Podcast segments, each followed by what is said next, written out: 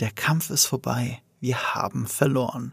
Das ist, äh, das sind die Eröffnungsworte von Obi-Wan Kenobi in seinem ersten eigenen Teaser-Trailer zu seiner ersten eigenen Serie auf Disney Plus. Aber wer den Kampf auch verloren hat, das ist Eve, und zwar gegen seine Gesundheit. Keine Sorge, nichts Schlimmes. Aber er kann heute leider nicht hier sein. Aber ich konnte ihn adäquat ersetzen, wenn es denn heute um Star Wars geht.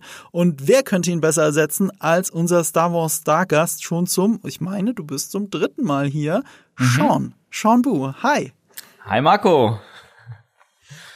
Ähm, wer Sean noch nicht kennt, der sollte dringend die Podcast-Folgen dazu nachholen. Sean ist der Regisseur des meistgesehenen Star Wars-Fanfilms der Welt immer noch, äh, Darth Maul Apprentice. Das heißt, jeder von euch da draußen hat ihn wahrscheinlich schon mal gesehen oder seine Arbeit. Ähm, Darth Maul wird heute auch nochmal ein Thema sein. Ich glaube, deswegen passt es auch ganz gut rein. Und äh, schon, dass du hier bist, hat natürlich auch damit zu tun, dass du eine gewisse Liebe für die Prequels hast, mhm. die hier heute auch notwendig ist. Und da sind ja Eve und ich immer ein bisschen äh, mürrischer, wenn es darum geht. So mürrisch wie Obi-Wan Kenobi alleine auf Tatooine. Mhm. Wo, woher kennt man dich denn noch schon? Ähm, also ich bin generell Filmemacher in erster Linie, Filmfan und Filmemacher, mhm. leidenschaftlicher Filmfan natürlich auch. Ähm, und als Regisseur habe ich relativ viele kurze Musikvideos gedreht, Werbung und so, aber zuletzt auch eine Netflix-Serie mit meinem Bruder Julian.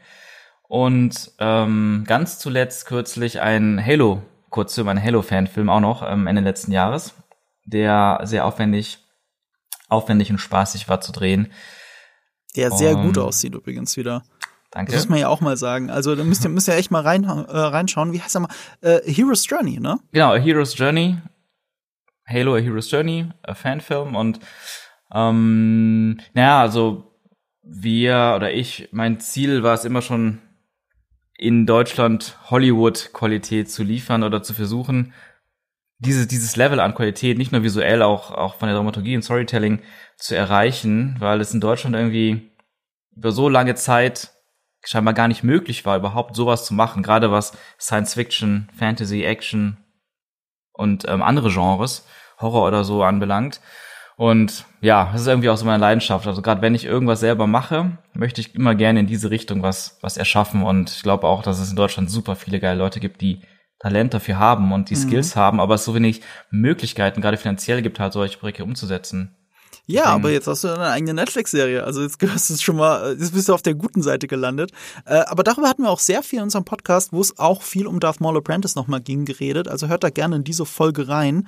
Ihr werdet äh, spätestens dann oder auch jetzt nochmal hören, warum ich Sean heute hier habe. Mhm. Äh, du, ich, ich, möchte direkt einsteigen mit diesem Teaser. Ähm, wie hat er dir denn gefallen? Ganz simpel. Ähm, gut. Das heißt nicht dass ich, also ich war, nicht überschwänglich begeistert und gehypt. Ich war aber auch nicht irgendwie abgeturnt. Ich glaube, das Problem ist, hätte ich diesen selben Teaser vor drei Jahren gesehen, hätte ich mich wahrscheinlich deutlich mehr gefreut, bevor es überhaupt irgendwie anderen Star Wars Serien gab. Ich habe so eine gewisse Fatigue, was Wüstenplaneten anbelangt. Nicht nur, also schon seit den neuen Star Wars Filmen, sieben bis neun, aber dann durch die Serie noch mehr, durch die letzte Serie dann noch mehr und jetzt haben wir schon wieder eine Serie, die natürlich sinnvollerweise auf Tatooine spielt, aber ja, das ist halt so ein bisschen, ist das schon irgendwo ein kleiner Dämpfer. Also sagen wir so, was mich begeistert hat, war Ewan zu wiederzusehen. Das macht schon sehr viel, sehr viel aus. Ich liebe ihn, auch als Obi-Wan, ähm, eines der besten Elemente der Prequels meiner Meinung nach. Die Musik hat auch sehr viel verkauft und ähm, es gab ein paar schöne Momente und Bilder, aber ich bin groß, im großen Teil nicht so richtig weggekommen von so einem gewissen Serienlook der letzten beiden großen Serien von mhm. Star Wars. Das ist witzig, weil das ist jetzt eine, eigentlich eine Glas halb voll, halb leer Frage. Äh, weil wenn dir der Trailer ja auch eins gegeben hat, dann, dass es, obwohl es auf Tatooine spielen müsste und ohne Ende Sand geben müsste, war verblüffend wenig Sand in diesem Trailer, weil ähm, das ja auch auf einem anderen, auf mindestens zwei anderen Planeten spielt, die ja wirklich das Gegenteil von Tatooine sind. Eigentlich sind doch all deine Wünsche erhört worden. Eigentlich schon und ich würde ja auf jeden Fall. Ich glaube Sand äh, ich habe jetzt mal den Eindruck gehabt, dass man schon hauptsächlich Sand sieht. Das ist sehr subjektiv natürlich, aber ähm, ja, man sah auch andere Planeten. Ein Wasserplanet mit einem coolen, stylischen Turm. Über Basis den reden wir der, dann auch gleich. Genau. Und noch einen anderen Planeten, Stadtplaneten, endlich mal mehr Stadt. Mhm. Sci-Fi-mäßigere Stadt. Wenn wir da später vielleicht nochmal genauer drauf eingehen. Ähm, genau. Dayu ja. heißt er übrigens. Nice. Äh, der Wassermond heißt nur. Ah Also ja, einfach nur. nur. Also ja, Nur. also zumindest, es ist halt äh, aus dem Englischen natürlich und im Deutschen heißt Mhm. es, wird ja auch genau geschrieben wie nur. Nicht zu verwechseln mit dem, äh, mit dem äh, Comedian. Ähm, äh, ja, äh, wie ging es mir? Oh, Entschuldigung. Wie ging es mir mit dem Trailer, muss ich gerade überlegen. Also was ich viel da draußen gesehen habe, und ich habe das auch als Umfrage bei mir auf dem YouTube-Channel gemacht. Warte mal, ich, ich rufe das mal schnell auf. Äh, ich habe äh, euch gefragt und ganze 15.000 Leute haben darauf geantwortet. Nämlich der erste Trailer zu Obi-Wan Kenobi ist Punkt, Punkt, Punkt, Punkt, Punkt. Ähm, nee, nicht ist, sorry, ich habe schon falsch vorgelesen. Der erste Trailer zu Obi-Wan Kenobi, Punkt, Punkt, Punkt, Punkt, Punkt, Punkt, gibt euch Gänsehaut, war der Nummer eins. Dann stimmt euch optimistisch, war okay, entlockt ein müdes Lächeln, abwarten oder bringt euch zum Kotzen, wenn ihr noch einmal die Wüste seht. Ähm, das, das Ding ist, ähm, dahinter verbirgt sich in Wirklichkeit eine Skala. Gibt euch Gänsehaut ist das Bestmöglichste. Bringt euch zum Kotzen ist das ist null. Also null und fünf und die Mitte ist halt die drei. War okay. Dahinter verbirgt sich in Wirklichkeit eine Skala. Und äh, ihr da draußen seid zu 76 Prozent bei stimmt optimistisch oder gibt euch Gänsehaut. Also ganz positiv. War okay, immer noch 15 Prozent. Bringt euch zum Kotzen mal nur drei Prozent. Aber ist auch kein Wunder. Ich meine, du hast es selber auch schön beschrieben. Ne? Der Sand bringt dich zum Kotzen, aber der Trailer ja nicht insgesamt. Und das, das ist ganz witzig, was für ein Timing der Trailer hatte. Ich hatte unmittelbar vorher ein äh, Video über den Trailer von, den Herrn, von dem Herrn der Ringe. Und zwar, warum der so billig aussieht, was er schlecht macht und was man bei einem Trailer besser machen könnte. Hat auch fantastisch funktioniert. Und zwar äh, hat, das, hat der Trailer am Ende eine Farbkorrektur. Also es ist ein langes Video, es geht zwölf, zwölfeinhalb Minuten. Und ich analysiere das durch, warum das so ist, äh, was, äh, welche Probleme im Hintergrund sein könnten, auch mit Musikrechten und so weiter und so fort, weil das halt so eine generische Trailermusik ist und so weiter. Und das alles nicht aussieht, als würde es eine halbe Milliarde, Milliarde kosten. Diese erste Staffel äh, die Ringe der Macht kostet eine halbe Milliarde plus 250 Ja. Millionen Lizenzgebühren. Das ist richtig Krass. teuer und sieht aus, als hätte ich es selber zu Hause mit DSLR gedreht, und halt nur bloß in Neuseeland. Ne? Also es sieht nicht gut aus, meiner Meinung nach. Und ich habe das gut durchanalysiert und die Leute fanden das auch total toll. Und am Ende habe ich den Trailer farbkorrigiert eingespielt, umgeschnitten und Musik von Howard Shore drunter gelegt. Und dann ist das ein ganz anderer Trailer. Dann, dann, Ja. dann, dann triggert dich das. Dann hast du wirklich wieder Bock auf die Serie. Ja, da- das sei jetzt mal dahingestellt, dass nur ein Trailerbeweis, wie die Serie am Ende wird. Darüber kann ich noch nicht urteilen. Ähm, aber jetzt kommt da, jetzt, jetzt schlage ich den Bogen zu, zu Kenobi. Weil da habe ich auch viel Feedback wegen meinem letzten Video gekriegt, das einen Tag vorher erschienen ist. hey, das nice. macht ja genau alles richtig, was du gesagt hast. Und es stimmt. Also es ist bessere Musik, äh, es, es kommt mehr Star Wars-Stimmung auf. Ich finde, es sieht auch gut aus. Äh, abgesehen davon, dass hier und da das ein oder andere CGI-Tier ein bisschen zu sehr wie ein CGI-Tier aussieht. Und ich möchte behaupten, in Star Wars Episode 3, wann war das? 2005, also vor über 17 Jahren, besser aussah. ähm, abgesehen davon ist, ist es, ist es, äh, sieht es alles gut und aufwendig aus. Also es macht eigentlich alles richtig. Das Problem ist, ich habe mich jetzt ja wieder so sehr wieder mit dem Thema Trailern beschäftigt, wobei ich mache das ja eh die ganze Zeit auf meinem Kanal, weil ich so viel mit Trailermaterial arbeite. Ich, ich habe das Gefühl, ich blicke hinter die Fassade. Verstehst du, was ich meine? Zum Beispiel, der Trailer spielt Duel of the Fates ein. Nur mal, also das ist ja der Gänsehautmoment. Machen wir uns nichts vor. Die ersten paar Sekunden und so, typisch 015 Star Wars Trailer, ne? Bisschen Wüste, irgendjemand ist traurig, es gibt eine Off-Stimme, die auf irgendwas Ja. referenziert, was früher passiert ist. Weil natürlich. Und, ähm, und dann spielt Duel of the Fates ein und das Lucasfilm-Logo wird von dem Sand weggeweht. Und dann bist du total abgeholt. Absolut. Geile Mucke, das ist das beste Musikstück aus der Prequel-Trilogie. Da sind sich alle einig. Selbst der größte Prequel-Hater kann nicht sagen, dass das nicht unfassbar gut ist, dieses Musikstück. Das Problem ist eigentlich, was hat das mit Anakin Skywalker zu tun? Äh, mit, äh, mit, äh, mit, nee, mit, nee, doch, mit Anakin und mit Luke. Also es hat mit Obi-Wan zu tun, in dem Sinne, das ist vielleicht so ein bisschen der Geburtsmoment von Obi-Wan Kenobi, weil er in Episode 1 ähm, wie soll ich sagen, die ganze Zeit ein Side-Character ist, bis zu diesem Kampf. Ja. Bis dahin sitzt er im Raumschiff und macht nur Funksprüche, dass alles in Ordnung ist. So, er hat nichts zu tun True. in diesem Film. So, also irgendwie, ja, es ist der Geburtsmoment, aber andererseits geht es da um den Konflikt Sith, Jedi und so weiter. Ich glaube, der Trailer schafft es, es rumzudrehen, weil die Inquisitoren in Wirklichkeit im Mittelpunkt stehen und gar nicht Obi-Wan Kenobi. Wenn du mal so drüber nachdenkst. Also wenn du wirklich an Leinwandzeit und Text nachdenkst, Off-Text. Ich habe gerade, ich habe gerade von allem, was er sagt, glaube ich, ich glaube, er sagt drei Sätze in, in diesem Trailer. Und ich habe gerade zwei davon gesagt als Einstieg. Und der Rest Ja. kommt von den Inquisitoren. Also es gibt einen ganz anderen Fokus und die legen Duel of the Fates drunter. Dadurch holt ich das ab, aber die Bedeutung dahinter ist halt so, so schwammig. Weil ich würde behaupten, das, das drückt jetzt unsere Nostalgie-Synapsen, aber Duel of the Fates hat in der Serie nichts verloren. Es würde gar keinen Sinn machen. Also es gibt, Ja. es gibt eh einen anderen Komponisten und John Williams hilft. Ähm, er hat ein Obi-Wan-Theme, glaube ich, wenn ich es richtig weiß, komp komponiert. Ähm, aber es gibt keinen Grund, dass Duel of the Fates in, in dieser Serie drin ist. Das wird nicht passieren. Sag ich jetzt mal voraus. Mhm. So, und damit haben wir, merken wir schon, wie der Trailer uns eigentlich täuscht. Ja. Und das ist mein Problem. Äh, ich ich habe kein großes Problem mit dem Trailer. Ich finde das ein netter Trailer. Der ist cool. Mhm. Er gibt mir ein bisschen Gänsehaut wegen der Musik, aber das ist alles Nostalgiegewichse. Es ist alles, ähm, äh, wir holen noch mehr Sachen aus dem Lore, den ihr schon kennt, rein. Das finde ich auch irgendwie cool. Inquisitoren finde ich logisch, finde ich cool. Ähm, aber es ist nicht mehr als das.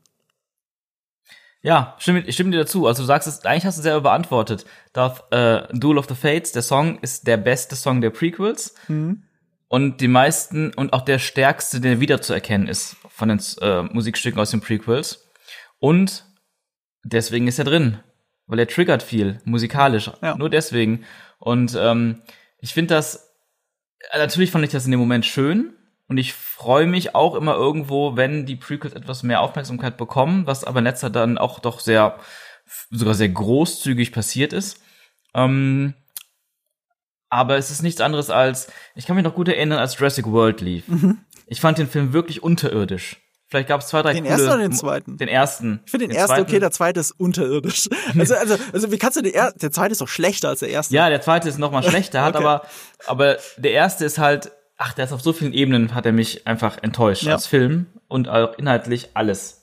Aber ich schreibe meiner Cousine aus Singapur, sie, schrei sie schreibt mir, hast du schon Jurassic World gesehen? Oh mein Gott, bla bla, Gänsehaut und sowas. Ich dachte, ich meinte nur so, der Film war doch nix. Der Film war Müll. Und die so, ja, schon, aber als diese Musik kam und die Dinosaurier gesehen habe, ich habe mich gefühlt, als, als, als, als wir zehn waren und den ersten Teil geguckt haben. Und Ich dachte nur so, ja, das ist das Einzige, was der Film hat. Diese Musik von John Williams und die Erinnerung an den alten, guten Film. Und plötzlich ist, schmilzt man so ein bisschen dahin und vergisst alles, was, also ignoriert alles, was an diesem Film nicht funktioniert. Und ja, bei diesem Obi-Wan-Trailer habe ich halt auch gedacht, so, ja, die Musik ist geil. Es war nicht nur Duel of the Fates drin, es war auch ein anderes supergeiles Theme drin aus Episode 3, Battle of the Heroes, wo Anakin gegen Obi-Wan kämpft. Auch ein supergeiles Theme. Das wird am Ende so ein bisschen eingespielt, oder? Anakin Ja, es Deeds oder ich so mein- ähnlich, dachte ich. Ich meine sogar, ähm, sogar vor Duel of the Fates und nach Duel of the Fates. Ah, das, macht Sinn, das ist, sogar. ja, das stimmt, das macht Sinn, dass es auch am Anfang ist. Aber am Anfang war doch auch Genau. das Force-Theme so ein bisschen mit Auch, drin. auch, Äh, äh, genau. ähm, ist, oder ist das in dem äh, Prequel-Stück auch mit drin? Ich glaube Ähm, nicht. also, ich kann, ich kann gut sein, dass es in dem Battle of the Heroes auch mit drin ist. Aber worauf ich im Endeffekt hinaus will, die Musik löst so viel aus, Mhm. weil diese Musik damals halt, oder weil wir diese Musik mit anderen Dingen verbinden und die Musik an sich gut ist. Und das ist schon halt ein bisschen, naja, billig. Film irgendwelche Mhm. Wüstenlandschaften, schneid irgendwelche Hugh McGregor-Shots rein aus anderen Filmen und lass diese Mhm. beiden Musikstücke drüber laufen, hast du schon fast Gänsehaut. Ja, äh, ich finde halt, es ist notwendig, das habe ich ja auch gemeint bei meinem Herr der Ringe-Video. Mhm. Also wenn du willst, dass die Leute Gefühle kriegen und äh, ähm, verstehen, welche Stimmung das alles haben soll, dann musst du auch damit spielen. Und es hat ja auch viel mit Nostalgie zu tun. Auch, auch wenn das Mhm. Ja. Musikstück nicht vorkommen wird. Ähm, also Duel of the Fates nicht vorkommen wird. Äh, bei Anakin wäre nämlich möglich, dass es vorkommt. Aber bei Duel of the Fates glaube ich es nicht. Oder es ist eine neue Version von Duel of the Fates. Ja, also, dass das die ist halt- genommen wird. Genau, das ist halt einfach just because. Ich meine, ich habe ja ähm, zuletzt ähm, mit dem Kollegen René nochmal die Prequels durchgeguckt. Mhm. In den letzten Wochen. Ähm, und das ist auch schon was her gewesen, einige Jahre. Für mich, für ihn noch länger. Und ich habe neue Stärken schätzen gelernt, ich habe neue Schwächen äh, nicht schätzen gelernt. Und insgesamt äh, fand ist vor allem eins fand ich ganz, ganz gut gealtert. Ähm, zwei ist halt für mich immer noch der Schwächste. Anyway, und drei ist der beste, aber in Episode 2 taucht total random Du- das Duel of the Fates auf. Ach, wenn wo nochmal? Anakin seine Mutter sucht auf Tatooine.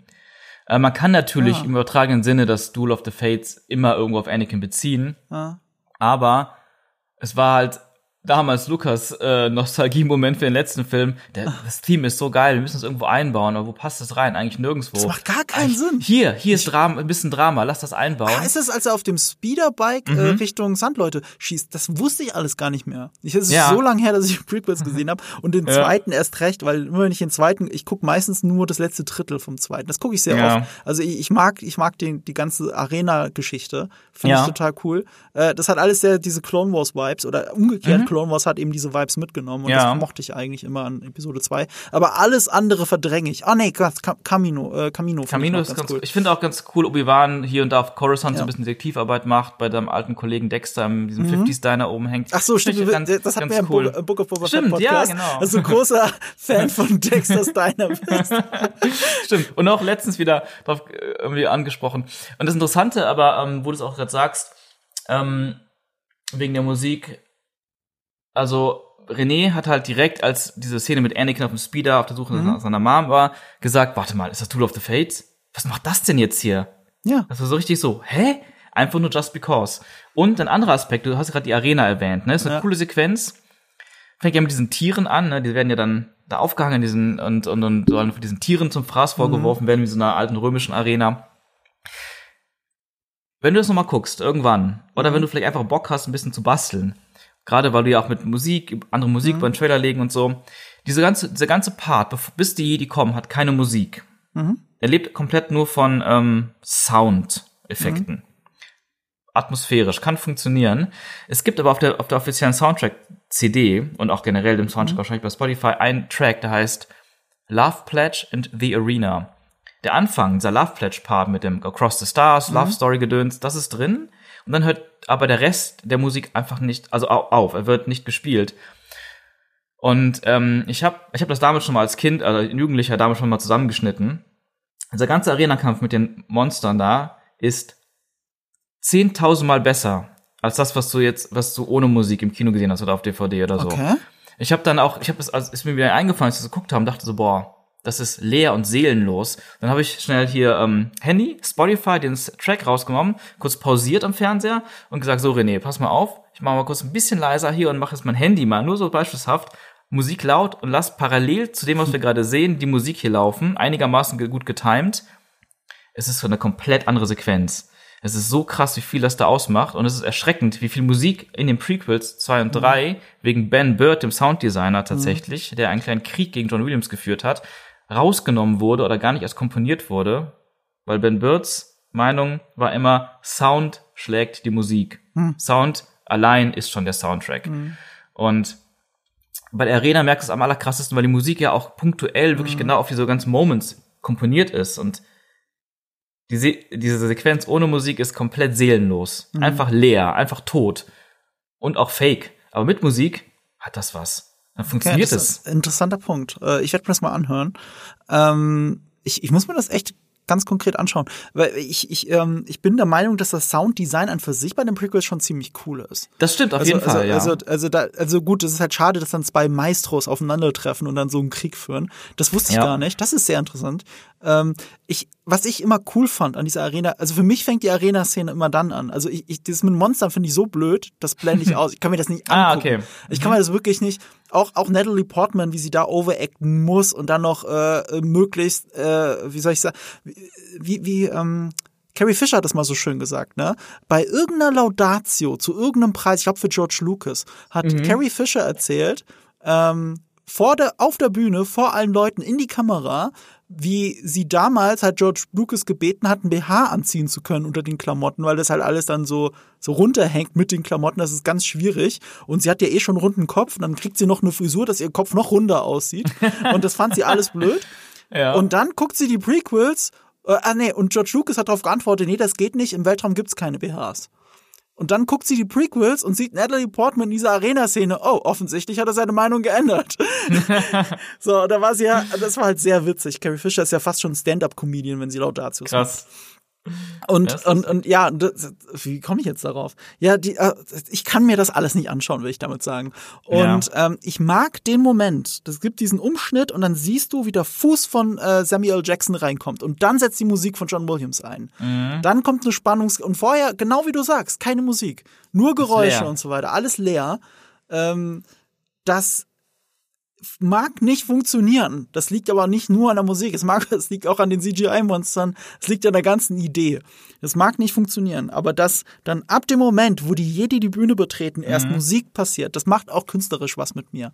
Dass es vorher halt leer ist. Und dann kommt Samuel Jackson in den Raum rein. Und dann ändert sich alles. Und das symbolisiert die Tatsache, dass erst dann die Musik eintritt. Und deswegen finde ich es künstlerisch eigentlich sogar, man kann es rechtfertigen. Man kann es rechtfertigen, aber ich würde behaupten, dass der Einsatz der Musik, wenn Sam dann auftritt, trotzdem Mhm. funktionierte da auch mit der Musik vorher, weil du ja sowieso nie so richtig bewusst meistens die Musik wahrnimmst. Mhm. Und ähm, ich meine sogar, dass die 20 Sekunden bevor Samuel Jackson reinkommt, dann die Musik doch wieder einsetzt, wenn die nämlich umkreist werden von den Droidikas, Das kann also sein. Anakin, auf diesem einem Vieh Nee, und dann nee, fängt mal, Druidikas.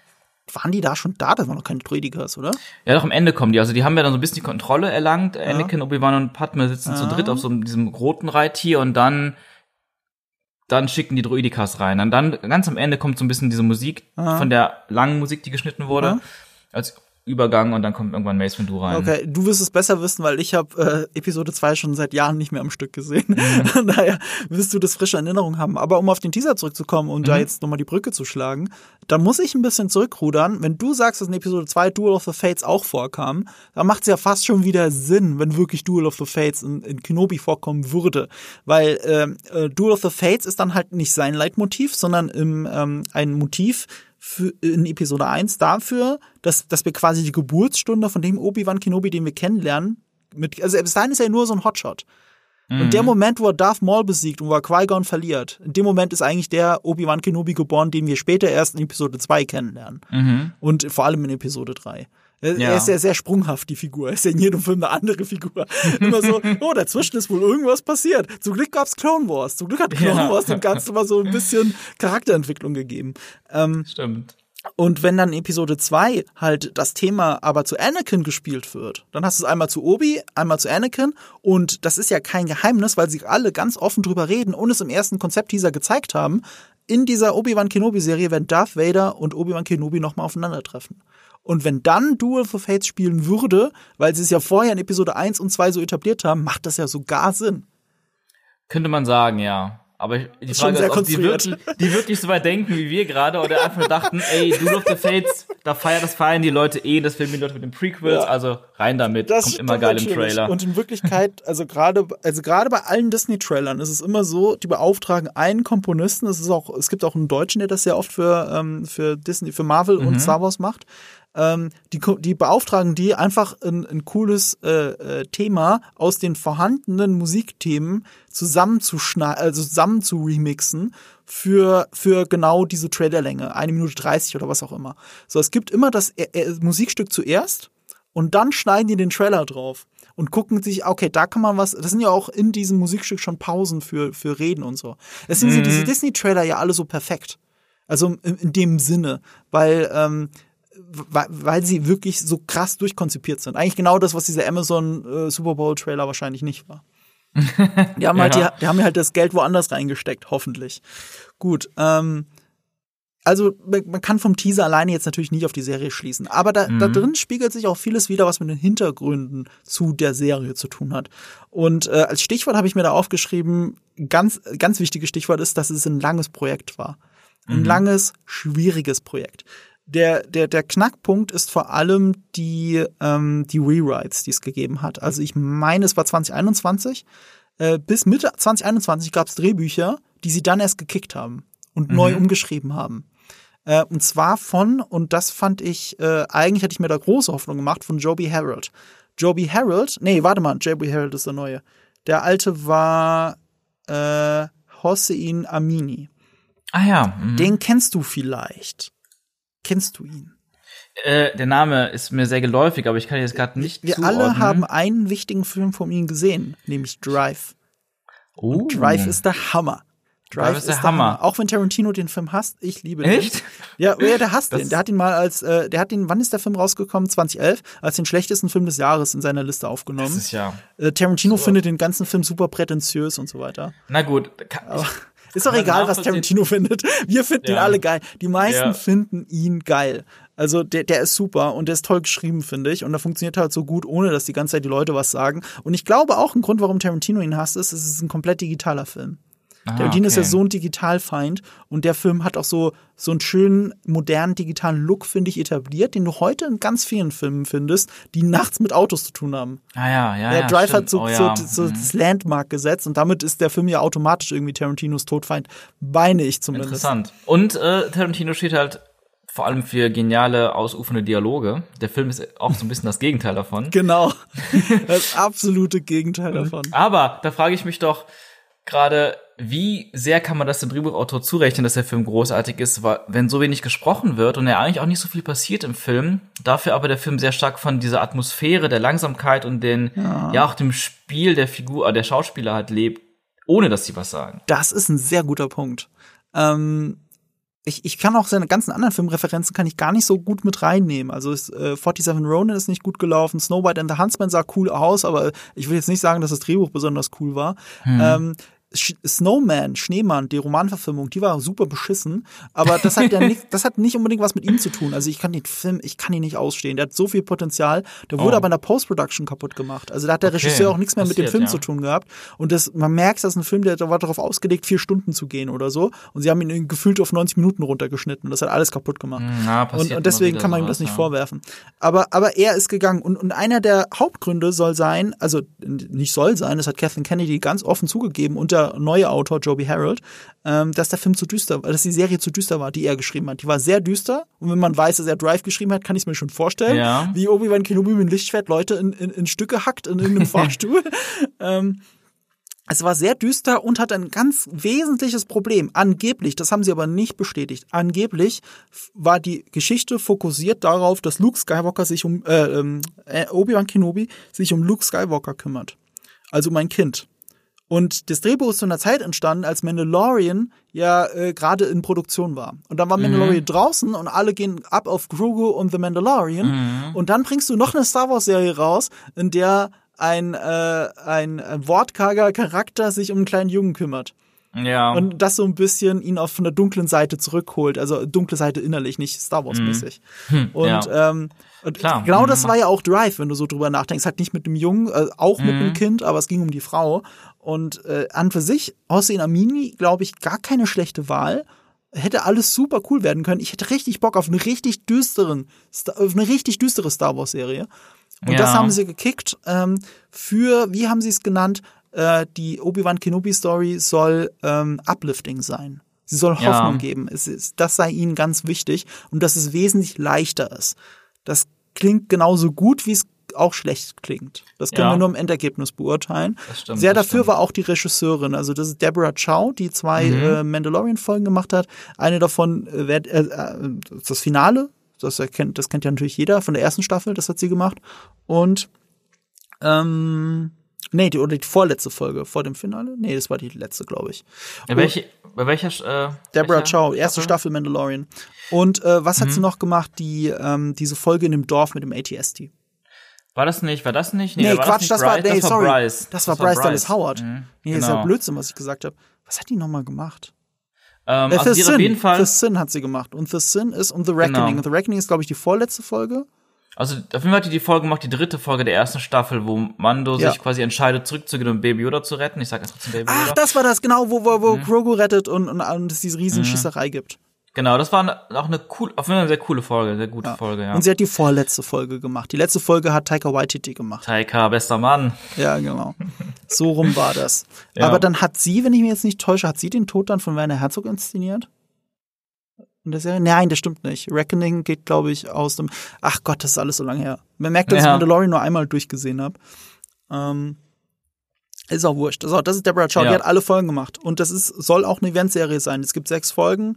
Mehr wird wahrscheinlich nicht passieren. Wenn Mhm. Disney von einer Eventserie redet, meinen sie auch, dass es, es gibt nur die eine Staffel. Ja, also ich finde es schon mal ziemlich geil, dass es nur eine Mhm. Regisseurin gibt und nicht, dass durchgewechselt wird. Das kann durchwechseln kann auch Vorteile haben, Mhm. gerade bei so einer Serie wie Mandalorian, wo jede Folge gefühlt ein neue, neues Abenteuer einfach ist. Aber gerade hier, man muss ja auch zu sagen, das Ding war vorher als Kinofilm geplant, Mhm. als Spin-off-Film, als, als Star Wars Story, wie die sie genannt haben. Mhm. Aber nach dem Flop von Solo äh, und der Neuorientierung und auch den ganzen Shitstorm zu Episode 8 leider und dem misslungenen Episode, misslungenen Episode 9 hat man sich ja wieder quasi so einen Break gemacht, was Kinofilme anbelangt und endlich mal gesagt, okay, wir merken, wir müssen uns doch ein bisschen mehr Zeit lassen in der Vorbereitung von diesem Film und nicht einfach tausend Filme gleichzeitig raushauen, ähm, ohne Sinn und Verstand. Und dann ist das Ding ja erstmal so ein bisschen eigentlich sogar gestorben und dann irgendwann wieder auf, wieder resurrected worden ähm, als Serie. Wenn man das dann richtig weiß, hat auf jeden Fall ähm, Hugh McGregor war immer so mit an Bord. Also der war, der war zu allem bereit und hat halt jahrelang drüber gelogen, wie er gesagt hat. Oder nicht wirklich gelogen, sondern ist der Frage immer ausgewichen und äh, und und und das muss reichen. Ein, Jedi lügt ja nicht, er verdreht höchstens ein bisschen die Wahrheit. Ja, und jetzt sind wir da, wo wir sind. Es gibt gerade noch eine News, die die Runde macht, die ich noch kurz aufgreifen will, Ja. die als falsch debunked ist. Nämlich, äh, dass Darth Maul auf Dave Filonis Anraten rausgeschrieben werden sollte. Also angeblich, das hat der Hollywood Reporter gemeldet und haben dann alle Newsseiten aufgegriffen natürlich, äh, war Darth Maul als der große Bösewicht der Kenobi-Serie geplant und dann haben äh, Dave Filoni und John Favreau interveniert und haben gemeint, das äh, würde eigentlich nicht gut passen und wollten lieber äh, Darth Vader zurückholen. So, Ja. und äh, das Witzige ist, ähm, der Hollywood Reporter will das erfahren haben von verschiedenen Quellen, haben aber auch eine Quelle bei Lucasfilm. Und die Quelle von Lucasfilm hat dem Hollywood Reporter gesagt, und das haben sie selber abgedruckt, dass das nicht stimmt. Und danach, weil das dann halt die Runde gemacht hat, Mhm. haben auch Lucasfilm-Mitarbeiter unter anderem, äh, oder vielleicht sogar nur, Pablo Hidalgo, der Mhm. äh, Kanonwächter, hat es als Bullshit abgestempelt.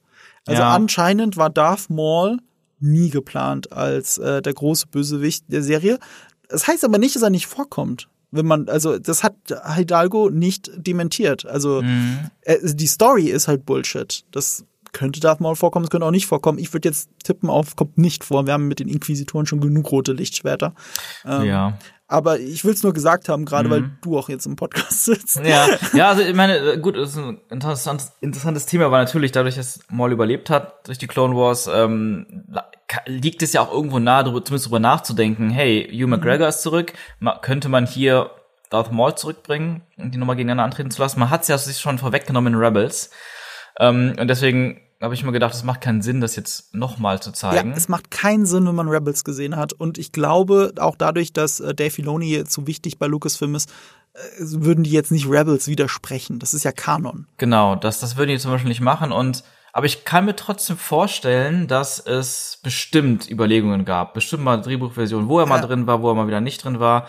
Und ich kann mir auch vorstellen, ja, ich kann mir immer noch vorstellen, dass er ein Cameo hat, weil aktuell ist ja sowieso das Ding überhaupt bei diesen Star Wars Serien Cameos, Cameos, Cameos. Es sind viele Cameos möglich. Ich habe in meinem Mhm. Video dazu vor einem Jahr habe ich sogar spekuliert, dass ähm, ähm, Tarkin kommen könnte.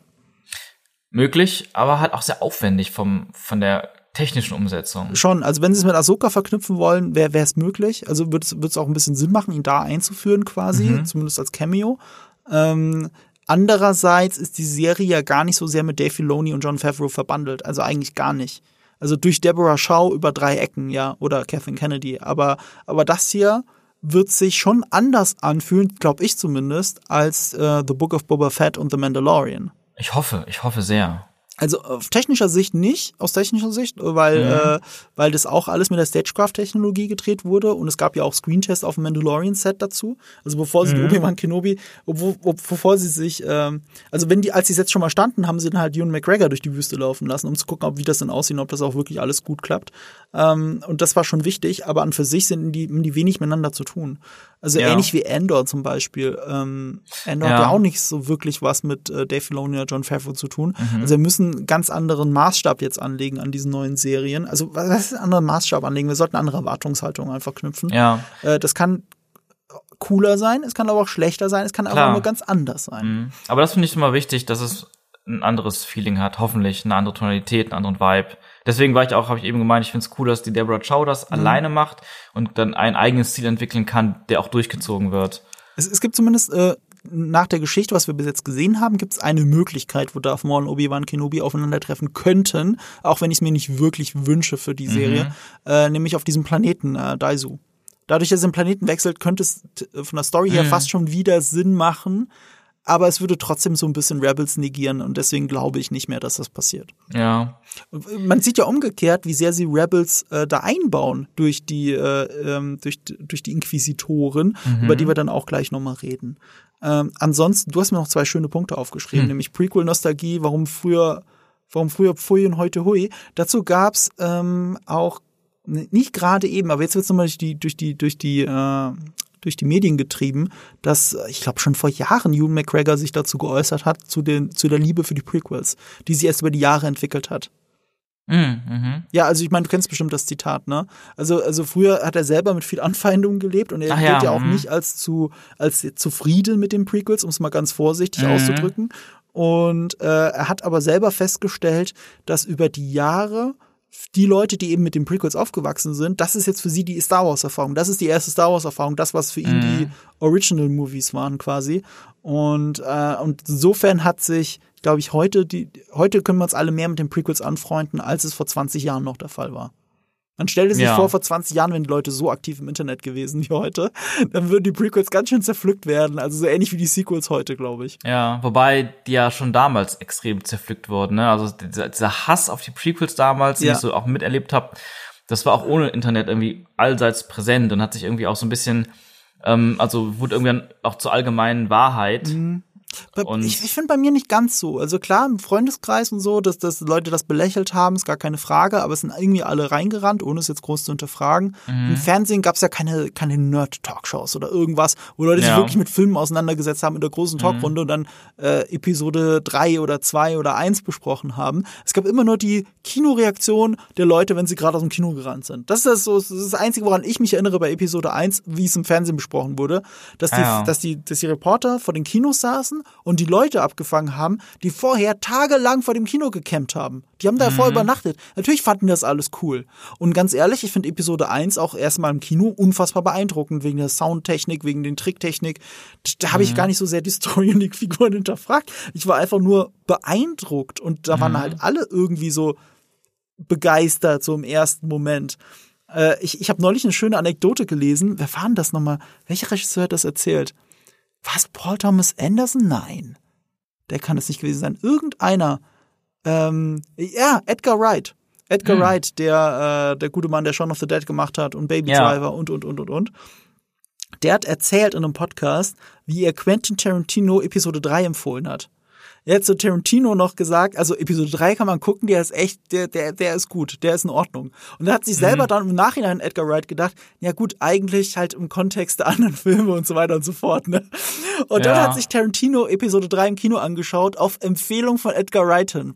Und Tarantino hat sich nicht Episode 1 und 2 angeschaut vorher. Er hat sich Oha, einfach nur Episode nicht. 3 angeschaut. Er hatte keinen Bock drauf. Er ist ja auch mehr der Star Trek-Typ und nicht der Star Wars-Fan. Ja, muss man ja immer dazu sagen, mhm. ne? Und dann guckt er sich Episode 3 an und ach stimmt, ich habe das als Podcast-Ausschnitt gehört oder als Talk-Ausschnitt mhm. zwischen Tarantino und Edgar Wright. Ah, ja. Also damit ist Geil. es zu 1000 Prozent true. Ja. Und Tarantino sagt zu Edgar Wright, was für ein Piece of Shit Episode 3 ist. ich weiß nicht, wie alt die Aufnahme ist, aber das, das nur mal so für euch zur Einordnung, die da draußen sind viele Prequel-Fans und ich verstehe das ja auch, gerade wenn man damit, äh, damit aufwächst. Ich bin mhm. ja auch zum großen Teil damit aufgewachsen. Aber ja, Tarantino und Edgar Wright, das ist eigentlich so die Stimme ihrer Generation zu der Zeit. Was werden die gewesen ja. sein? 40 oder so? Äh, alte Star Wars-Fans, also als sie diesen, diesen Talk aufgenommen haben, vielleicht sogar schon 50. Mhm. Und, ähm, und die finden halt Episode 3 höchstens in, äh, im Kontext der anderen Filme okay. Ja, ja.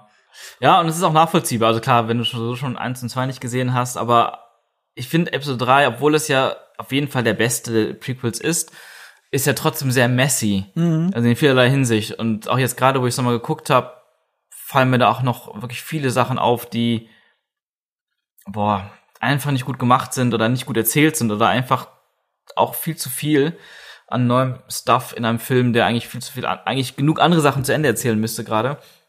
Deswegen schwierig. Und der Look von zwei und drei in beiden Fällen ist halt auch durch die digital, alten damaligen Digitalkameras und die alten damaligen mhm. Effekte halt auch nicht so gut gealtert. Ähm, da sieht Episode 1 eben noch am, am besten aus.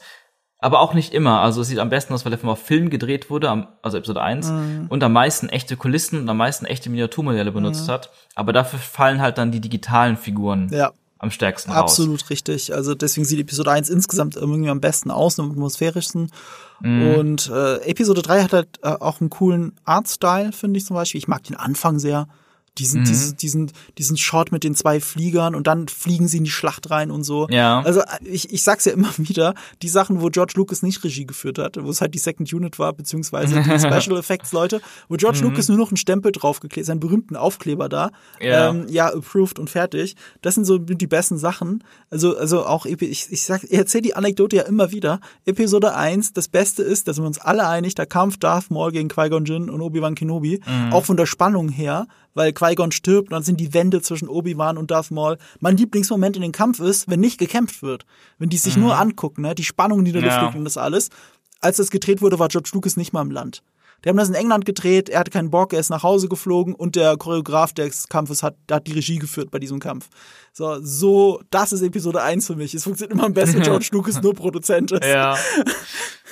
Also, ich, ich glaube, das hast du auch letztes schon mal erzählt, als ich dabei war. Also, ich ich habe das noch nie gehört in der Form. Ich kenne das nicht. Äh, das, das hat der Ding selber erzählt, der Choreograf. Der Nick Gillett. Ja, Nick ne? Gillett.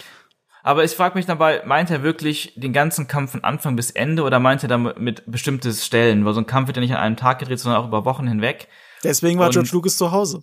Ja, aber die Frage ist, was macht er dann die ganze Zeit zu Hause? Lukas kommt mir nicht vor wie ein Typ, der sagt, macht ihr mal, sondern der kommt mir eher wie ein Control-Freak vor, der lieber alles ganz genau überwachen will, auch wenn er vielleicht nicht die beste Idee mit reinbringt. Deswegen. Ich finde, das widerspricht nicht dem Control-Freak. Also wenn er den anderen das drehen lässt und George Lucas ist ja bekannt dafür, dass er Sachen zerschneidet dann oder halt ja. Schnitt so macht, wie er will. Also aber erst, ich, aber erst, na, ja gut. Nee, ja, schon immer. Natürlich schon, also, schon immer. Weißt du, wer das, ich muss immer auch an Episode 5 denken, mhm. Äh, dass Irvin Köschner war ja der Regisseur und er ja. war der Lehrer von George Lucas an der, an der, an der Hochschule. Mhm. Und Irvin Köschner hat genau gewusst, dass, dass George Lucas dazu neigt, im Schnitt alles um, um zu ändern, mhm. neu zu machen, anders zu arrangieren. Das sieht man ja ganz stark bei Star Wars 1977, wo wirklich alles alles mögliche im Schnitt gerettet wurde und anders mhm. gemacht wurde.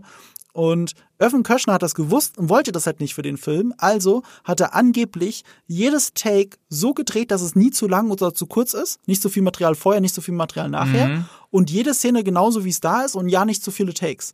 Damit ja, George Lucas keine mh. Möglichkeit hat, den Film kaputt zu machen. Ja. Und deswegen findet George Lucas, glaube ich zumindest, dass Episode 5 der schlechteste der ursprünglichen Trilogie ist.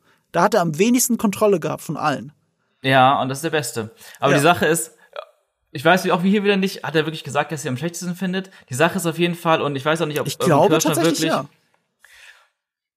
möglich. Also das hat er gesagt, bis zu den Sequels hat er gesagt, dass Episode 5 der schlechteste Star Wars Film ist.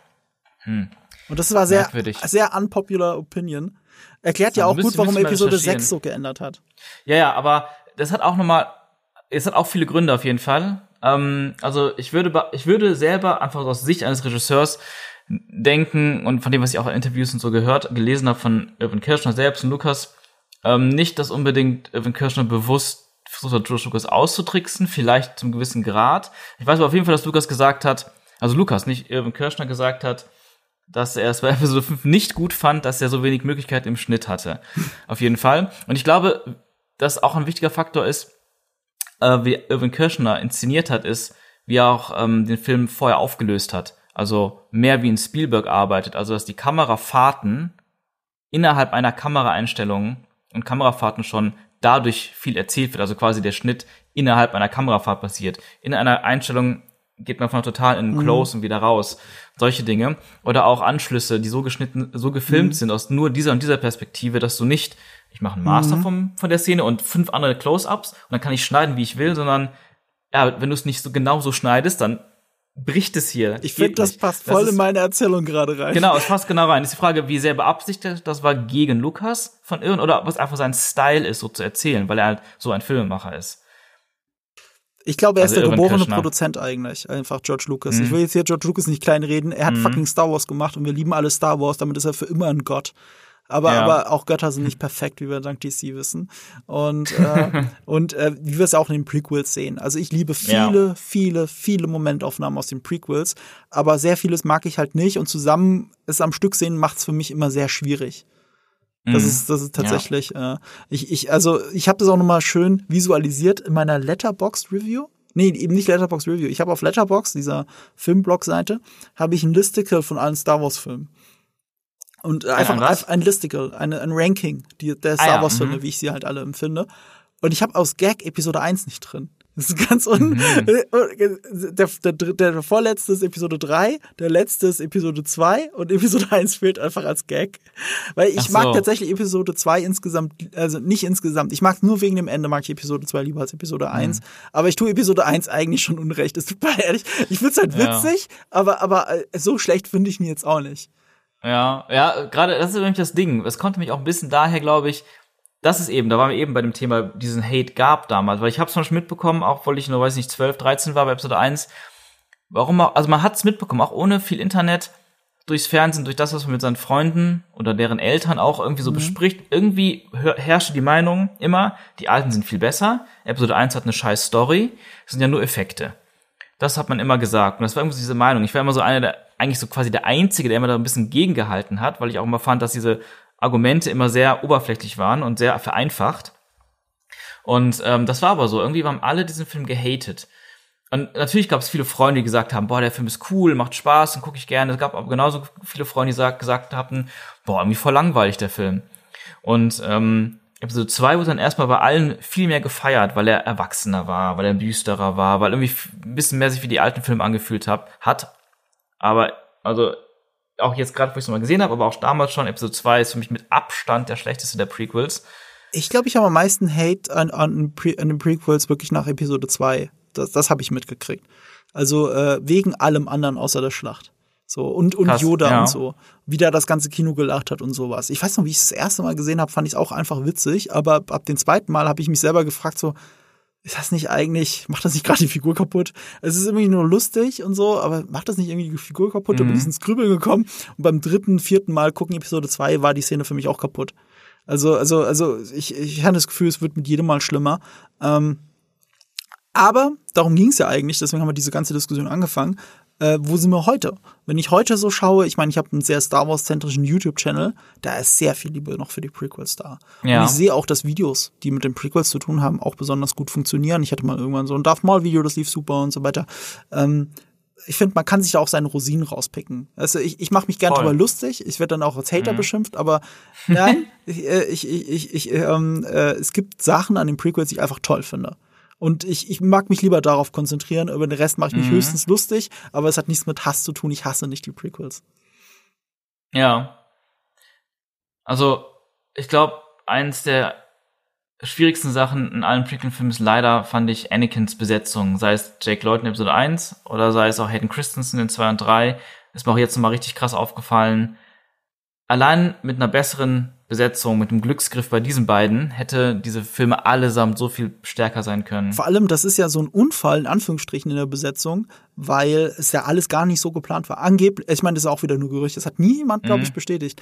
Aber angeblich war Leonardo DiCaprio äh, im Gespräch, äh, ab Episode 2 ähm, äh, Anakin Skywalker zu spielen. Und die in Episode 1, und deswegen war Episode 1 mit Jake Lloyd besetzt, weil der so aussieht wie Leonardo DiCaprio und jung. Und das Ja, ist ich- uncanny, wenn man das wirklich so nebeneinander, Ja, ja, nebeneinander hält. Das ist einfach fucking Leonardo DiCaprio. Und dann hat aber das stimmt. Leonardo DiCaprio nach Episode 1 den Schwanz so rausgezogen und gesagt, ey, ich will damit nichts zu tun haben. Ich, ich baue mir gerade die Karriere auf, ich, ich mache mir das nicht kaputt, ne? Titanic ist cool und, und der Mhm. Rest kann von mir aus sterben gehen. So nach dem Motto. Und dann ist er da raus und dann haben sie ihn, dann haben sie halt komplett jemand anderen hingesetzt. Und, und, und, äh, und damit hat allein die Tatsache, dass angeblich Leonardo DiCaprio ursprünglich Anakin Skywalker sein sollte, hat das sowohl die Episode 1 geschadet im Casting als auch Episode 2. Nette Story, aber ich glaube, das ist, äh, das, da ist nicht viel dran. Also ich glaube, dass ähm, Ich ich mir kann vorstellen. dass also ich kann mir vorstellen, dass Leonardo DiCaprio vielleicht im Casting für Episode 2 irgendwo dabei war oder in, einer, in irgendeiner Art von Auswahl. Aber ich glaube, es hatte keine Bedeutung für Episode 1. Also man sieht ja auch das Casting von Episode 1, ähm, wie die am Ende zwischen zwei oder drei, äh, Lukas zwischen zwei oder drei verschiedenen Jake Lloyds hin und her überlegt und gewisse Gründe Mhm. hat, warum er dann Jake Lloyd nimmt, wobei der andere eigentlich viel mehr nach Luke Skywalker aussah und älter aussah. Ähm, ich glaube nicht, dass das irgendwie ein Ge Gedanke war. Ähm, und wenn überhaupt, glaube ich auch nicht, dass Leonardo DiCaprio dann gesagt hat, nee, ich bin raus, weil das scheiße ist. Es klingt halt alles irgendwie wie so eine, wie so ein Märchen um eine ganz bestimmte äh, Narrative ganz zu Bild füttern. der Prequel. Genau, ja, ja, Narrative. ja, das stimmt. Also ich, ich, ich muss auch zugeben, ich, ich, ich schmück auch immer sowas aus, wenn ich sowas erzähle. Mhm. aber aber, aber das Ding ist halt, ähm, also der muss nicht mal gesagt haben, dass er Episode 1 scheiße findet. Das ist so, mhm. in meinem Kopf ist das jetzt die Geschichte. Ich habe die einzelnen angeblichen Fakten gelesen und verbinde das jetzt mhm. in meinem Kopf zu einer wunderschönen Geschichte, ja. wo er sagt, dass Episode 1 scheiße ist. Also es gibt keinen ja. dokumentierten Fall, dass Leonardo DiCaprio das so je gesagt hat, soweit ich weiß. Mhm. Ähm, es passt aber alles sehr gut rein. Also auch von so zeitlicher Abfolge. Erst Episode 1 kam 1999 raus. Äh, wenn, wenn sie, sie haben ja jetzt eher auf drei Episoden äh, ausgelegt und ähm, er muss ja nur auf einer Shortlist gewesen sein. da muss ja nicht mal ein Casting ja. passiert sein. Das passt zeitlich. Ja, er war zu dem Zeitpunkt noch ein äh, bekannter Indie, also nicht Indie-Schauspieler, aber von kleineren Filmschauspieler. Mhm. Es wurde erst mit Titanic, wurde zum Megastar. Aber der äh, Titanic war 2000, glaube ich, oder? Nee, 97. 97. Ja, vor Episode 1. Der war 97, mhm. oder? 98, 97, 96? Ja, aber das Auf war sein Durchbruch. Damit wäre damit wär natürlich auch ein äh, 97. 97, ne? Mhm. Damit wär, das, das wäre ja perfekt gewesen, um, ähm, um den Film hochzupuschen. Aber kack drauf, wir wollen uns jetzt nicht mit sowas, mhm. äh, mit ja. sowas verrennen. Ähm, mhm. Das Ding ist halt, Hayden Christensen, ich finde ihn auch keinen guten Schauspieler ganz ehrlich, also auch nicht, wenn man seine anderen Filme betrachtet. Ich krieg zwar immer mhm. wieder gesagt, so, ja, aber in dem Film ist er ganz, nee, ich, so, ich finde ihn nie gut, aber aber in Episode 3, er hat einfach so einen Look, der cool aussieht. Wenn Hayden ja, Christensen stimmt. sich in die Kamera dreht mit der Kapuze, mit den leuchtenden Augen und so, mhm. das ist perfekt. Das ist cool. So, das macht nur die Musik. Ja, nee, aber ich stimme dir schon zu. Ja. ja die Musik macht's halt, der Look, viel, der Aufbau, mhm. so, und das ist okay. Und dass er ja. zurückkommt als Darth Vader, finde ich dann nur cool und konsequent, ehrlich gesagt. Ja, tatsächlich, jetzt im Nachhinein mag ich, freue ich mich auch über Hayden Christensen in diesem Film, äh, in der Serie jetzt. Aber ganz kurz vielleicht noch abschließend dazu, wenn du, wenn du dir irgendwann mal die Filme mhm. anguckst, mhm. auch in, in, in kurzer Zeit, so eins bis drei, ich finde, man sieht gerade Episode zwei ist Hayden Christensen wirklich hart an der Grenze. Also es ist wirklich schrecklich teilweise. Episode zwei meinst du? Genau, ja, der ist unerträglich. Genau, also auch nicht nur, also Love Story ist ja auch furchtbar geschrieben und und und ausgeführt, mhm. aber und das und sein Acting in jeder Szene, die Art, wie er spricht und so, das ist wirklich erschreckend, aber in Episode 3 hat er, en, hat er sich enorm verbessert. Also ja. zwischen 2 und 3 hat er einiges gemacht und gelernt und was auch immer. Episode 3 ist er auch, auch von mhm. der Stimme, also auf, wenn man auf Englisch guckt, einfach ist ein anderer Mensch geworden. Und das ist also wirklich eine riesen, ja. riesen Verbesserung. Absolut, da bin ich bei dir, das sieht man. Ähm, man muss aber auch, man muss auch fairerweise den Schauspielern gegenüber sagen, ähm, mhm. Natalie Portman ist eine der besten Schauspielerinnen ihrer Generation. Oscar-Preisträgerin. Guck dir Episode 2 an, selbst Episode 3. Episode mhm. 1 auch von mir aus, wobei da muss sie nicht ja. so viel tun. Also, also keine Chance, keine Chance bei den mhm. Dialogen. Und Episode 2 hat halt die schlimmsten Dialoge zwischen, äh, zwischen Padme und Anakin. Das ja. ist wirklich, und es ist so schlimm inszeniert, halt wie eine Soap. Es wurde ja wie eine Soap gedreht. George Lucas hat das mit mehreren Kameras aufgenommen, wie man eine Telenovela dreht, wie man keine Serie und keinen Kinofilm dreht, mhm. sondern wirklich nur eine Telenovela. Es ist, ja. es ist ganz schrecklich. Ähm, so fühlt sich das auch an. Ja, aber auch hier, ich, ich habe ja gesagt, Obi-Wan Kenobi, es sind eigentlich drei verschiedene Obi-Wan Kenobi in drei verschiedenen Filmen. So, mhm. wir sind uns doch alle einig, dass Ewan McGregor das Potenzial hat und auch richtig cool sein kann in der Rolle. Also er hat einfach, weißt du, wenn ich an Obi-Wan Kenobi denke und die Augen zumache, denke ich zuallererst mittlerweile an Ewan McGregor und nicht an Sir ja, total. Und das ist ja immer eine Leistung. So, und, und allein die Tatsache, dass er jetzt endlich seine eigene Serie hat, wo er genau das alles ausleben kann, ist einfach Gold. Also ist, da freue ich mich drauf. So, scheiß mhm. auf irgendwelchen Prequel-Hass oder ja, ich mache mich die ganze Zeit drüber lustig, aber, aber Ewan McGregor, viele Schauspieler, äh, äh, hier, äh, Ian McDermott, der Hammer als, als Palpatine. Selbst Episode mhm. 9 hat mir Ian McDermott nicht kaputt gemacht. Der Typ ist super. Ist gar keine Frage, er hat eine tolle Stimme. Was? Es gibt eine Episode 9 mit ihr, mit Diamond. Das wäre ja cool, ne? Wenn der zurückkommen würde. Ich frage mich, wie sie das machen. Das, das, wär, das hätte so viel Potenzial. Und die dürfen es nur nicht übertreiben. Hör auf. Sie dürfen es nur nicht übertreiben. Und, und, und ach, ich muss ja auch im Nachhinein sagen, ich finde ja Episode 9 mit, so schrecklich mittlerweile. Es, es wird immer mhm. schlimmer, umso mehr Zeit vergeht. Ja. Ähm, weißt du, da, da, das, das setzt die Prequels wirklich nochmal ein besseres Licht. Muss man auch sagen. Die hatten wenigstens ein Konzept. Sowas, also sowas, ja, die Prequels haben noch mehr als ein Konzept. Ich finde, die haben wirklich viele, viele Stärken, ja. neben der ganzen Schwächen, die wir angesprochen haben. Aber, ähm, ja, Episode 9, das ist. Äh, hier, du machst den Witz, Episode 1 ist gar nicht in der Liste, aber bei mir ist Episode 9 nicht in der Liste. Bei mir war lange Zeit Episode 7 nicht in der Liste, weil ich den damals schon nicht akzeptiert habe als Star Wars-Film. Ähm, ja. Das. Ja, das sind, das sind unsere Hintergründe. Äh, wir haben jetzt, wir sind doch super viel abgeschweift, aber es hat ja mit dem Gesamtbild zu tun. Wir sind bei einer Stunde Podcast mhm. schon. Wow, holy, holy shit. shit. Und wir haben noch nicht mal mit der richtigen Trailer-Analyse angefangen. okay, okay, okay. Das war die Prequel, die Prequel-Episode gerade. Jetzt ja. geht's los. Du hast noch mal einen Punkt aufgeschrieben. Ich weiß gar nicht, ob wir den so sehr vertiefen müssen, weil wir ihn schon angesprochen hatten, nämlich Erwartungen und Hoffnungen, so. vor allem dachte, in Anbetracht der hm. letzten Serien. Ja, vielleicht mal ganz kurz dazu von meiner Warte aus. Ähm, ach, das ist auch wieder, muss man wieder so ein großes Fass aufmachen, weil die Sequels hatten ihre Probleme, meiner Meinung nach, und auch unter anderem ein Ding war für mich diese Abneigung gegenüber den Prequels, die man gespürt hat, weil natürlich die Entscheider in allen Positionen und auch die Regisseure zum großen Teil ja alles Fans der alten Filme waren. Plus die, plus Disney-Chef Bob Iger und wahrscheinlich Kathleen Kennedy auch und wer noch alles das Sagen hatte. Ähm, deswegen haben die ihren, ihren alte Trilogie Circle Jerk da gemacht. Mit, mit ganz vielem, was sie da in den ersten vier, fünf Filmen gedreht haben. Und ähm, das fand ich sehr, sehr schade, weil ich habe eigentlich damals gedacht, als Disney, als neue Filme angekündigt werden, das ist die Chance, die Chance mit einer Episode 7, 8 und 9 Trilogie, die Stärken der Prequels im neuen Licht erscheinen zu lassen, zu nutzen, von, von guten Regisseuren und guten Drehbuchautoren, die Figuren aus den alten Filmen zu nehmen weiterzuentwickeln, aber dann eben diese Welt, die Lukas aufgebaut hat, die guten Ideen, ja. die Lukas in Episode 1 bis 3 gemacht hat, diese, dieses Gesamtuniversum, was Lukas denn jetzt geschaffen hat, fortzuführen. Ich möchte an einer Stelle da direkt widersprechen, ganz mhm. kurz. Und zwar, du hast recht, man spürt so einen gewissen Hass den Prequels gegenüber, aber ich finde, dieser Hass kommt hauptsächlich von J.J. Abrams, also Episode 7 und 9. Weil bei Episode ja. 8 Ryan Johnson ähm, der hat, der hat so ganz kleine Sachen drin und der hat ja auch schon lobend über die Prequels geredet. Also er hat das mal so schön gesagt und ich finde, das trifft es auch wirklich gut. Episode 8 ähm, war George Lucas Versuch, äh, oder, oder äh, was Episode, äh, nee, sorry. Er hat gesagt, die Prequels schaffen es, äh, Kindern beizubringen, wie Faschismus funktioniert. Und das mhm. macht sie so großartig. So ja, paraphrasiert hat er genau das mhm. gesagt. Und, ich, ja. und, und man merkt es auch in Episode 8, weil erstens Ryan Johnson ganz simpel es ihn äh, nicht nur von Imperator spricht oder Palpatine, sondern er sagt ganz oft, also Luke Skywalker sagt Darth Sidious. Das ja. ist das erste und ich glaube sogar das einzige Mal, weil Episode 9 habe ich immer noch nicht zweites Mal gesehen. Aber ich glaube, es ist das erste und einzige Mal, dass der Imperator Darth Sidious genannt wird, weil da, ja. das ist direkt Hommage. Das ist Wording aus, mhm. aus den Prequels.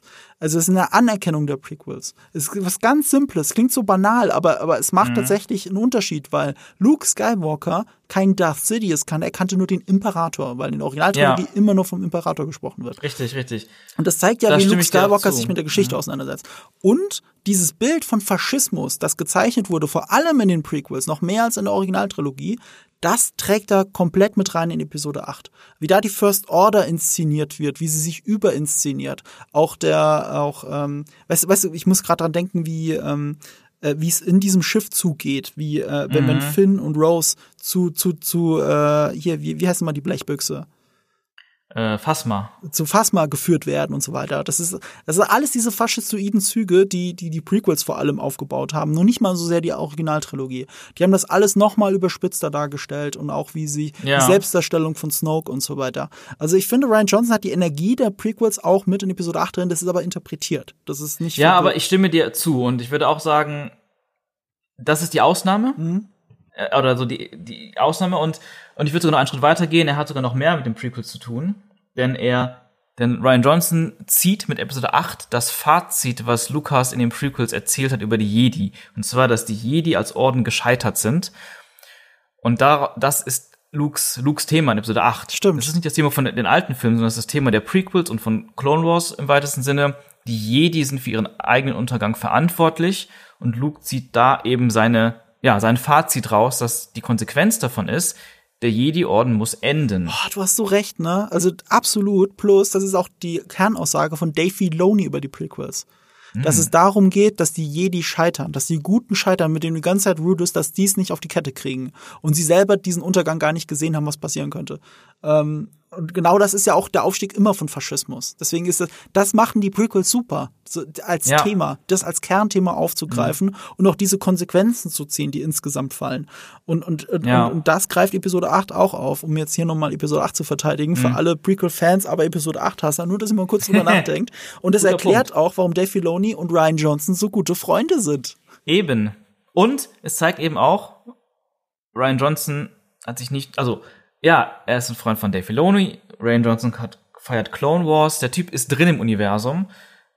Anders als Abrams, der auf alles scheißt, was nach Episode 6 Ja. rauskam. Aber das Interessante ist halt trotzdem, es ist, also es ist, natürlich ist Abrams der größte Originaltrilogie-Fan und Hater der Prequels, was ganz furchtbar als Auswahl als Regisseur für diese neuen Filme war. Aber nicht nur er. Es war auch Bob Iger. In seinem Buch, was er rausgebracht hat, sagt er selber ganz klar, die wollten ganz klar die Prequels ignorieren, weil deren zum da, den Zeitpunkt deren Meinung war, alle hassen die Prequels, wir dürfen nichts in diese Filme einbauen, was irgendwie großartig an Prequels erinnert. Ah. Deswegen hat Ryan Johnson zwar inhaltlich sehr viel Bezug zu den ähm, Prequels genommen, auf einer ganz, ich meine, auf einer relativ naja, tiefer gehenden Weise, aber oberflächlich hat er trotzdem nicht die Möglichkeiten gehabt. Vielleicht wollte er es selber nicht, aber ich glaube eher, dass es immer noch unter diesem großen Disney-Lucasfilm-Machtkonstrukt war. Alte Trilogie muss, muss das Ding sein. Deswegen visuell ist Episode 8 trotzdem viel, viel, viel mehr bei den alten Filmen. Und ähm, weil da, äh, die inhaltlichen Sachen, wie die wir gerade besprochen haben, fallen den Leuten nicht so auf, dass man dann denkt, oh, scheiß Prequels erinnert mich an Jar Binks, sondern, sondern, ähm, und die visuellen Sachen sind bei den alten Filmen. Deswegen war das so ein bisschen, so ein bisschen so, die, seine Prequel-Liebe ist under the radar gewesen in Last Jedi. Das ist eine sehr schöne Beobachtung und schlägt auch die Brücke zu dem Punkt, den wir gerade hatten, nämlich wie funktioniert Mhm. die Nostalgie in Star Wars? Sie haben nur die Nostalgie von 1977 bis 1983 bedient. Und Ja. das ist nicht nur die einzige Star Wars Nostalgie, die es heute gibt. Es ist genauso, wie Ewan McGregor sagt. So viele Leute sind mit den Prequels aufgewachsen. Diese Nostalgie gibt's auch. Und die bedient ja auch Dave Filoni. Und ähm, das haben einem, das hat ihm Mandalorian bedient, das hat ihm The Book of Boba Fett bedient.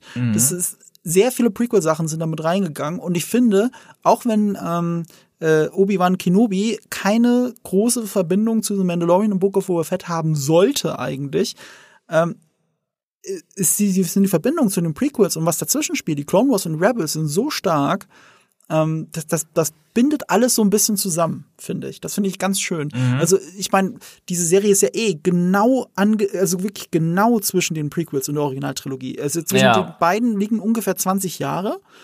Und die Serie spielt zehn Jahre nach den Prequels und damit zehn Jahre vor den ähm, vor der Originaltrilogie. Äh, und er ist auch witzigerweise ungefähr zehn Jahre jünger als Alec Guinness damals. Krass. Auch wenn sie optisch doch mehr trennt als zehn Jahre gerade. ja. Ja, es erinnert mich Schon. an irgendwelche Fankritik, die ich, äh, also ich habe eigentlich, ich habe die selber gar nicht gelesen. Ich habe nur gelesen, dass Leute darüber geschrieben haben, nämlich dass Leute sich lustig darüber machen, wie alt Ewan McGregor geworden ist. Ich so, das- was ist mit euch los? Also wenn ich Anfang 50 bin, will ich aussehen wie Ewan McGregor, dafür würde ich töten. und, äh, und gleichzeitig passt es doch perfekt, weil er, weil er in den, weil er in den Sequels halt 60 ist. Und er müsste ja eigentlich noch mehr aussehen wie Alec Guinness. Guck dir, guck dir Alec Guinness an und guck dir Ewan McGregor an. Die trennen doch mehr als zehn Jahre. Ja. Naja. Äh, das, das ist, ja, das fand ich auch mal so ein bisschen, generell ein bisschen schwierig, aber finde ich auch nicht so Hast du eigentlich gewusst, dass äh, Ewan McGregor äh, auch anderweitig, also wirklich verwandt ist mit, mit, mit Star Wars? Ja, ja, mit, mit ähm, hier dem Schauspieler von Wedge Antilles. Ja, genau, das ist so cool. Das ist auch Das ist cool. auch sehr Und da funny. gibt's auch diese Anekdote, dass er damals, als er das Angebot für Episode 1 gekriegt hat, erst seinen Onkel angerufen hat und gefragt hat, ob er es machen soll. Und der hat gesagt, ähm, mach's nicht, weil dann wirst du dein Leben lang nur noch auf diese Rolle festgenagelt. Mm. Und äh, zum Glück hatte Ewan McGregor es trotzdem gemacht, weil er wird nicht nur auf Obi-Wan Ja. Kenobi festgenagelt. Also wenn Ja, einer eine Glück. vielfältige Filmkarriere hat, dann ist es Ewan McGregor. ja, auf jeden Fall. Hast du ihn in Fargo gesehen? Äh, ich habe nicht so weit geguckt, leider. Das ist Ich bin schade. mit Serien, es tut mich mit Serien oft ein bisschen schwer, da am Ball zu bleiben. Deshalb bin ich immer noch so mehr der Film, Das, Filmgucker. das Schöne an der Fargo-Serie ist, die ich Mhm. wirklich sehr, sehr, sehr empfehlen kann. Jede Staffel ist eine eigene Geschichte und hat nichts mit der anderen Ja. Staffel zu tun. Es gibt, es gibt Querverbindungen, aber die sind völlig wurscht. Die erkennt man teilweise gar nicht, weil das so Easter Eggs sind. Und Ja. ähm, die dritte Staffel Fargo ist meine Lieblingsstaffel von Fargo. Viele sagen geil, die erste. ja. Mhm. Äh, Ich finde, die dritte ist die geilste. Das ist die kreativste, die hat am wenigsten mit dem Film Fargo Nice. zu tun. Die erste ist ja quasi ein Reboot vom Film, wenn man so will. Und die dritte ist die mit Ewan McGregor. Ah, geil. Und, äh, da, und mit seiner jetzigen Freundin, ich glaube nicht Frau, Elizabeth Winstead, Mary Elizabeth Winstead aus äh, Scott Ach ja, krass. Die, Mhm. zwei sind, die haben sich da kennengelernt, die sind jetzt zusammen. Ach, geil. Und, äh, ja, ich hab, ja. Und, und, und da spielen sie auch ein Paar. Und Fargo Staffel 3 ist unf das ist eine 10 von 10 Staffel. Das ist eine Boah, okay. fantastische, ich liebe es. Sie ist auch die verrückteste. Sie ist wirklich äh, sehr, sehr, sehr meta geschrieben. Es gibt eine Folge zum Beispiel, die ist komplett mit der Musik aus Peter und der Wolf untermalt. Okay, und jede ist ja Figur hat ein Leitmotiv und so. Total crazy. Okay, ich kann es ja dir nur ans Herz nice. legen. Okay, Es ist cool. mega Kann, gut. kann man die auch gucken ohne die zweite Ja, Staffel? das ist ja das Geile. Du kannst nur die Okay. dritte Staffel gucken, nur diese zehn Folgen oder was es sind. Ja. Und du kannst es einfach geil. genießen. Es gibt nur eine Sache, die, die ich an der dritten Staffel verrückt finde.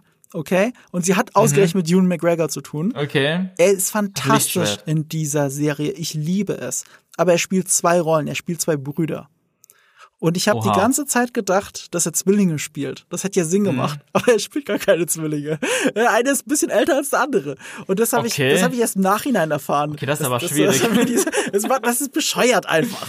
Also wenn, Okay. wenn, er, wenn er Zwillinge spielt, hätte ja alles Sinn gemacht. Ich verstehe nicht, warum sie die Story nicht einfach geändert haben, dass es Zwillinge sind und fertig. Nein, es ist ein jüngerer und ein kle- und ein älterer Bruder. Und statt zwei verschiedene Darsteller zu nehmen, die sich wenigstens ähnlich sehen oder so, es ist halt wichtig für die Story, dass sie sich ähnlich sehen. Aber das Mhm. ist halt wirklich, es ist Blödsinn. Also, das, das hätten sie nicht machen dürfen, wirklich nicht. Okay. Naja, Witzig. es konnte auch Ewan McGregor nicht retten, aber er spielt wirklich zwei verschiedene Menschen. Auch wenn sie sich viel zu ähnlich sehen. Und, äh, und deswegen große, große Empfehlung von mir. Äh, Obi-Wan Kenobi Geil. wird, bestimmt ganz toll, aber es wird unmöglich besser als Fargo Staffel 3. Ja. Gibt's Gut, auf Netflix. Ja, unbedingt. So, und noch ein Grund, warum ich so richtig Bock auf die Serie habe, weil ähm, Mhm. das ist halt auch eine Serie, Fargo lebt von Nahaufnahmen, lebt von Gesichtern, lebt davon, dass nicht alles auserzählt wird. Und äh, gerade die dritte Staffel, weil die wirklich crazy ist. Und äh, es ist auf so einem Better Call Saul Niveau, aber ohne die, ist ja egal. Ähm, wenn du den Trailer, das Ende, das Ende finde ich stark für den Trailer. Das letzte, was du siehst, also das letzte Gesicht, das du siehst, ist halt einfach nur Hugh McGregor, wie er sich, wie er irgendwas sieht und, und zur Seite dreht. So, das ist alles, was du brauchst. Also auch gerade dann die Krä also die die Krähenfüße und so, weil er älter ist, Ja. ne? Und irgendwo im Tatooine im Wind steht. Das sieht auch so echt aus, dass ich gar nicht weiß, ob das gerade wirklich an der Tages am Tageslicht gedreht ist oder oder ob Stagecraft hinter ihm ist, weil es ist eh nur blauer Himmel. Aber es ist so so ein echter kleiner menschlicher Moment. Das ist so ein Ja. Moment im Trailer, super simpel. Es ist einfach nur der letzte Shot, aber da hat mich, da holt mich der Trailer ab. Da weiß ich, ich will einfach Ewan McGregor sehen, Mhm. einsam und in die Ferne guckend. Das ist eigentlich alles, was ich will. Ja, klingt gut. Also ich meine, das ist auch für mich, ähm, habe ich ja anfangs auch gesagt, so der Hauptaufhänger für mich, warum ich mich am meisten freue, Hugh McGregor in der Rolle wieder, in der Rolle wieder zu sehen. Und auch, weil er endlich mal eine Chance, hoffentlich, ja, doch eine Chance kriegt, auch unter einer besseren Regie diese Rolle mal zu spielen. Und darauf freue ich mich. Und Deborah Chow ist richtig gut. Ich habe gerade Better Call Saul erwähnt. Die hat, die hat auch bei Better Call Saul Regie geführt, bei einer sehr, sehr, sehr Oha. guten Folge. Äh, Better Call Saul guckst du? Ich habe die ersten drei Staffeln, glaube ich, gesehen, zum Zeitpunkt, als die dritte, glaube ich, gerade raus war. Hab das auch relativ durchgebinged, weil ich super geil fand. Ich liebe Better Call Saul. Ähm, Und ich weiß nicht, wo wir gerade sind bei der Staffel, bei den ich mache gerade Staffeln. einen Rewatch. Ich habe jetzt die erste Staffel Mhm. nochmal durch. Also die ersten zwei Staffeln sind ja die lahmen Staffeln sogar noch von der von Better Call Saul und selbst die sind fantastisch. Die sind wirklich fantastisch und es wird aber nur besser. Das Beste Mhm. Ja. steht dir noch bevor, mein Freund. Geil. Wie viele Staffeln gibt's denn Äh, gerade schon? Fünf gibt's und sechs werden's, glaube ich. Ah, also die krass, sechste okay, kommt wow. jetzt am 18. April, deswegen mache ich gerade mal einen Rewatch. Ja, geil. Ja, guck das, Ja, guck gut, dann das nachzuholen. guck das dann Mhm. vor Fargo, einfach nur aus Prinzip. Und, und danach Okay. und dann, dann unmittelbar vor äh, Kenobi schaust du Fargo. Dann, dann, Okay. dann hast du alles. Ähm, Ich finde ich find ja Better Call Saul, das finde ich vielleicht auch interessant, weil das war auch so ein bisschen ein Gedanke, den ich jetzt Mhm. hier bei Obi-Wan hab Oder generell bei den Serien. Was Better Call Saul, finde ich, großartig macht und was die Star Wars-Serien nicht großartig machen, teilweise und hoffentlich ähm, noch sogar besser. Also, was mich sehr stört mittlerweile, sind, dass es so viele, Refer dass es fast nur noch aus Referenzen besteht. Eine Zeit lang habe ich mich sehr gefreut über diese ganzen Prequel-Verweise, weil einfach, ähm, naja, weil es einfach mal zeigt, dass die, die Prequels doch mit einbeziehen in diese Star Wars-Welt, dass die Star Wars-Welt doch etwas größer sein kann als nur die alten Filme und dass man auch einfach zeigt, ja, wir akzeptieren die Prequels als Teil dieser Star Wars-Geschichte. Aber womit ich generell immer ein Problem schon hatte, sind einfach Referenzen, zum Selbstzweck. Mhm. Was Episode 7 die ganze Zeit hatte zum Beispiel und was halt auch diese Serien teilweise immer mehr haben. Ganz egal, ob es alte Filme oder Prequel-Referenzen oder Clone Wars-Referenzen, es sind halt ganz oft dann doch nur Referenzen, wo man sagt, oh, wie cool, das kenne ich doch von woanders her und das erfüllt mein Herz jetzt gerade für 10 Sekunden oder vielleicht sogar noch länger. Und ähm, da mache ich mir halt auch immer mehr Sorgen. Jetzt auch gerade in der in einer von den Folgen von Mandalorian Spoiler, wo der plötzlich ein neues Raumschiff kriegt. Und das ist ein Naboo Fighter. Cool. Liebe die Dinger. Book of Boba Fett ist es. Das, das, das hast Mandalorian gesagt und das ist ein freudscher Versprecher. Du hast absolut ja, recht. Ja. Das ist Mandalorian-Folge. Ja, das ist auch nochmal so ein Ding. Und, und dann fliegt er aber durch diese Podrace-Arena. Ja, ich freue mich, weil ich Episode 1 sehr gern mag. Aber es ist halt wirklich damit teilweise eins zu eins Kameraeinstellungen einfach nur da als Referenz. Das war doch auch genau die Folge, über die wir gesprochen haben als Podcast, oder? Ja. Also wenn ihr mehr dazu hören wollt, hört doch mal mhm. da rein, bevor wir uns da jetzt wiederholen, weil wir haben ja, schon genau. eine Stunde auf der Uhr. Stimmt, sorry. Also, was, ich, was ich worauf hinaus wollte, ist eigentlich nur, ich hab bei Better Call, Better Call Saul am Anfang gedacht, als ich die ersten zwei Folgen geguckt habe oder einfach angefangen habe zu gucken, oh, wann kommt Walter White? Wann kommt der und der Charakter? Mhm. Wann kommt der und der Charakter? Ich will eigentlich nur die Referenzen mhm. auf die super geile Breaking Bad Serie sehen. Und dann geht die Serie los und läuft und ich merke irgendwann, dass ich gar nicht mehr drüber nachdenke, sondern merke, wow, diese Serie Better Call Saul kann ja komplett auf eigenen Füßen ja. stehen. Die braucht keine Referenzen, die braucht die anderen Charaktere Und sie hat nicht. aber trotzdem viele Referenzen. Sie hat super viele Referenzen und super viele Sachen, die dann später in Breaking Bad zu sehen sind, werden erklärt.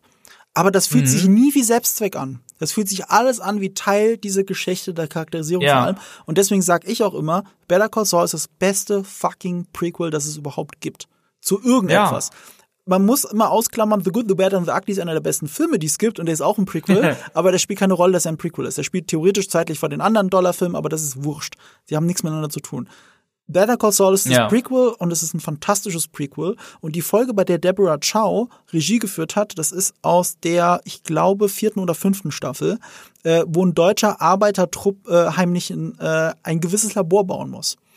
Und, und ausgerechnet ein deutscher Trupp. Deswegen ist es auch sehr witzig, die Serie auf Englisch zu gucken, weil wenn die alle mhm. mit Deutsch und hin und her reden und so. Ähm, nice. Fantastisch, wirklich fantastisch. Ich mhm. liebe Better Call Saul. Es ist, es ist wahrscheinlich eine der besten Serien aller Zeiten. Also für mich sogar noch knapp mhm. über Breaking Bad nach der sechs, nach der fünften Staffel von vor zwei Krass. Jahren. Ne?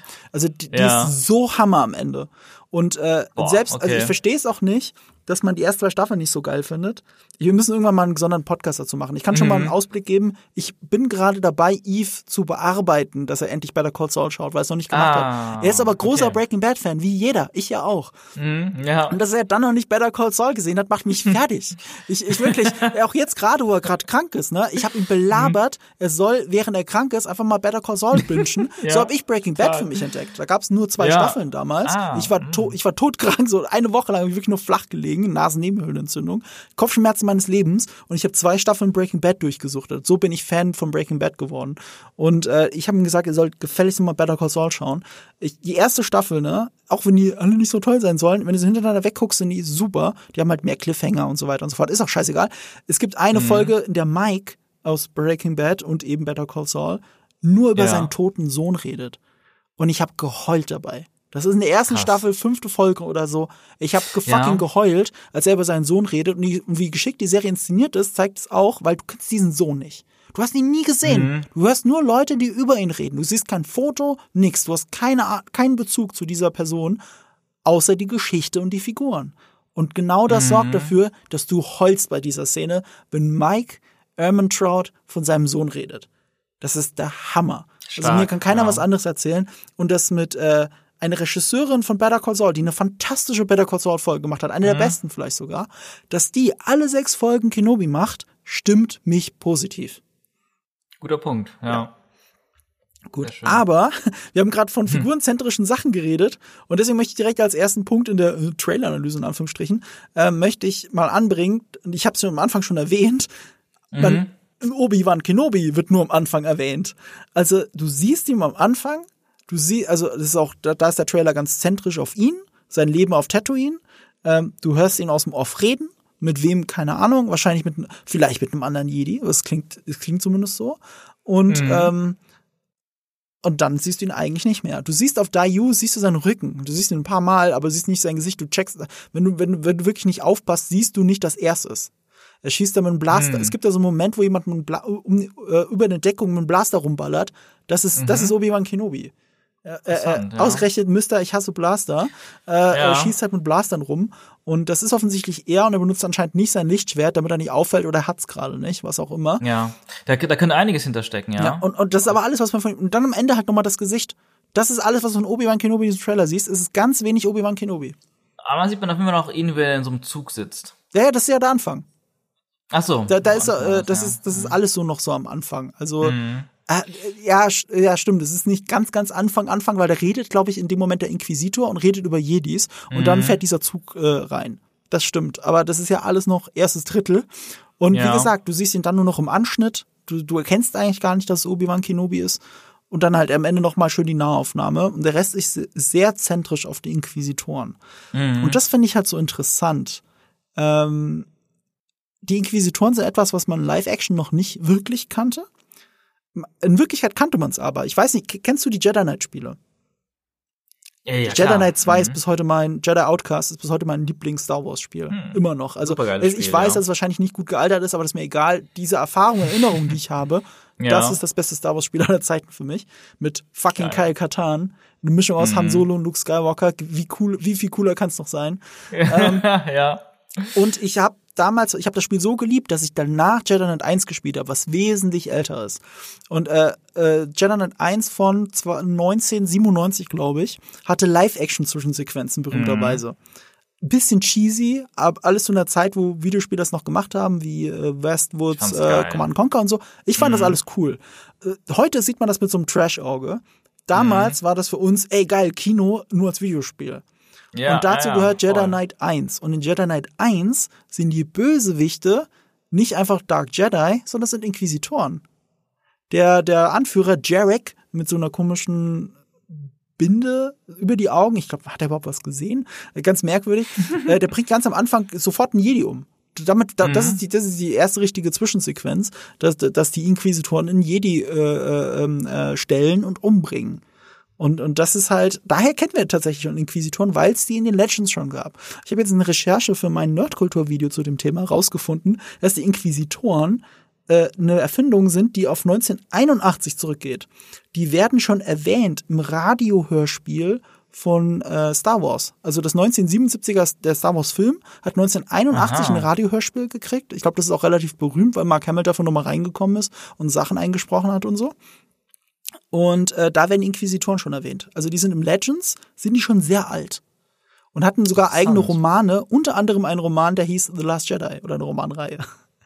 Die ist nicht kanonisch mehr. Die ist von 2013 oder so. Die ist sogar noch relativ, nee, ich glaube früher. 2013 ist zu spät, das ist nach der Disney-Übernahme. Aber ich glaube, den Kanon haben sie erst 2014 revidiert oder so. Zwei Jahre später. Deswegen könnte es wieder passen. Ich weiß es nicht so genau. Das habe ich jetzt nicht im Kopf. Aber Inquisitoren sind eine lange Geschichte und die sind halt der Fokus. Was ist dein, also wie gut kennst du die Inquisitoren und freust du dich auf die? Ich kenne sie hauptsächlich von dem Spiel Jedi Fallen Yes. Order. Das waren gute Bad Guys in dem Spiel und ähm, ich habe so eine, ich habe eine gewisse Hassliebe zu denen. Also ich habe Rebels noch nicht gesehen, das werde ich noch nachholen, ähm, aber ich habe vieles in Ausschnitten davon gesehen und mir natürlich so ein bisschen versucht, ein Bild zu machen, auch schon damals, dass es aktuell war und ich, ich, ähm, ich finde, so wie die diese Inquisitoren in, in, in dem Game inszeniert wurden, Fallen Order, habe ich die ganze Zeit immer gedacht, warum sind das nicht die Sequel-Filme? Warum sind die Sequel-Filme nicht Also das war jetzt So. dein Problem damit, dass die ja, so ja, geil ja, ja. sind. Ja, also sie waren in dem Spiel fand ich sie geil, aber ich fand sie an der falschen Stelle geil, weil ich finde auf der einen Seite nämlich mag ich es nicht, wenn ähm, zu viele Lichtschwertmenschen so nah an der alten Trilogie rum, rumhüpfen. Haufenweise Jedi haben ja irgendwie doch überlegt, Ahsoka zum Beispiel und wahrscheinlich noch 20 mehr und dann gibt's noch Inquisitoren, die rumlaufen mit Lichtschwertern, aber in den alten Filmen siehst du halt nichts davon. Da ist einfach Vader der Einzige mit dem roten Schwert und ich finde, es macht, je mehr man das so aufplustert, gerade wenn es um Schwerter geht, ähm, macht es halt immer mehr kaputt, auch von der Einzigartigkeit.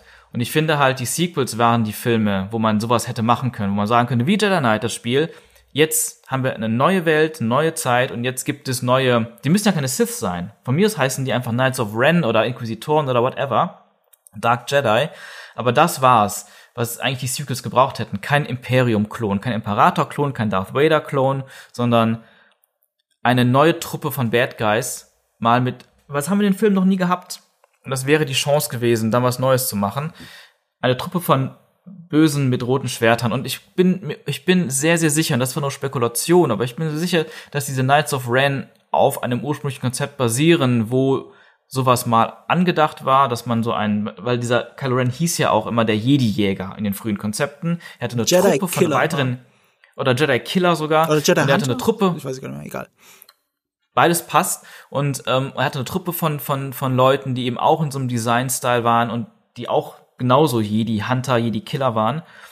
Aber Abrams hat das halt irgendwie so runter rationalisiert auf einen Mini Mini Vision Rückblick und gedacht, ja, die nächsten Regisseure können was mitmachen und seine Knights of Ren in Episode 9 waren ja auch lamer kann man sowas ja gar nicht darstellen und die hat auch keine Lichtschwerter und Luke, der Abrams wollte sich halt ganz distanzieren von allem, was so ein bisschen an Prequels und sowas erinnert.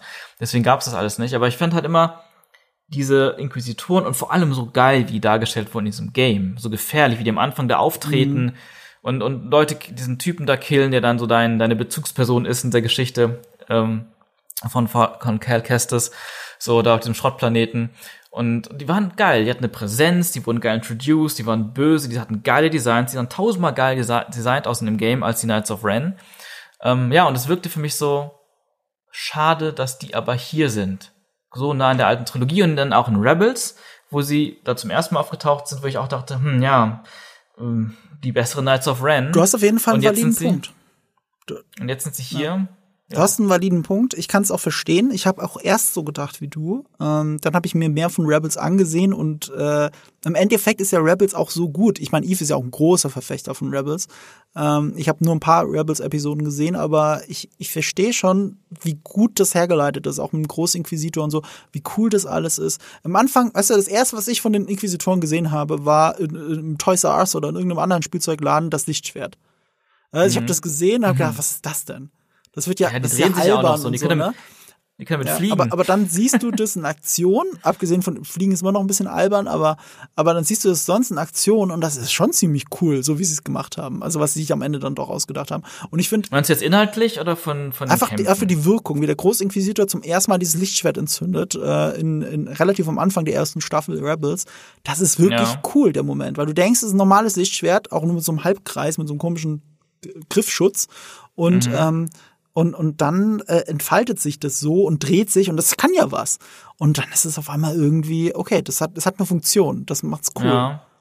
Also äh, kann sein, dass es wahrscheinlich so im Gucken funktioniert. Ich habe diese Szene ja auch gesehen und fand es halt direkt albern und dachte, ja, es passt ganz gut in so eine Mhm. Kinderserie, aber trotzdem auch hier fehl am Platz zeitlich. Finde ich schade, aber gut, Ja, ja, man kann das- die Zeit das- nicht zurückdrehen, ne? Das Also ist der Punkt, aber was ich sagen wollte, ist, ich finde, mit dem all dem zusätzlichen Storytelling äh, passt es wieder Mhm. für mich. Also auch Jedi Fallen Order. Also das ist ein Videospiel, äh, für die, die es nicht kennen. Es ist von oh, 2018, glaube ich. Also relativ jung.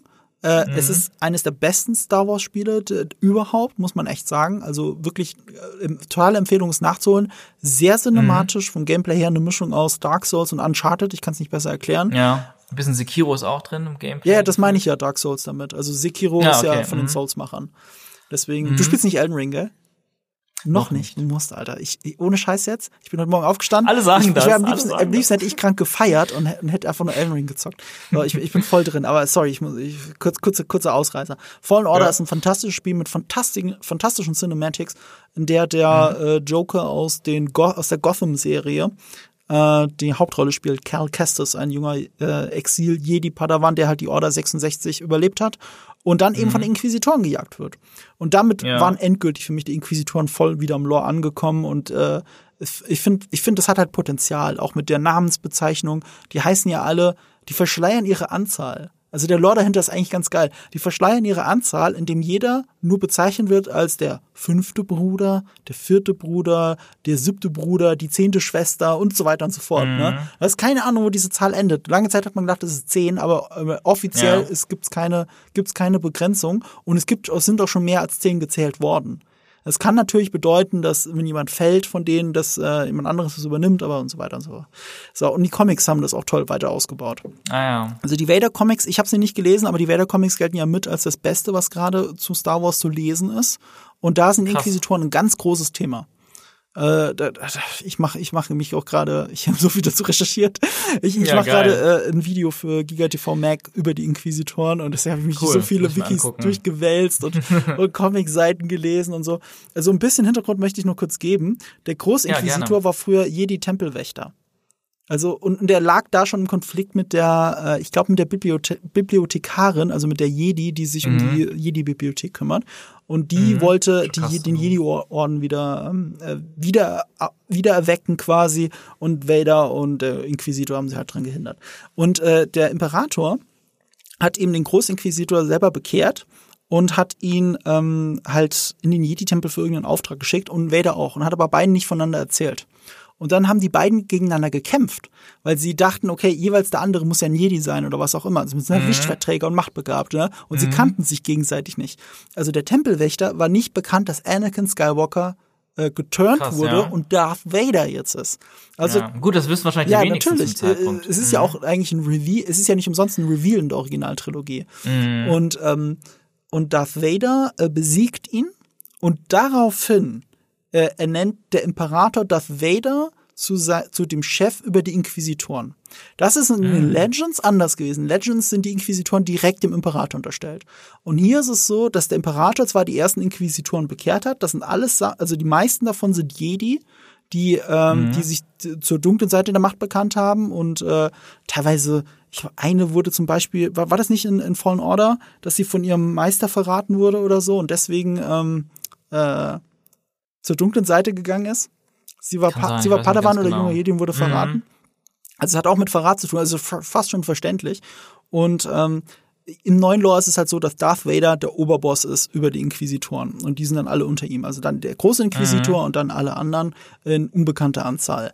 Und ähm, Vader hat die aber alle persönlich trainiert, also auch die ähm, die anderen Inquisitoren. Und äh, Ja. auch im Comic zum Beispiel schneidet er als als als Lehrmaßnahme, weil wir sind ja bei Darth Vader und nicht mehr der liebe Anakin Skywalker. Er schneidet jedem einzelnen jeden einzelnen verstümmelt er. Jeder Einzelne verliert irgendwas, äh, damit sie äh, äh, lernen, was Verlust bedeutet. Das ist, das ist so krass, ey. Also, also ich finde, die Inquisitoren haben durch den ganzen anderen Lore, durch die Spiele, durch die Comics, ähm, durch Rebels, haben sie wirklich so viel gewonnen und jetzt in Live-Action zu sehen, finde ich dann einfach dann schon cool.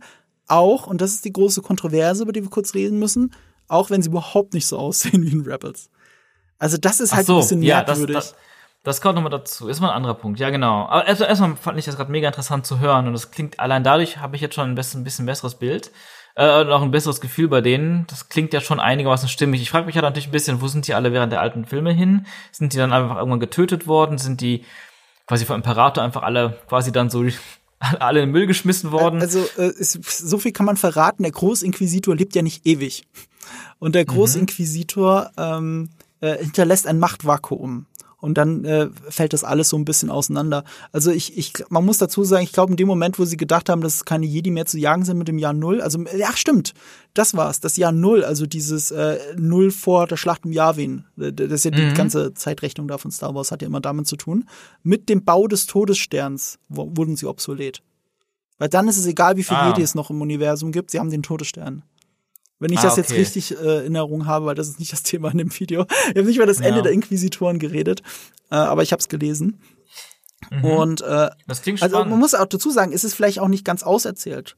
Also es sind jetzt auch nur so Vermutungen tatsächlich. Ich glaube, es gibt kein, kein Lore-Comic oder so, der jetzt genau erzählt, was mit Inquisitoren passiert ist. Oder wo die Ja, enden wirklich. Also es müsste mit dem Jahr Null, Ja. mit dem Todesstern gewesen sein, wenn ich es jetzt richtig wiedergebe. Es Mhm. ist sogar so in den Comics, dass in einem Comic von, ich glaube, 2020, also nur zwei Jahre alt, äh, äh, ein Star Wars Run, der immer noch läuft, glaube ich, in dem so eine Geschichte von Luke Skywalker nach, boah, ich glaube, nach Imperium steckt zurückgeht oder vor Imperium steckt zurück. Nee, nach Imperium steckt zurück. Nach. Ähm, ähm, wie er zum Jedi-Ritter wirklich wurde. Und darin besiegt er eine, boah, ich weiß gar nicht, wie ich es beschreiben soll. Sagen wir mal, einen Geist vom Großinquisitor. Er besiegt den. Er kämpft gegen den Geist und gewinnt. Und das ist ein wichtiger Schritt, damit Luke Skywalker zum Jedi-Ritter wird. Und das, da schließt sich der Kreis ein bisschen, weil Darth Vader hat ja auch mal den Großinquisitor besiegt und war dann erst der, Mhm. der richtige Schüler. Ist das ein neuerer das ist ein Comic? neuerer Comic, zwei Jahre alt. Ah ja, okay. Und da gibt's einfach, ja, die Sache mit den Geistern ist halt auch so ein Ding, ne? Das ist, ich find's auch schwierig, wenn das so inflationär benutzt wird und jeder kann einfach mal ein Geist werden. Ja, aber das haben sie Ähm. halt schon 1980 etabliert. Da sind sie jetzt selber schuld. Naja, geht. Also Obi-Wan und Yoda sind die einzigen und Anakin. Na, eben nicht. Also, ich meine, guck mal, äh, du hast ja am Ende von Episode 6 fällt ja auch äh, Darth Vader tot um und auf einmal ist er ein Geist. Und der hat nie was dafür getan, dass er ein Geist werden kann.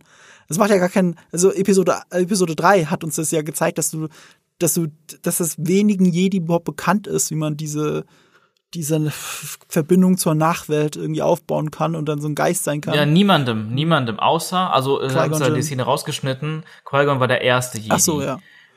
Und ähm, er lehrt es Ja. Yoda und er lehrt es Ja, Obi-Wan. und wer hat es Anakin Skywalker beigebracht? Das macht überhaupt keinen Sinn. er ist der Ja, Auserwählte. es macht keinen Sinn. Es macht auch keinen Sinn, dass sie das. Also sagen wir so, Qui-Gon Jinn spricht halt davon, dass es ähm, durch ähm, nicht einfach nur mit einer Technik oder so funktioniert, sondern dass es eben der Grundgedanke hinter dem eins, also hinter dem ewigen Leben ist, das absolute selbstlose Handeln. Und das ist halt das, was, Ende, was Vader am Ende gemacht hat. Also im übertragenen Sinne hat er sich quasi, ohne es zu wissen, die, da- das getan, was ihn dazu an diesen Punkt gebracht hat. Und man kann natürlich immer noch weiter weitergehen und sagen, ja, in diesem Moment sind vielleicht auch Obi-Wan und- und Yoda beteiligt gewesen, ihn dahin zu holen. Ähm, aber genau, das ist, ich finde dieses Thema mit den Geistern halt super spannend und interessant und ich finde es gerade auch in Episode 8 zum Beispiel spannend, da sind wir wieder, ähm, Yoda, wie er dargestellt wurde, dieses, dieses, das weiterzudenken und was da noch hintersteckt in Episode 9, das alte Skript von Colin Trevorrow, hat diesen Gedanken auch weitergesponnen, auch wenn er es vielleicht nicht ganz so geschickt gemacht hat, aber da steckt so viel Interessantes hinter. Und in Episode 9 von Abrams war es dann halt so, irgendwie am Ende hört sie ja Stimmen von allen Jedi, whatever, was, was wahrscheinlich in Abrams vereinfachter Star Wars Logik einfach bedeutet, alle Jedi, die sterben, sind ja irgendwie Geister geworden, ist doch klar. was ähm, auch sonst. Genau, und, und äh, Kylo Wum verschwindet drei Sekunden, nachdem er gestorben ist und ist zwar jetzt nicht mehr als Geist zu sehen, aber ach, das ist alles Crap. Also ich finde es schade, wenn das halt so, weil es, man kann sehr viel daraus machen und vielleicht auch in Richtungen gehen, die vielleicht auch nicht jedem Fan gefallen. Aber leider ist man jetzt im, scheinbar am Ende doch wieder in so eine super vereinfachte, lame Version, so eine Klischee-Version gegangen. Ja. Wenn, wenn Luke auch noch gegen einen Inquisitor-Geist kämpfen muss. Oder Ja, aber das ist jetzt der Comic, das wollen wir jetzt nicht Mhm. alles zu sehr zu sehr ausbreiten. Plus, ich Ja. habe den Comic gar nicht gelesen. Ich habe darüber gelesen, Mhm. habe mir den Panel angeschaut. Ah, Ah ja, auch okay. sehr interessant. Da kriegt der Großinquisitor dann die rechte Hand abgehackt von Luke Skywalker. Reference. Wir sind immer noch in Star Wars. Ja. Aber dann lass uns einfach einen Schritt weitergehen und über das Mhm. Yes. Aussehen vom Großinquisitor reden, warum das jetzt so, so ein Problem ist. Ja. Also das Problem, ich meine, muss man jetzt zur Verteidigung sagen. Rebels. Rebels ist sehr artifiziell im Look. Artifizieller als Ja. es Clone Wars war. Da sehen auch die Lichtschwerter ganz bewusst so aus wie ähm, die, die Konzeptzeichnungen aus, äh, von, 19, vom 1977er Star Wars. Also dass die Ja. Klingen sehr dünn sind und so. Es Ah ja, ist super stimmt. artifiziell. Auch Vader sieht sehr Ja, verzerrt aus. er sieht so aus wie Kann die ich- Konzeptzeichnung von Mhm. 1976, 75 oder genau, so ein, ein, ein, ein bekanntes Painting von Ralph McQuarrie. Ralph ja, McQuarrie, ja genau. Also ähm, das ist sehr daran angelehnt und das gibt dem ganzen einen eigenen Look. Das, das finde Ja. ich cool, das kann man auch appreciaten. Genau. Voll. Das, Pro das Problem ist dann, wenn du aus so einer Serie oder auch aus Clone Wars Mhm. äh, jemand ins, Real, ins reale Leben holst, ne? Ja. Die, da, da schneiden sich ja oft äh, die Möglichkeiten und äh, die Erinnerung. Mhm. Ähm, Cat Bane ist ein gutes Beispiel, der ja in Boba Fett zurückgekehrt ist. Da waren dann sehr viele, zu Recht vielleicht auch, ein bisschen sauer, dass der Mund so weit oben ist. Also Mhm. Ja. Cat Bane, es, es klingt wie ein kleines, dummes Detail. Aber dadurch, dass der Mund an einer ganz normalen Position ist, Mhm. weil das halt eine Maske ist, eine Ja. gut gemachte Maske ist, Mhm. ähm, dadurch kann dann der Schauspieler darunter sprechen am Set. Genau. Das macht es authentischer und lebendig. In, ähm, in der Animationsserie ist der Mund halt so tief gelegt, dass er noch mehr aussieht wie eine Karikatur von Clint Eastwood und so. Und, äh, und Wobei ist ja nicht eher ähm, hier The Bad von Good, the Bad and the ja, Ugly. Dave Filoni sagt, es ist immer näher an The Bad, aber er trägt die Klamotten von Clint Eastwood aus The Good, The Bad and The Ugly. Also Das Mischung aus vermischt sich vieles. Ja. Also Cat Bane ist ganz offensichtlich, finde ich, angelehnt an auch an Clint Eastwood. Also also der Mund und so, das ist Clint Eastwood. Das ist ja nicht, das ist ja nicht äh, Lee von Cleave. Aber ist das nicht äh, Lee Van Cleef so von der Hut, dieser dunkle Mantel? Lee und- Cleef ist eher so ein, ein sehr spitzes Gesicht. Ja. Lee Van Cleef sieht wirklich aus wie, äh, wie eine, also sieht ganz blöd, aber wie eine Ratte. Wie eine richtig fiese Ratte in seinem schwarzen Ja. Anzug und allem. Ja. Ne? Und mit der spitzen Nase und so. Und, äh, und äh, hier, Cat Bane ist ja das Gegenteil davon. Dieses flache Gesicht, Klar, der tief klar, verlegte klar. Mund. Aber das auch, liegt natürlich auch an der Spezies. Ja, natürlich.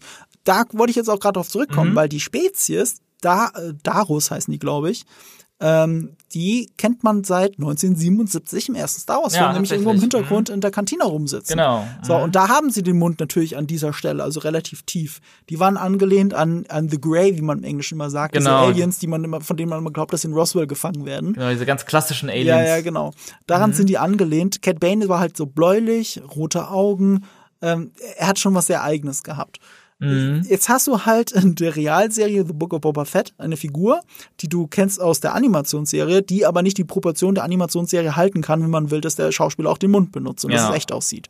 Das ist eine technische Sache, eine Ja. technische Limitierung einfach. Ja, Mund animieren ist auch nicht cool, weil ich Mhm. sag nur Bat äh, ich sag nur Justice League äh, Original Kinofassung. Uh. Ne? Mund animieren ist nicht cool, das funktioniert nicht, auch wenn du sehr viel Budget hast, das ist nicht Ja. so leicht. Und Ja, ähm, äh, Leia, Leia ähm, in Rogue One, wenn sie den Mund zu hat, sieht sie auf den ersten Blick ganz gut aus, die digitale Leia Mhm. am Ende. Sobald sie redet, ist es vorbei. Funktioniert nicht. Sieht komplett fake aus. ja, bei Tucken sieht auch der Mund ziemlich fake aus. Das ist ein bisschen komisch. Ja, Münder sind schwer. Ich, sie hätten es einfach, äh, die hatten das ja mit einer ganz anderen Technologie gemacht. Sie hätten es mit Deepfake machen müssen. Aber es gab ja zu der Zeit noch noch kein so Deepfake. weit. Mhm. Ja. Aber jetzt könntest du es mit Deepfake machen. Jetzt, ja. Es ist eigentlich auch ein bisschen bitter, dass sie so sehr dran geklebt haben, dass es die gleichen, Dar dass sie genau gleich aussehen müssen. Weil ähm, äh, der Typ, der Tarkin gespielt hat, du musst dir mal Behind the Scenes angucken. Das ist ein englischer Darsteller, den kennt man auch aus Harry Potter und so. Ich komme jetzt nicht auf den Namen natürlich, aber äh, der, also der hat ihn auch gesprochen, Tarkin, also er spricht ja auch wirklich wie Tarkin. Ich finde, der sieht in Maske schon aus wie, als wäre er Bruder von Tarkin. Und das reicht Ja, für mich ja, für einen voll. Film. Es muss nicht der gleiche, es ist, es muss nicht die gleiche Person sein. Das hat ja auch bei Star Trek funktioniert, wenn du Leute neu castest. Ja, wobei, da hat man ja komplett neues Universum aufgemacht. Das ist so ein Ja. bisschen was anderes. Aber ja, Aber ja, Leonard Nimoy läuft ja trotzdem rein. ja, Leonard Nimoy steht, steht da drin und steht gegenüber von. Quen, äh, äh, von äh, Zachary Quinto. So, Ja, stimmt auch wieder. Ja, also e egal, das ist jetzt Ja. alles Nitpicking. Ähm, ich will nur sagen, deswegen gab es so viel Kritik bei Cat Bane.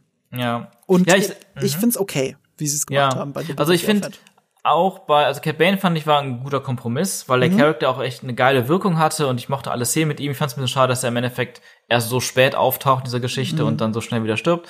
Spoiler. Aber Ja, äh, Ähm. hau ruhig, hau alles raus, mag gar keinen vorher. Hört bitte. Sorry. Ich, ich gehe davon aus, dass wirklich treue Star Wars-Fans unter unseren Zuhörern natürlich das alles schon gesehen haben Mu- und muss- natürlich unseren Podcast dazu gehört haben. Ja. Und Sean wird sich jetzt auch ein bisschen zügeln, weil es hier keine Spoilerwarnung nirgends gab. das war, das stimmt, das richtig, tut mir sehr leid. Aber zu Ähm, deiner Verteidigung, das ist alles so sehr in der Popkultur. Ich meine, ich kann mich nicht auf Twitter rumtreiben und dass ich das alles lesen kann. Ja, eben. Und zumindest in unseren Bubbles ist das so. Ja, in meiner Bubble ist das alles bekannt und damit ist Ähm, das jetzt auch gut. Genau, und, und die Sache mit dem Mund, ich fand, ich meine, klar, dann gibt es natürlich so Fans, die dann so schnell mal in Photoshop den Mund runterschieben und es sieht auf jeden Fall geiler aus. Aber so Als wie es Foto. dann gemacht ist, genau, als Foto, kannst du es halt in der Form der Serie nicht technisch umsetzen.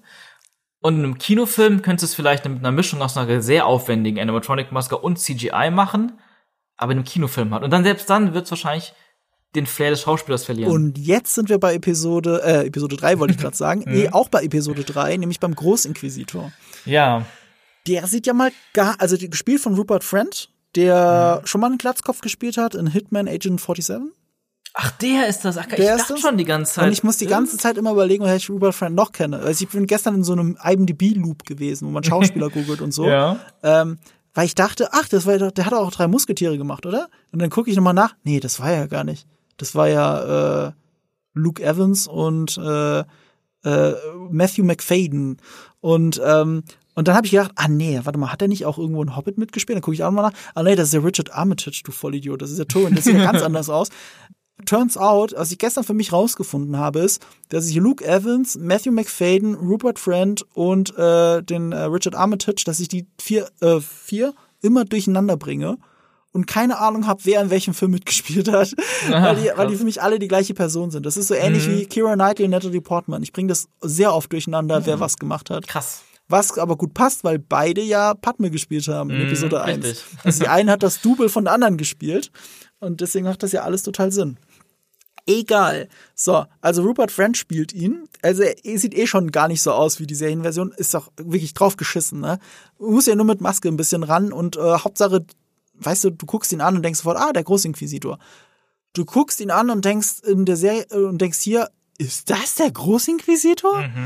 Weil ähm, klar, Proportionen ganz anders, langgezogener Kopf in den ähm, in, in der Serie Rebels, aber auch zum Beispiel leuchtende gelbe Augen. Diese, diese, diese bösen die können wirklich, es ist so wie wenn du, wenn du bei Darth Vader die, die, die, die getönten Gläser von an den Augen wegnehmen würdest. Auf einmal wäre irgendwas falsch. Ja. So, ich ich Ja, verstehe es also- halt nicht. Also es ist, es ist, also ich finde das große Problem dabei und ich bin da bei der Kritik voll bei den Kritikern, Ja. bei dem großen Inquisitor und ich kenne den Charakter nicht mal durch Rebels, Ja. sondern einfach nur als Darstellung eines Aliens und dieser bestimmten Spezies der Bewohner von Utapau. Da wollte ich gerade drauf Mhm. hin. Er ist Pauaner, nennt man das. Nicht zu verwechseln mit Paulana, das Weißbier. äh, Pauaner.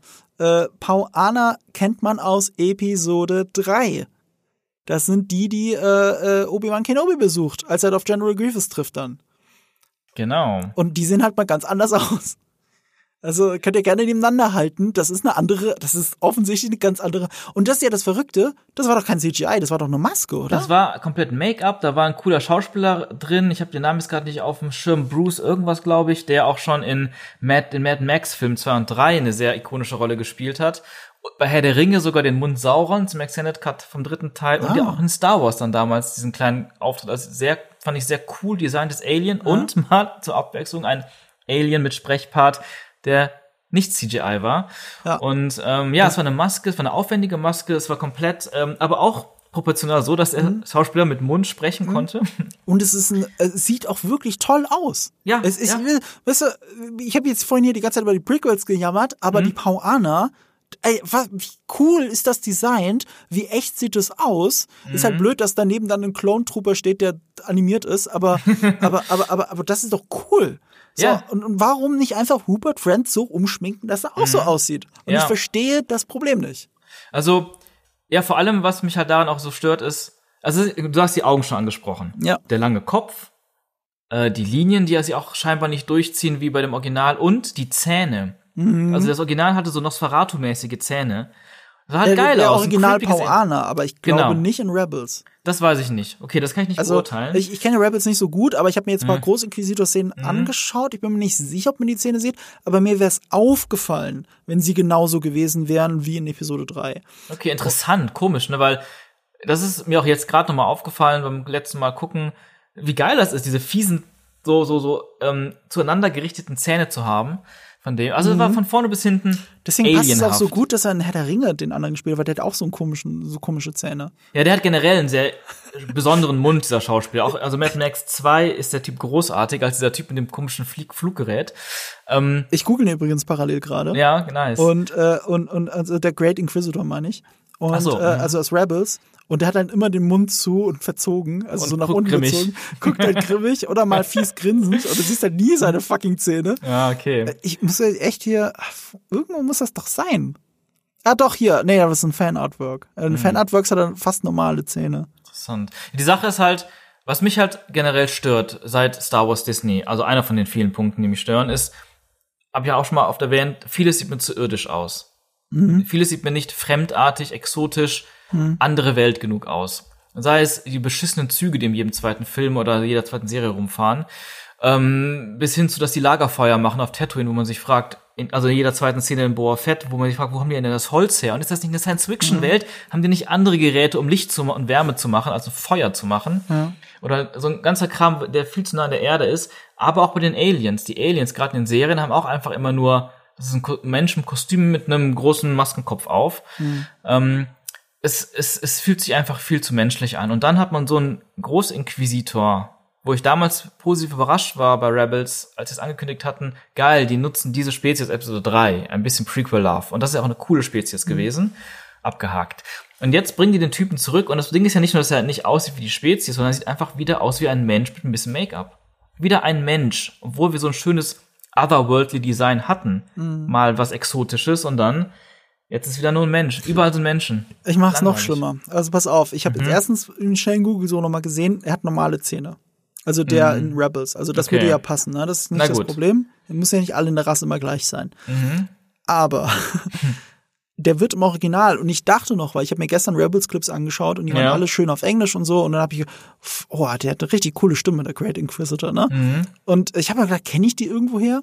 Und jetzt sehe ich endlich, wer den überhaupt spricht. Mhm. Es ist Jason fucking Isaacs. Ich weiß nicht, ob du Ja, Äh, ja, ja, ja, ja, klar. Ist, ihr kennt ihn alle. Er spielt Lucius Malfoy in Harry Potter. Mhm. Der, der, der ist, Typ- ein geiler Typ. Ey, warum spielt der denn denn nicht? Der sieht doch perfekt aus. Der sieht perfekt aus, das habe ich gerade auch gemeint. Der hat doch so ein schmales weißt Gesicht. Ja, der hat ein schmales Gesicht. Du machst dir die Stirn ein bisschen länger und so und schminkst ihn und dann ist es einfach der fucking Great Alter. Inquisitor. Der hat auch so eine Und- krasse Ausstrahlung, der Typ. Das ist doch nicht euer Ernst. Der könnte das doch machen. Vor allem, ich sehe hier beim Googlen, äh, äh, er hat auch gesagt, er würde die Rolle gerne spielen. Er würde die gerne in Live-Action spielen. Das kann doch nicht wahr sein, dass er das dann nicht macht. Ich meine, äh, der, der guckt ja wirklich wie der Great Inquisitor. Guck, google mal nochmal Lucius Malfoy. Ja, ja, ich habe auch schon ein paar Bilder offen hier. Auch sehr zu empfehlen, äh, äh, Star Trek Discovery, erste Staffel, spielt er ja den Captain von einem Star Trek, von, von einem Ah. Raumschiff von der Discovery. Und äh, es ist also, zumindest in der ersten Staffel, an vielen Stellen ist er so einer meiner Lieblings-Star Trek-Captains so instant geworden. Er hat so eine Autorität, die er ausstrahlen kann. Das ist Hm. Ich- wahnsinnig ich hab, gut. Hm? Ich habe hab folgende Theorie. Sie haben ja schon gecastet für eine andere Rolle, für Thrawn in Ahsoka. Deswegen konnten die den jetzt nicht hier benutzen. Nee, äh, also angeblich, ich glaube, das ist noch, immer noch nicht offiziell bestätigt, aber angeblich spielt ähm, ähm, Lars Mikkelsen spielt Thrawn. Lars Mikkelsen. Das ist der, der Thrawn spricht in Rebels. Ah, okay, das macht Das ist der Bruder von Mats Mikkelsen. Ah, geil. Der äh, äh, ältere Bruder. oh ja, der ich. passt auch sehr gut. Ja, Der ist passt sehr mega. gut. Mhm. Lars sehr gut. Mikkelsen ist der Hammer. Den kennt man zum Beispiel als den russischen Präsidenten in House of Cards. Ah, ah, ja, ja, ja, da, hm, Ich geil. liebe Lars Mikkelsen. Okay, also, nee, der, das ist eine gute Wahl. also Dann- der Thrawn instant wenn gekauft. der das, wenn der das, wenn der das macht, Ja. das wäre geil. Da waren ja auch sofort alle Fans dafür, ne? Also wer soll den denn spielen, wenn nicht der Typ, der ihn sogar spricht und auch noch so aussieht wie Thrawn? So stelle ich mir hätte- Thrawn vor. Hätte man bei Jason Isaacs ja auch sagen können, einem Großinquisitor. Ja, aber da, das check ich halt nicht. Woran ist es gescheitert? Warum muss es Rupert Friend sein, der, also jetzt nichts gegen Rupert Friend, ich habe jetzt nicht so viel von ihm gesehen, wie ich dachte, bevor ich ihn nochmal Mhm. Ja. gegoogelt habe. Aber, aber also, also dieses Hitman, also ich habe den Hitman Agent 47 nicht gesehen, ich kenne Mhm. nur den ersten Hitman. Ich mag die Spiele total. Aber äh, Hit, Hitman Agent 47, alles, was ich davon gesehen habe, ist scheiße. Also, also wirklich Ja, ja, unfassbar scheiße. Und äh, ich weiß, es liegt dann nicht nur an Rupert Friend, aber boah, der spielt das schon hölzern. Also das, das ist Ja. schon, das ist schon schlimm.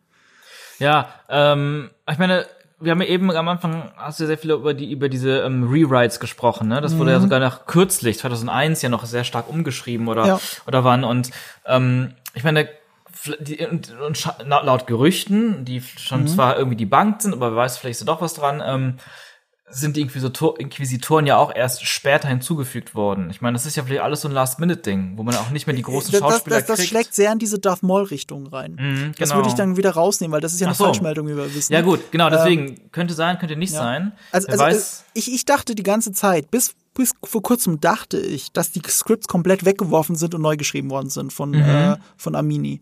Aber so wie das in Entertainment Weekly in dem Exklusivinterview Mhm. eben Catherine, Ken Catherine Kennedy und der neue Schreiber Joby Harold erzählen, Mhm. klingt es für mich eher so, als hätten sie die Skripte massiv umgearbeitet, ja. aber nicht weggeschmissen. Ja, gut, aber umgearbeitet kann ja trotzdem schon sehr viel verändern, auch ganze Charaktere Also es, es ging darum, dass es uplifting ist insgesamt, ja. Ja. Ähm, Inquisitoren, ich glaube nicht, dass die im Nachhinein reingeschrieben worden sind. Ja. Aber das ist jetzt nur eine Vermutung, wir haben alle die Serie nicht gesehen. Ja, genau, genau. Wird interessant zu beobachten sein, weil ich meine, vielleicht brauchte man solche Bad Guys, um eine uplifting Story Ja. zu erzählen, weil man die schön besiegen kann. Du musst ja umgekehrt sagen, guck mal, die, äh, die Rebels sind mit das erste neue kanonische von Disney in Star Wars, wenn ich mich Mhm. nicht täusche. Weil die sind von 2014. Und äh, ähm, 2012 hat Disney Star Wars, also Lucasfilm gekauft. Mhm. Ich glaube auch 2014 wurde der Kanon weggeworfen für die neuen Filme. es müsste 2014, 2013 irgendwie sowas gewesen sein. Es war nicht sofort nach der Übernahme. Ja. Es war J.J. Abrams, Mhm. nachdem er äh, Michael, ähm, wie heißt er nochmal, Harold? Ähm, äh, also den, den Originalautoren von Episode 7 gefeuert Äh, hat. Ar- Arndt, Arndt, ich. Michael Arndt, der Michael der Toy Arndt. Story geschrieben Mhm. hat. Toy Story 4. Ich wünschte, sein Drehbuch lesen Ja. zu können. Ja, ich würde es auch gern lesen. Das war aber noch nicht fertig. Das war halt im Ja. alten Kanon, und dann hat J.J. Abrams ihn rausgeschmissen und äh, selber geschrieben und da er war halt der Meinung, okay, damit ich ein Drehbuch schreiben kann, müssen wir den alten Kanon einfach Ja. verwerfen. Toller Mann, So. dieser Abrams, ganz toller Mann. Ja, und er hat äh, viel Liebe für Star Wars mitgebracht. Mhm. Und äh, Kotz. ja, ich meine, das ist auch nur alles Mutmaßung. ne? Es kann auch sein, dass Michael Arndts Drehbuch allem widersprochen hätte, was in Legends passiert ist. Aber in Legends gab es auch so viel Widersprüche und so weiter. Ja, ich Es meine, ist auch wurscht. Es, mir geht's ja gar nicht so sehr um Legends vielleicht dabei, sondern eher darum, dass er die Streetprints von Lucas als Basis genommen hat und dass ich von Arndt ein besserer Autor ist als Abrams in jeder Ja, Hinsicht. definitiv. Von daher hätte ich das ist gerne gesehen. Frage. Ich sag ja immer, Abrams ist ein fantastischer Regisseur, aber man muss ihm den Stift aus der Hand schlagen. Ja, total. Er, er hat das Talent von Spielberg. Also bei vielen Filmen merkst du das. Das Talent von Spielberg. Also Spielberg ist so clever und schreibt keine Drehbücher selber. ja, true. Ja. Und Mhm. das, ist- das ist J.J. Abrams nicht. Er ist ein großer Geheimniskrämer. Er glaubt, dass Überraschungen wichtiger sind als das, was eigentlich passiert. Und das ist falsch. Mhm. Also, es, es, weißt du, ein Film muss immer noch geil sein, selbst wenn du jeden Plot-Twist weißt, wenn du alles weißt. Wenn du ihn auch schon hundertmal gesehen Ja, hast, ja, ja, muss der voll. Film noch geil sein. Und J.J. Abrams zielt immer auf das erste Mal gucken. Irgendwie schon, ja. Der, der, der, der lebt so dieses, am ersten Wochenende muss der Film so und so viel einspielen und danach ist egal. Ja, das ist ist ein halt ein Credo. bisschen das Problem. Aber that being said, ich liebe Ja. seine, seine Star Trek-Filme und was er da aufgebaut hat mit der neuen Reboot und so. Also ich will jetzt nicht so viel über Abrams schimpfen. Ich liebe auch immer noch Lost. und Lost, gut. Lost hat da gar nicht so viel zu tun, wie alle sagen. Das ist ja immer das Verrückte. Er kriegt immer noch Hate für das Ende von Lost, aber er hat ja nichts mit dem Ende zu tun von Lost. Das ist alles Damon Lindelof, der übrigens News dieser Tage Ja. einen Star Wars-Film machen soll. Ich hoffe, Aber- das stimmt aber nicht. Aber mittlerweile ist es mir auch egal, aber ich weiß noch, dass ich seit, seit Prometheus ähm, Lindelof auf meiner Hate-Liste habe und ich mir es damals Wow. gegraut habe, Wow. dass, ähm, dass Lindelof jemals einen Star Wars-Film machen könnte. Gerade als ein Abrams ja auch Teil des Ja. Ganzen wurde. Und das war einfach mein größter Albtraum. Und mittlerweile ist schon so viel Schlimmes passiert bei Star Wars, dass es wahrscheinlich schon mir egal geworden Vor, ist. vor allem ist es so viel bei Lindelof passiert. Also fahr mal, fahr mal hier, äh, chill deine Nuggets, wie man sagt. Mhm. Watchmen, HBO ist für mich eine der besten Comicserien ever. Also ja, ich habe auch viel Gutes gehört. Der hat sich wahrscheinlich doch gut entwickelt, der Und, Typ. und er selbst, und das Geile ist, das ist eine Serie, die so erfolgreich auch war, dass man sie, natürlich muss es eine zweite Staffel geben, aber er sagt nö. Wenn ich Ja. eine Idee für eine Geschichte habe, die, äh, die Darsteller haben auch alle Vertrag für mehrere Staffeln, ähm, wenn, also eine Option oder sowas, ähm, wenn er eine Idee hat, würde er es machen, aber ansonsten macht er es nicht. Ansonsten ist das ein One-Shot und fertig. Und, äh, und das ist Lindelof mittlerweile. Jemand, der dank Lost gelernt hat, rechtzeitig aufzuhören. ja, okay. Muss man auch sagen. Und Prom- Prometheus hat auch ganz andere Probleme als nur das Drehbuch. Ja, aber es ist schon eines der größten Probleme. Gerade Ja, schon, aber alten Skript vergleicht. ja, aber wenn du- ich, sag ja, das, das stimmt alles, aber auch weißt du, wie viele Leute auch dahinter Prometheus zum Beispiel hat eine fantastische Stimmung. Das liebe ich an Prometheus. Was Ridley ja, Scott die, an die Stimmung kam dann von, von Scott, ja. Ja, die ist der Hammer. Und ähm, ein paar Ideen finde ich auch super geil in Prometheus. Auch alles, was mit David zu tun hat, mit dem Ja, Android. David ist der eine Und- starke Punkt. und das ist ja nicht nur. Lindelof, sondern einer von den Game of Thrones Autoren war doch auch beteiligt am Prometheus. Das ist, es ist, es ist ich hauptsächlich aber- ich glaube, Lindelof. DB Wise, ne? nee, nee, nee, Benioff. war nicht dabei. Ähm, es gab einen anderen Autoren vorher, den Namen habe ich jetzt gar nicht parat, John Spates. Und dann ähm, wurde er ersetzt von Lindelof, der hat als gerewritten. Ja, aber es war doch einer von denen dabei, oder bin ich jetzt blöd? Mhm. Ich habe das sehr, sehr, das sehr, sehr? Du verwechselst, verwechselst wahrscheinlich mit Lindelof, aber ich schaue nochmal parallel nach, damit Ja. ich keinen Quatsch rede. also ich habe das sehr, sehr krass recherchiert, auch gerade die Entwicklung und ähm, Ja, du hast recht. Nee, keiner der Game of Thrones Autoren. Und äh, es ist, es ist, Lindelof hat zum Beispiel auch sehr stark im Schnitt mit, mitgearbeitet, Ideen reingegeben und auch Mhm. da viel kaputt gemacht. Ähm, also anderes Mal müssen, können wir mal darüber ja, reden. ja, ja, wir, wir weichen ja. äh, komm. Wo waren wir denn ursprünglich? Irgendwas beim Großinquisitor und Ja, genau. Friend. Warum er, warum er so aussieht, wie er aussieht. ähm, ja, also ich finde es schade. Wie gesagt, ich finde es einfach, ich verstehe es nicht so ganz. Ich sag mal so, ich, Ich verstehe es halt nicht. den einen Punkt kann ich wieder, also der einen Punkt, der mir vielleicht einleuchten könnte, so ein bisschen ist halt wieder das Technische. Ähm, dass man, der, der Char- Charakter in Episode 3 muss körperlich nicht viel machen. Ich weiß nicht, wie viel so ein riesen Make-up-Ding mit so einem großen Kopf wiegt. Der, der läuft rum, der redet ein bisschen, das war's. Aber der Inquisitor muss halt fighten, der muss rumspringen, der muss Stunts machen. Wie gut kannst du das machen mit so krassem Make-up? Das ist vielleicht so ein bisschen das Ding, wo man sich sagen kann, da hat man sich versucht, es einfacher zu machen. damit man es nicht so schwer für den Schauspieler und für die möglichen Action-Szenen hat. Das wäre das Einzige, wo ich so ein bisschen verstehen kann, wo es herkommt. Weil rein kreativ, weiß ich nicht. Ich da kann, kann man auch drum rumschreiben, ne? Also Cat Banes Maske, guck mal, was für eine Ausstrahlung Cat Bane hat. Mhm. Und, und der, der hatte bestimmt Schwierigkeiten, überhaupt was zu sehen, der Schauspieler. Ja, ja, klar. Also, also, also ich, ich finde, da kann man drum rumschreiben, wenn es sein muss. Theoretisch. Hauptsache, es passt. Und es passt Ja. halt nicht, wenn man Episode ja. 3 gesehen ja, hat. Das passt nicht. Ähm, wo es auch nicht ganz passt, aber vielleicht besser passt, ist der fünfte Bruder. Den kennt man auch Mhm. aus Rebels. Der wird hier von äh, Sung Kang gespielt. Den kennt man Mhm. als den anderen Hahn aus Fast and Furious. ah, Kaum wiederzuerkennen, weil er in der Maske so untergeht. Fand ich auch ein bisschen komisch besetzt, weil Ja. da, ich meine, da- da geht es ja auch nicht darum, du musst ja nicht genauso aussehen oder so. Ich meine, das tut er ja sowieso nicht, aber, Mhm. aber das ist halt so ein großer Typ. Und ich habe Sung Kang nie als groß wahrgenommen. Also ich könnte jetzt nicht auf Anhieb sagen, wie groß er ist. Ja, also ähm, ich gucke mir auch gerade Fotos, also so einfach so Google-Bilder von dem Charakter aus Rebels. Der sieht wirklich furchteinflößend aus. Hat auch wieder ein sehr schmales Gesicht im Vergleich zur runden, runden Ja. Gesicht des Schauspielers und hat eine ganz andere Wirkung. Eigentlich Also musste da einen Wrestler hinstellen, ganz ehrlich. Also es muss ja nicht jetzt, kann. es muss jetzt nicht Dave Batista sein oder so, aber, Mhm. aber du nimmst halt einen großen Klotz, den du da hinstellst. Ja. Also Sung Kang ist jetzt auch nicht so prominent, äh, dass ich sage, oh, wegen dem schaue ich jetzt Star Wars. ja, ja, also selbst verstehe. ein, selbst ein Fast and Furious Fan sagt sich ja nicht, oh, der Typ, der Han spielt, spielt den Typen, den ich gar nicht wiedererkenne, der aus, der gar nicht aussieht wie Han. Äh, deswegen Mhm. gucke ich mir jetzt die Serie an. Das brauchst du nicht als USP oder so. Ähm, warum spielt denn nicht jemand, wo es passt eher?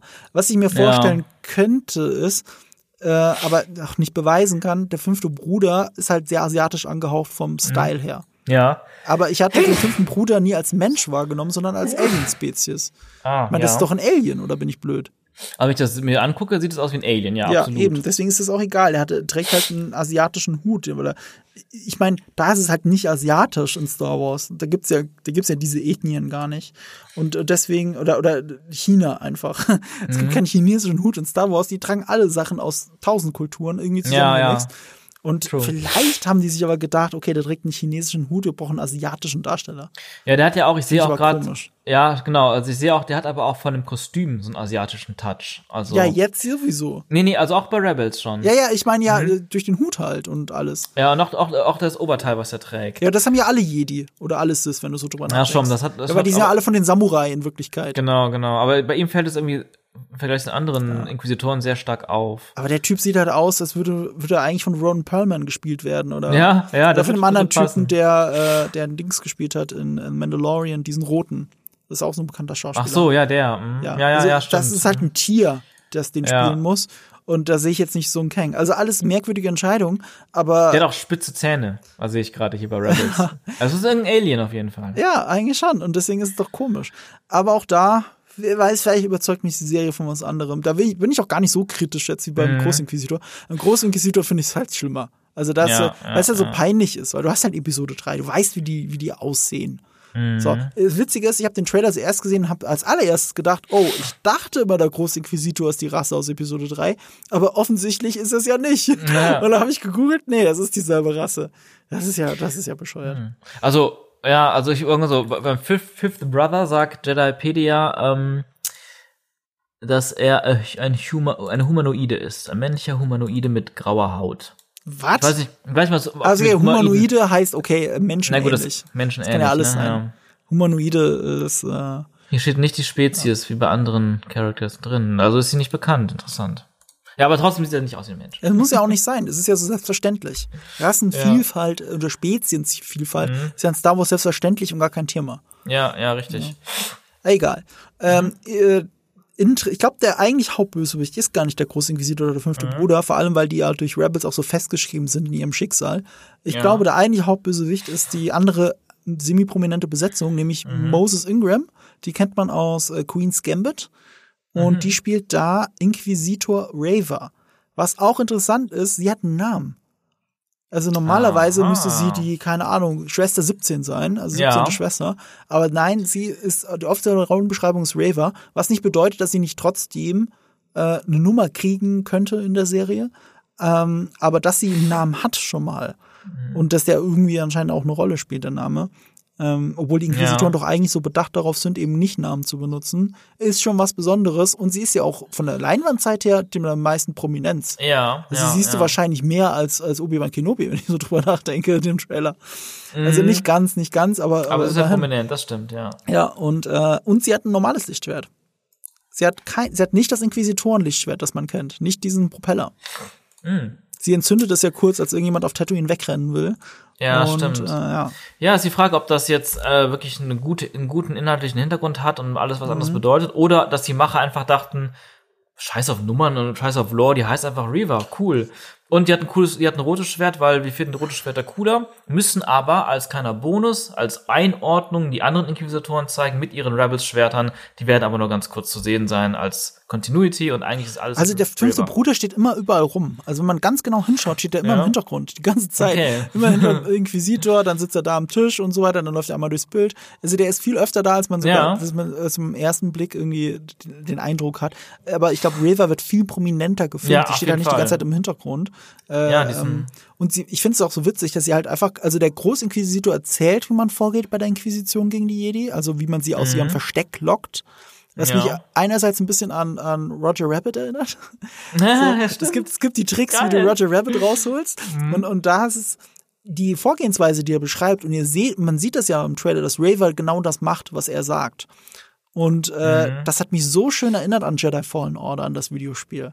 Weil diese Mhm. Cool. große Zwischensequenz, in der genau das auch passiert, wie die Mhm. Inquisitoren vorgehen, äh, dass das so wieder aufgegriffen wird, fand ich einfach super cool. ja, das Ähm, stimmt. Ich, ich weiß nicht, wie oft das in Rebels vorkommt, weil da bin ich in Rebels nicht tief genug drin, ob das Ja. nicht einfach auch alles von Rebel, Rebels ist und fertig. Ähm, ich könnte es mir vorstellen.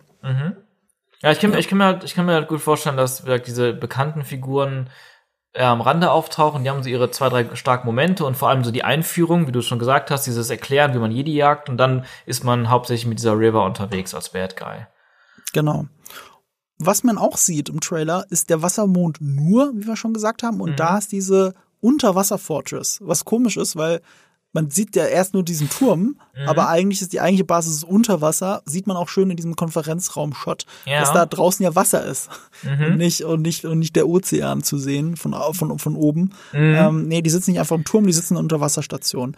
Die kennt man aus Jedi Fallen Order. Ist das exakt derselbe Planet, dieselbe Station? Ja, Geil. soweit man weiß.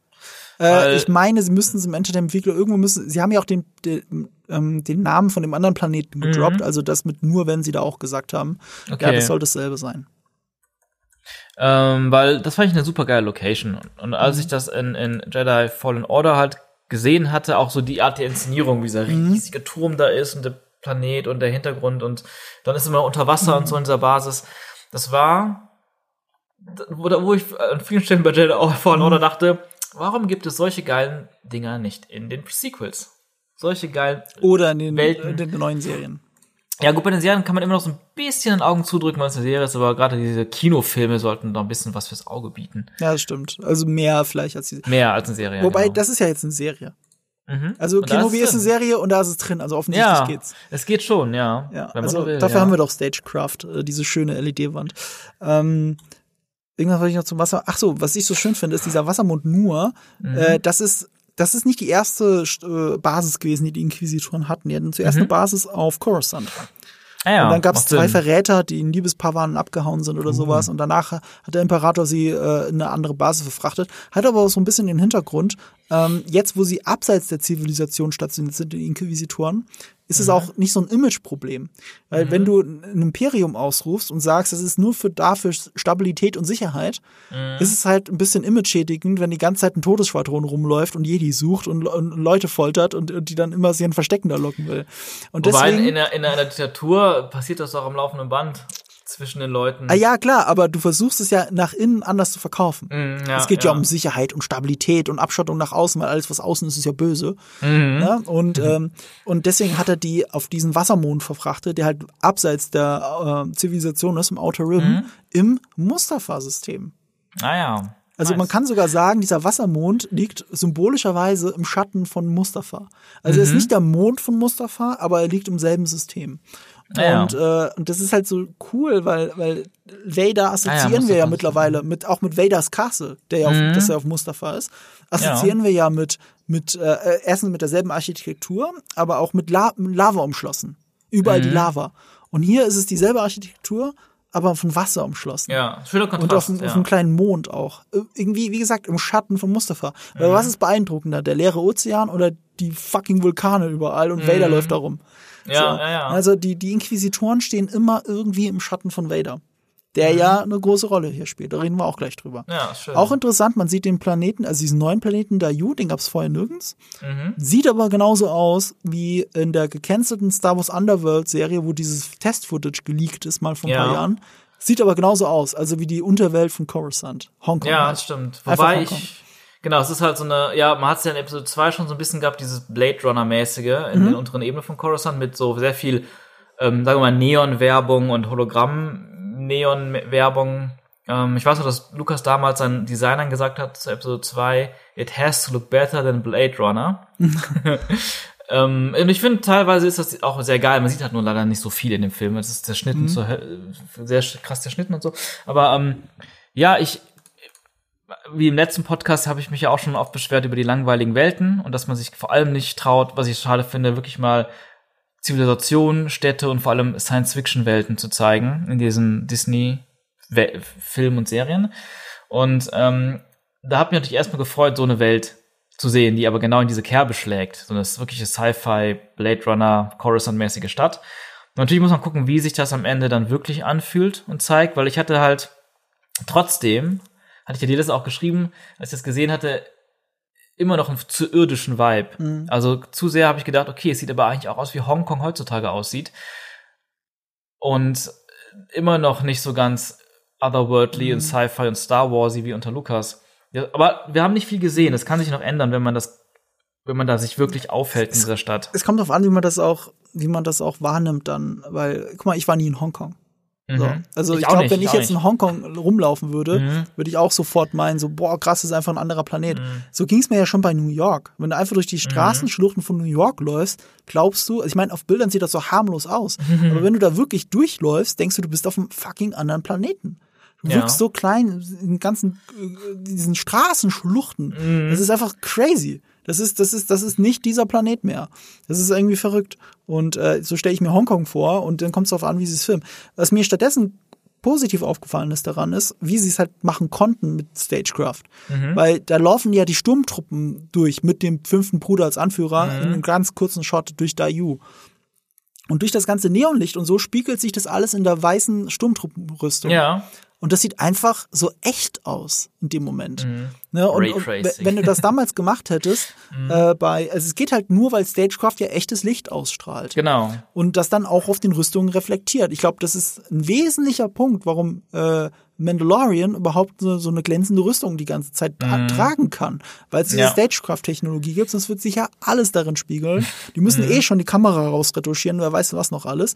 Aber so spiegelt sich auch die Landschaft drin. Und es wirkt halt echt. Und äh, wenn Ja. die da durch Dayu marschieren, wirkt es einfach echt. Es wirkt wie das echte Hongkong. Und damit Mhm. ist es ja schon mal was Cooles. Und ich finde, man kann ja auch in diesem Cyberpunking viel erzählen, was otherworldly ist. Das ist dann halt eher so im Detail. Genau, man kann es, aber zum Beispiel fand ich die Cyberpunk-Elemente in Boa Fett ähm, mit der mit der beliebten Mod-Crew da, aber vor allem bei diesem Typen, Metzger. wo die dann Bei ähm, Metzger, oder? Fandst du doch nee, so komisch? Das fand ich auch komisch, aber das, ich meine deswegen Cyberpunk. Also da waren die Mhm. irgendwann mal, war, war Boa Fett und will diese ähm, äh, Kopfgeldjägerin retten, Shand, Fennec Shand, und bringt sie dann zu diesem Typen, der da diese Mod-Sachen macht. Ja. Der war so ein bisschen, bisschen, ja. Und man war in diesem Laden, der Typ, wie der aussah, die ganze Technik drumrum und die Musik da drin, das war halt eins zu eins Cyberpunk. Mhm. Ja. Das hat mich auch mega rausgeholt, weil es halt irgendwie Cyberpunk auf der Erde war und nicht Star Wars Welt. Mhm. Das war zu sehr wieder zu nah an einem anderen Vorbild Mhm. Und hat mich völlig rausgerissen. Und da habe ich ein bisschen die Sorge, wenn die jetzt voll gerade ein bisschen in Richtung Cyberpunk gehen, auch mit dieser Stadt Dayu auf Dayu, es wird dann wieder aussehen wie auf der Erde vielleicht, mit ein bisschen Sci-Fi-Elementen mehr, aber eben nicht, immer noch nicht wie Star Wars.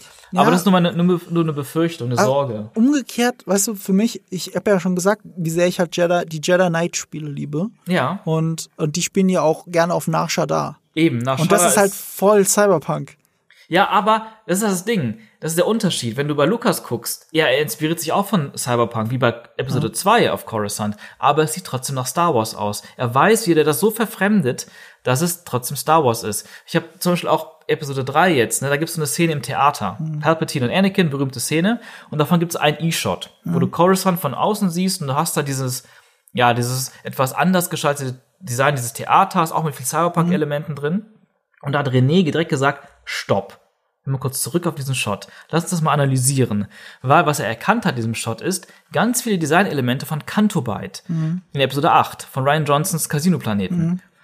Und wir haben uns das genau angeguckt und gemerkt, krass, sehr viele Designelemente sind eins zu eins in Cantobite oder weitergedacht hier für mhm. Cantobite. Aber Cantobite sieht aus wie ein scheiß Plate auf der Erde, wie eine Location auf der Erde. Aber bei Lucas sieht derselben Designelemente aus wie Star Wars es, da steckt mehr dahinter, als einfach nur sich zu orientieren an einem Vorgänger, äh, einem Vorbild, mhm. sondern das fehlt den meisten Disney-Designern, diese Brücke zu schlagen, sich zu inspirieren von etwas Realem, von unserer Erde oder vielleicht von anderen Science-Fiction-Filmen, aber das dann so weiter zu verfremden, dass es eben Star Wars wird. Mhm. Das kriegen die die ganze Zeit nicht hin. Meiner Meinung nach. Mhm. Ich will es nicht komplett absprechen, also das ist, mhm. ähm, das ist auf jeden Fall ein Punkt. Und ja, aber weißt du, umgekehrt schlägt sich da für mich ein bisschen die Brücke gerade. Genau mhm. das, was du forderst, dass Sachen wie Star Wars aussehen. Ne? Ich meine, was ist Star Wars? Das muss sich ja alles miteinander verbinden mit der Zeit. Also die Prequels, was die Prequels zum Beispiel gut mhm. hingekriegt haben, ist, Episode 1 sieht sehr, abgesehen von Tatooine, sehr anders aus als alles, was du aus Star Wars kanntest. Mhm. Und mit jedem weiteren Film nähern sich die Designelemente und die Set-Locations mhm. der alten Trilogie an. Die Schiffe ja, sehen ja. immer mehr aus wie die alte Trilogie und so weiter. Mhm. Du merkst also, dass diese Welt einen Fortschritt durchlebt, gerade im Design. Mhm. Und deswegen passt das so gut zusammen. So, ja, und auch. wir haben ja auch in, in, dieser Book of Boba Fett, äh, da haben wir ja auch über, über in unserem Podcast, haben wir ja auch über mhm. den über Vespas gestritten. Ja. Also, die sind ja so, so ein großer Punkt. Ich habe ja auch gesagt, ich finde, die Vespas gehören nicht auf Tatooine, das wirkt komisch. Voll. Aber mhm. sie passen halt perfekt zu Episode 2, zu dem Coruscant, das wir gesehen haben. Genau, das ja. wird da gut reinpassen. Ja. Also insofern ja. passt es mhm. zur Welt und aus irgendeinem Grund ist 20 Jahre später erst der Modegeschmack aus Coruscant auf ein Tatooine angekommen. Ja, was der, eigentlich auch, was, was ja auch sein könnte, aber ja. es fällt trotzdem sehr raus. Was, was, was, was fast realistisch ist. Ich komme vom Land, da sind wir mhm. mit der Mode immer zehn Jahre hinter dem Rest der Welt. also, also hinter zehn Jahre vom Rest von Deutschland und Deutschland ist zehn Jahre hinter dem Rest der Welt. Also ja. 20 Jahre passt ganz gut. Mhm. Ähm, und deswegen passt, passt es ganz gut. Ich habe ja gesagt, äh, äh, Dai Jaju sieht ja auch ein bisschen aus wie Narshada. Nicht ganz so, also, mhm, also mhm. Narshada ist nicht ganz so neon durchleuchtet, aber sehr ja. cyberpunkig. Und wie gesagt, Narshada kennt man nur aus Comics und Büchern und so. Aber ja, ansonsten, oder, oder den Games halt. Ja, ich meine, ich meine, äh, Comics, Büchern, ja, und Games. So. Mhm. Games habe ich vergessen aufzusehen. Ich kenne es eigentlich nur aus Games. Ja. ich habe kein Buch dazu gelesen, ja. kein Comic. So, mhm. und, und zwar in mehreren Games. Also es ist wirklich etabliert, Nashada. Ja, das ja, ist ja, halt, voll. Das ist halt die Underworld von Star Wenn ich an die Underworld von Star Wars denke, an die Unterwelt, dann denke ich mhm. an Nashada. So. Voll. Und, und Daiju sieht so aus, nur noch mhm. mit mehr Neon, ein bisschen mehr, mehr, mehr, mehr wie Hongkong. Und mhm. jetzt hast du halt in Book of Boba Fett noch so ein paar Cyberpunk-Elemente etabliert. Und wenn du die jetzt auch auf äh, Daiju bringst, und aber halt 20 Jahre vor äh, Book of Boba Fett spielt das mhm. ja, dann, dann ist die Welt wieder so ein klein Stück größer geworden und alles rückt mhm. ein bisschen wieder näher aneinander, finde ich. Ja, ich finde es auch wirklich gut, dass sie diesen Schritt gehen und dass man mal, endlich mal eine Stadt, eine Großstadt sieht und hey, vielleicht erlauben sie sich ja auch da solche Mod-Dinger rumfahren zu lassen, wie in diese Vespas. Irgendwo im Hintergrund, dass man so zumindest der aufmerksame Fan dann sagen kann, ah, da fing das, wie du mhm. sagst, damals auf dem Planeten mhm. an und irgendwann hat es nach Tatooine geschafft. Aber es ist vielleicht auch so eine Sache, die auch ein bisschen mit der Stagecraft zu tun hat. Ähm, die, der, der Typ läuft durch die Straßen, dieser Inquisitor, und links mhm. und rechts hast du dann diese ähm, die Hausfassaden mit ganz viel ähm, dieser Neonwerbung. Mhm. Es sieht halt, wie gesagt, es sieht aus, es gibt, es gibt Straßenzüge in, in Shanghai oder in Tokio oder in Hongkong, die einfach eins zu eins so aussehen. Das mhm. sieht gar nicht anders aus. Ähm, außer man guckt genau hin und sieht hier noch, da noch ein Astromech-Druiden und Sturmtruppen und mhm. sowas.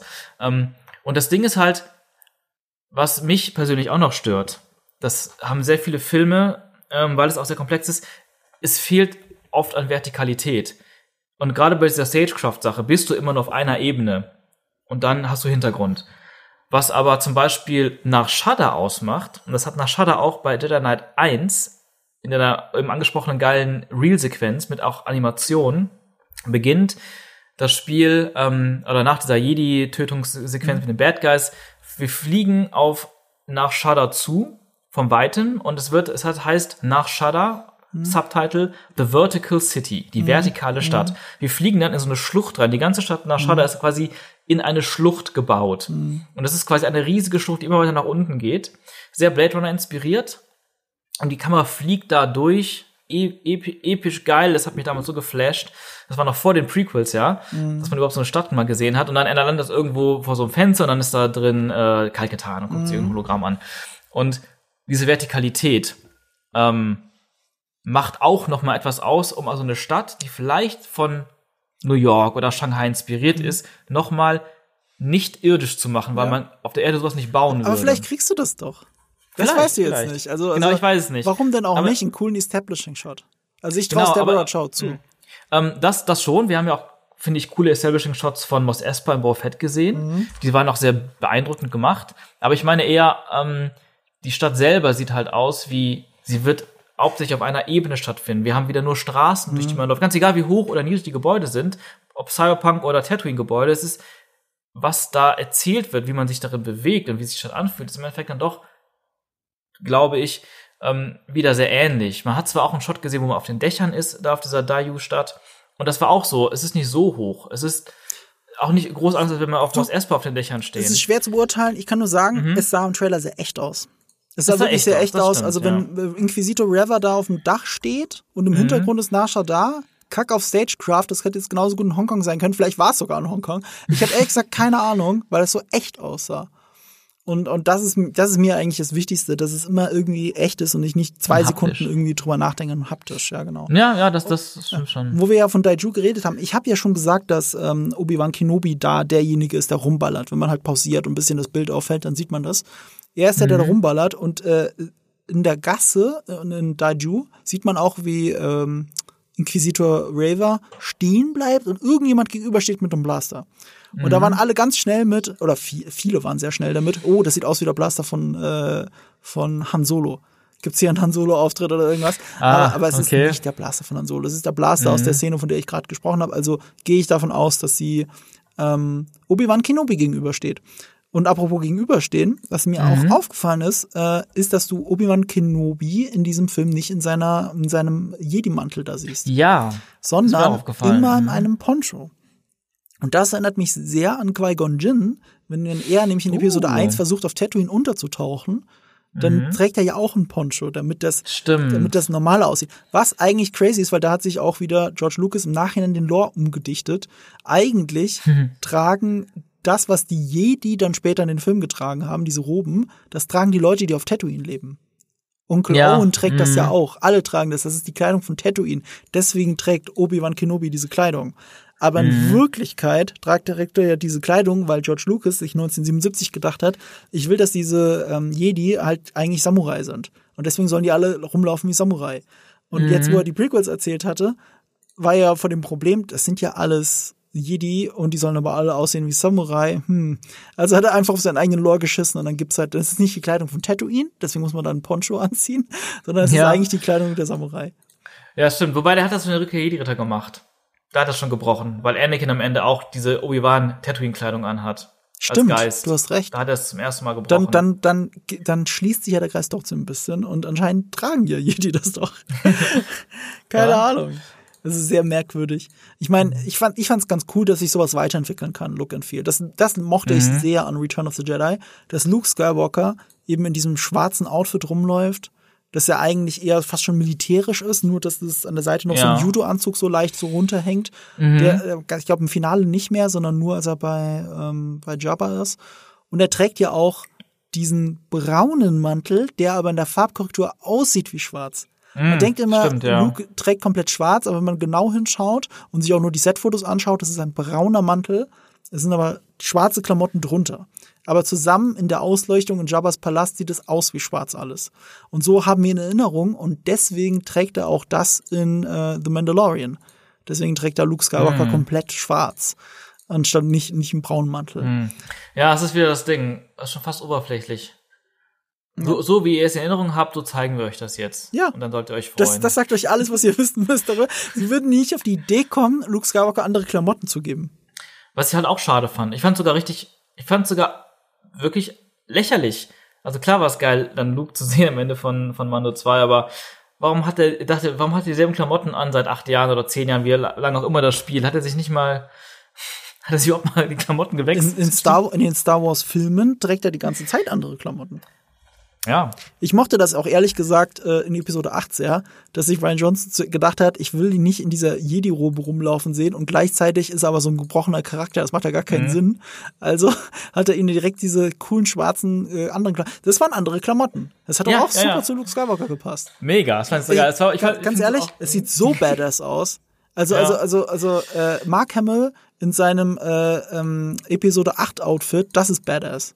Mhm. Ja, okay. Ich finde es auch, ich finde aber auch geil, was du, angesprochen hast. Er macht das ja so geschickt, subtil. Man kriegt das fast gar nicht mit, wie er seine Klamotten irgendwann wechselt. Weil er, er, er muss ja so starten mit diesen hellen Jedi-Roben mhm. auf dem Planeten, wenn Ray ankommt. Und dann ein, zwei Szenen später, während er mit ihr spricht, sieht man so, wie er so die Klammern zusammenfaltet und sein anderes Ding so rüberzieht. Aber man kriegt, man. Nee, ich finde das schon sehr forciert, ehrlich gesagt. Ja? ja komm, es ist forciert. Äh, äh, aber sorry, du kriegst gerade Besuch auf einem einsamen Planeten mhm. und das erste, was du machst, ist, du gehst in, eine, in deine Hütte rein und ziehst dich um. Das ist, das ist nicht der erste Gedanke, wenn ich Besuch nee, kriege. Nee, das ist richtig. Es ist, es ist auf jeden Fall forciert, aber ich fand, es war trotzdem so, dass es nicht so krass auffällt, dass er es macht. Es wurde halt, es wird, wird gezeigt Mhm. Aber gerade ist der Fokus gerade woanders und später ist er einfach in den braunen Klamotten. Beim ersten Mal gucken, habe ich mich irgendwann mal gedacht, so, oder am zweiten Mal gucken, so, warte mal, der hat doch ganz andere Klamotten gehabt ne, an Episode 7. Wann, wann zieht er sich denn nochmal um? Ach ja, stimmt, da war die Szene. Ich fand das sieht er wirklich um. Ich, weiß, ich liebe Episode 8, aber das ehrlich gesagt ist mir zu forciert, dass er da die Klamotten zusammenlegt. Warum hat er nicht einfach am nächsten Tag die anderen Klamotten an? Die übernachtet ja da und am nächsten Tag verfolgt hm. sie ihn, wie er die Kühe Stimmt, hätte, hätte man auch machen können. Ja, der einfach andere Klamotten an, fertig. Du musst doch hm. nichts, erkennen. Also, keine, keine Ahnung. Ja. Egal. Äh, aber apropos genau diese hm. Klamotten. Wer die trägt, ist ja Owen Lars, Onkel Owen. Und äh, hm, der wird ja mhm. von Joel Edgerton wieder gespielt, genauso wie Tante Beru von der gleichen Darstellerin gespielt mhm. wird. Äh, ich muss kurz gucken, damit ich sie jetzt nicht runterschlucke. Die wird gespielt von Bonnie Peace. Bonnie Peace kennt man mhm. doch auch irgendwo her.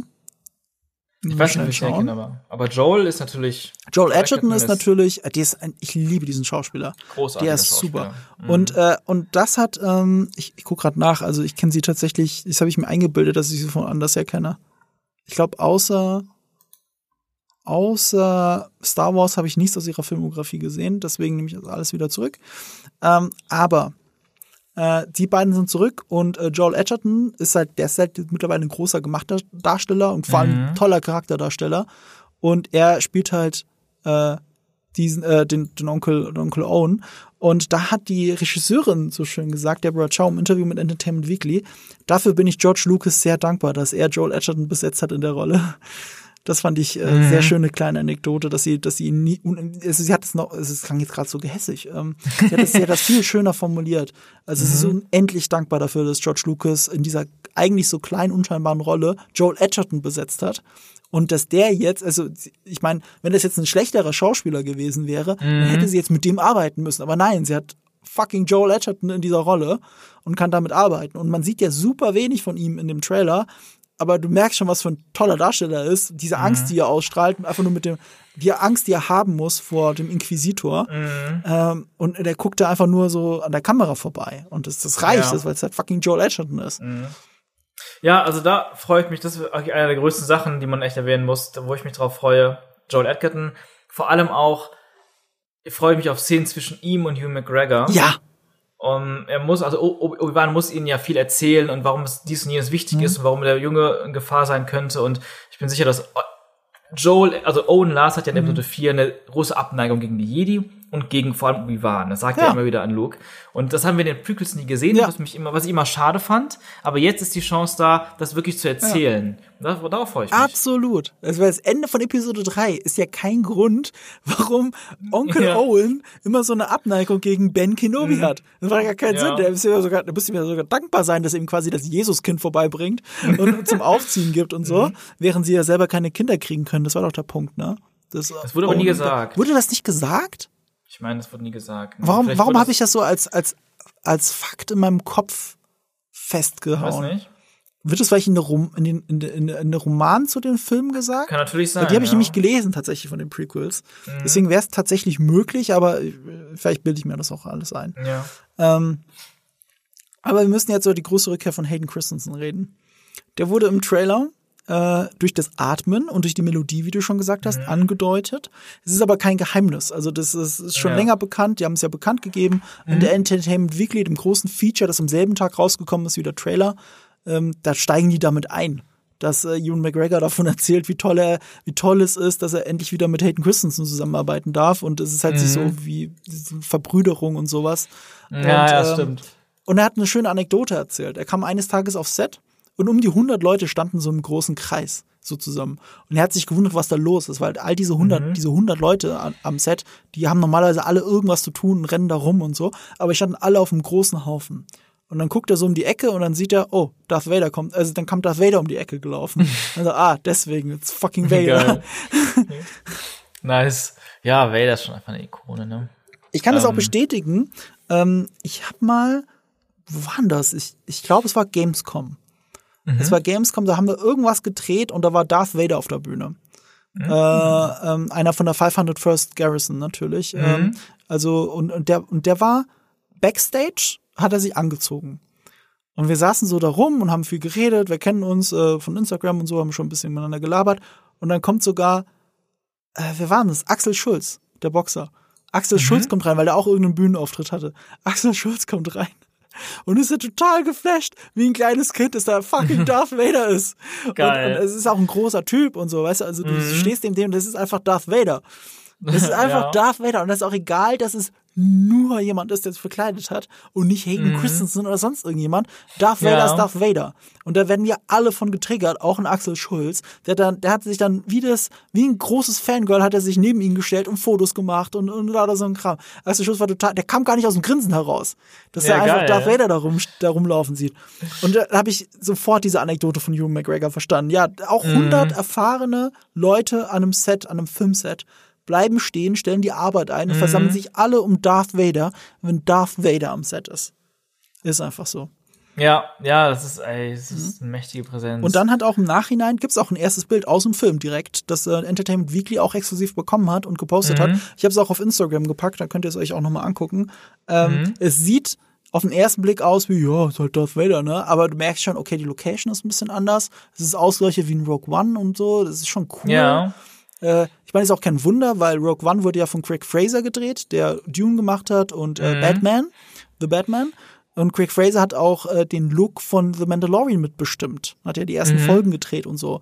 Und, und dass dann auch die neue Star Wars Serie auch wieder aussieht wie Mandalorian, auch mit dank Stagecraft und so weiter und dann noch mit Vader, dass es dann genauso aussieht wie Rogue One, ist auch gar kein Zufall.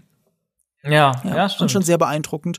Und äh, interessant an diesem Shot, er verrät auch ein bisschen was, weil das ist äh, diese Sith Meditations äh, ähm, äh, Chamber im Hintergrund. Mhm. Das ist halt der eine Moment, der eine Ort, an dem Darth Vader seinen Helm abzieht. Warte mal, warte mal, ähm, das ist doch einfach dieser Ort aus einer Castle, oder nicht? Ja, es ist schon ein Castle, also ich glaube, es ist Castle, aber es ist halt so eine, so ein Chamber, so eine Meditation Chamber, die hinter ihm ist. So eine Säule. Gucken wenn man da genau hinschaut. Sieht man auch oben am Licht, das da äh, rauskommt. Findest du bei mir auf Instagram zum Beispiel? Ja, ich gucke mal gerade bei Instagram dann, Sekunde. Weil ich weiß auch, dass ich da ähm, auch irgendwann hat das mal dazu geschrieben und ich hatte da dann das dem quasi direkt gesagt, nee, das sieht doch ganz anders. Nee, genau, mein Kollege war das. Äh, ah, doch, jetzt erkennt man, sie sind nach oben. Na, wobei, ja, hm, nach oben beides hin. sein. Könnte nach oben geöffnet sein, aber es ist aber nicht das gleiche Ding wie ein Empire Strikes Back. Nee, nee, nee, das ist sowieso nicht. Es ist auch eher Vader's mhm. Castle, da bin ich ganz bei dir. Mhm. Ähm, es ist ja nicht der weiße Raum, wie, wie ein Empire mhm. Strikes Back. Es sieht alles aus wie Vader's Castle. Aber das ja. deutet so ein bisschen drauf hin. Ich meine, mhm. man muss auch dazu sagen, in Rogue One hat man nicht mal drüber nachgedacht, Hayden Christensen zurückzuholen. Warum auch? Also ja. du, du holst halt einen großen, du musst einen Zwei-Meter-Typen in das Kostüm. Das ist ja mal das Klar. Ding bei, bei Darth Vader. In dem Kostüm selber steckt ja eigentlich ein Zwei-Meter-Dude drin. Also David mhm. Prowse war das halt. Auch Hayden ja. Christensen ist keine zwei Meter groß. Du holst nicht Hayden Christensen, um ihn ins Kostüm mhm. zu stecken und durch die Gegend stapfen zu lassen. Du ja. holst ihn, damit er den Helm abnimmt. Deswegen ja, genau. eigentlich. Und darauf bin ich gespannt. Mhm. Ich gehe fest davon das aus, dass das passieren wird. Sonst macht es keinen Sinn, ihn zurückzuholen. Es gibt noch einen anderen Grund. Ähm, Ja. also andere Möglichkeiten Außer für. PR, meine ich. Muss man dazu Ähm, sagen. ja, aber ich meine auch so in der Serie, also was ich tatsächlich eher gedacht habe, ist, dass man Rückblicke sieht zu den Clone Wars. Ach so, ja, stimmt. Das könnte natürlich auch sein. Flashbacks. Weil das finde ich spannend zu sehen, wie Obi-Wan und Anakin eine Clone Wars Situation, vielleicht sogar aus der Serie selbst oder vielleicht was Neues gezeigt wird, aber aus dieser Zeit. Ja, ich muss nicht unnötig Anti-Aging-Kram nochmal einbauen. Das Ding ist halt, du kannst Ja, um sowas ja rumschreiben. Also, also du Mhm. musst nicht alles mit Technologie lösen, um es erzählen zu können. Ja. Also die meisten Menschen erzählen nichts mit Technologie. Also, also du brauchst es nicht. Du kannst auch einfach gute Dialoge schreiben. Ich habe ja vorhin von dem Better Call Saul Dialog ges äh, gesprochen, in, Mhm. Ja. wo es um eine Person geht, die du nie gesehen hast. Und ich habe geheult dabei. Ja, Umgekehrt muss klar, man auch klar. zusagen, gerade Better Call Saul hat viele Flashback-Szenen. Also vielleicht ist es auch nicht der beste Vergleich. Naja. Mhm. Ja, also ich meine, glaube, Hayden sieht auch noch einigermaßen okay aus. Ja, aber Hugh McGregor ist ja auch deutlich älter und die sind ja beide deutlich trotzdem. Also wenn die nebeneinander, du wirst dann nicht Episode 3 sehen, das kann mir keiner erzählen. Also du musst du dir halt künstlich verjüngen. Da muss man schon ein bisschen Und- und, machen, äh, das- das finde ich Aber halt gut, das kriegen die ja mittlerweile alles gut hin. Ja, das Also ich, kann- ich, das ich kann mir beides vorstellen. Wenn Obi-Wan sich vielleicht zurückerinnert, vielleicht.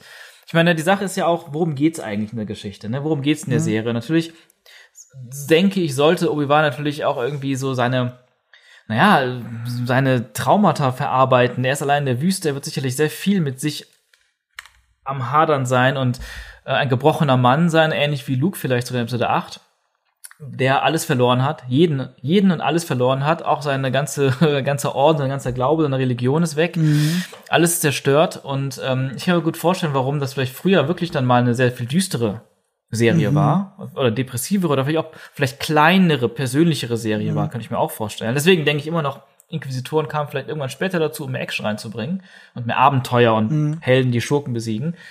Ähm, und das finde ich interessant und deswegen muss er sich damit auseinandersetzen, denke ich, was, was in den Klonkriegen passiert ist. Wie konnte es sein, dass Jedi gescheitert sind? Eigentlich muss Obi-Wan ja vieles wirklich durchmachen, was Luke auf der Insel durchmacht gerade.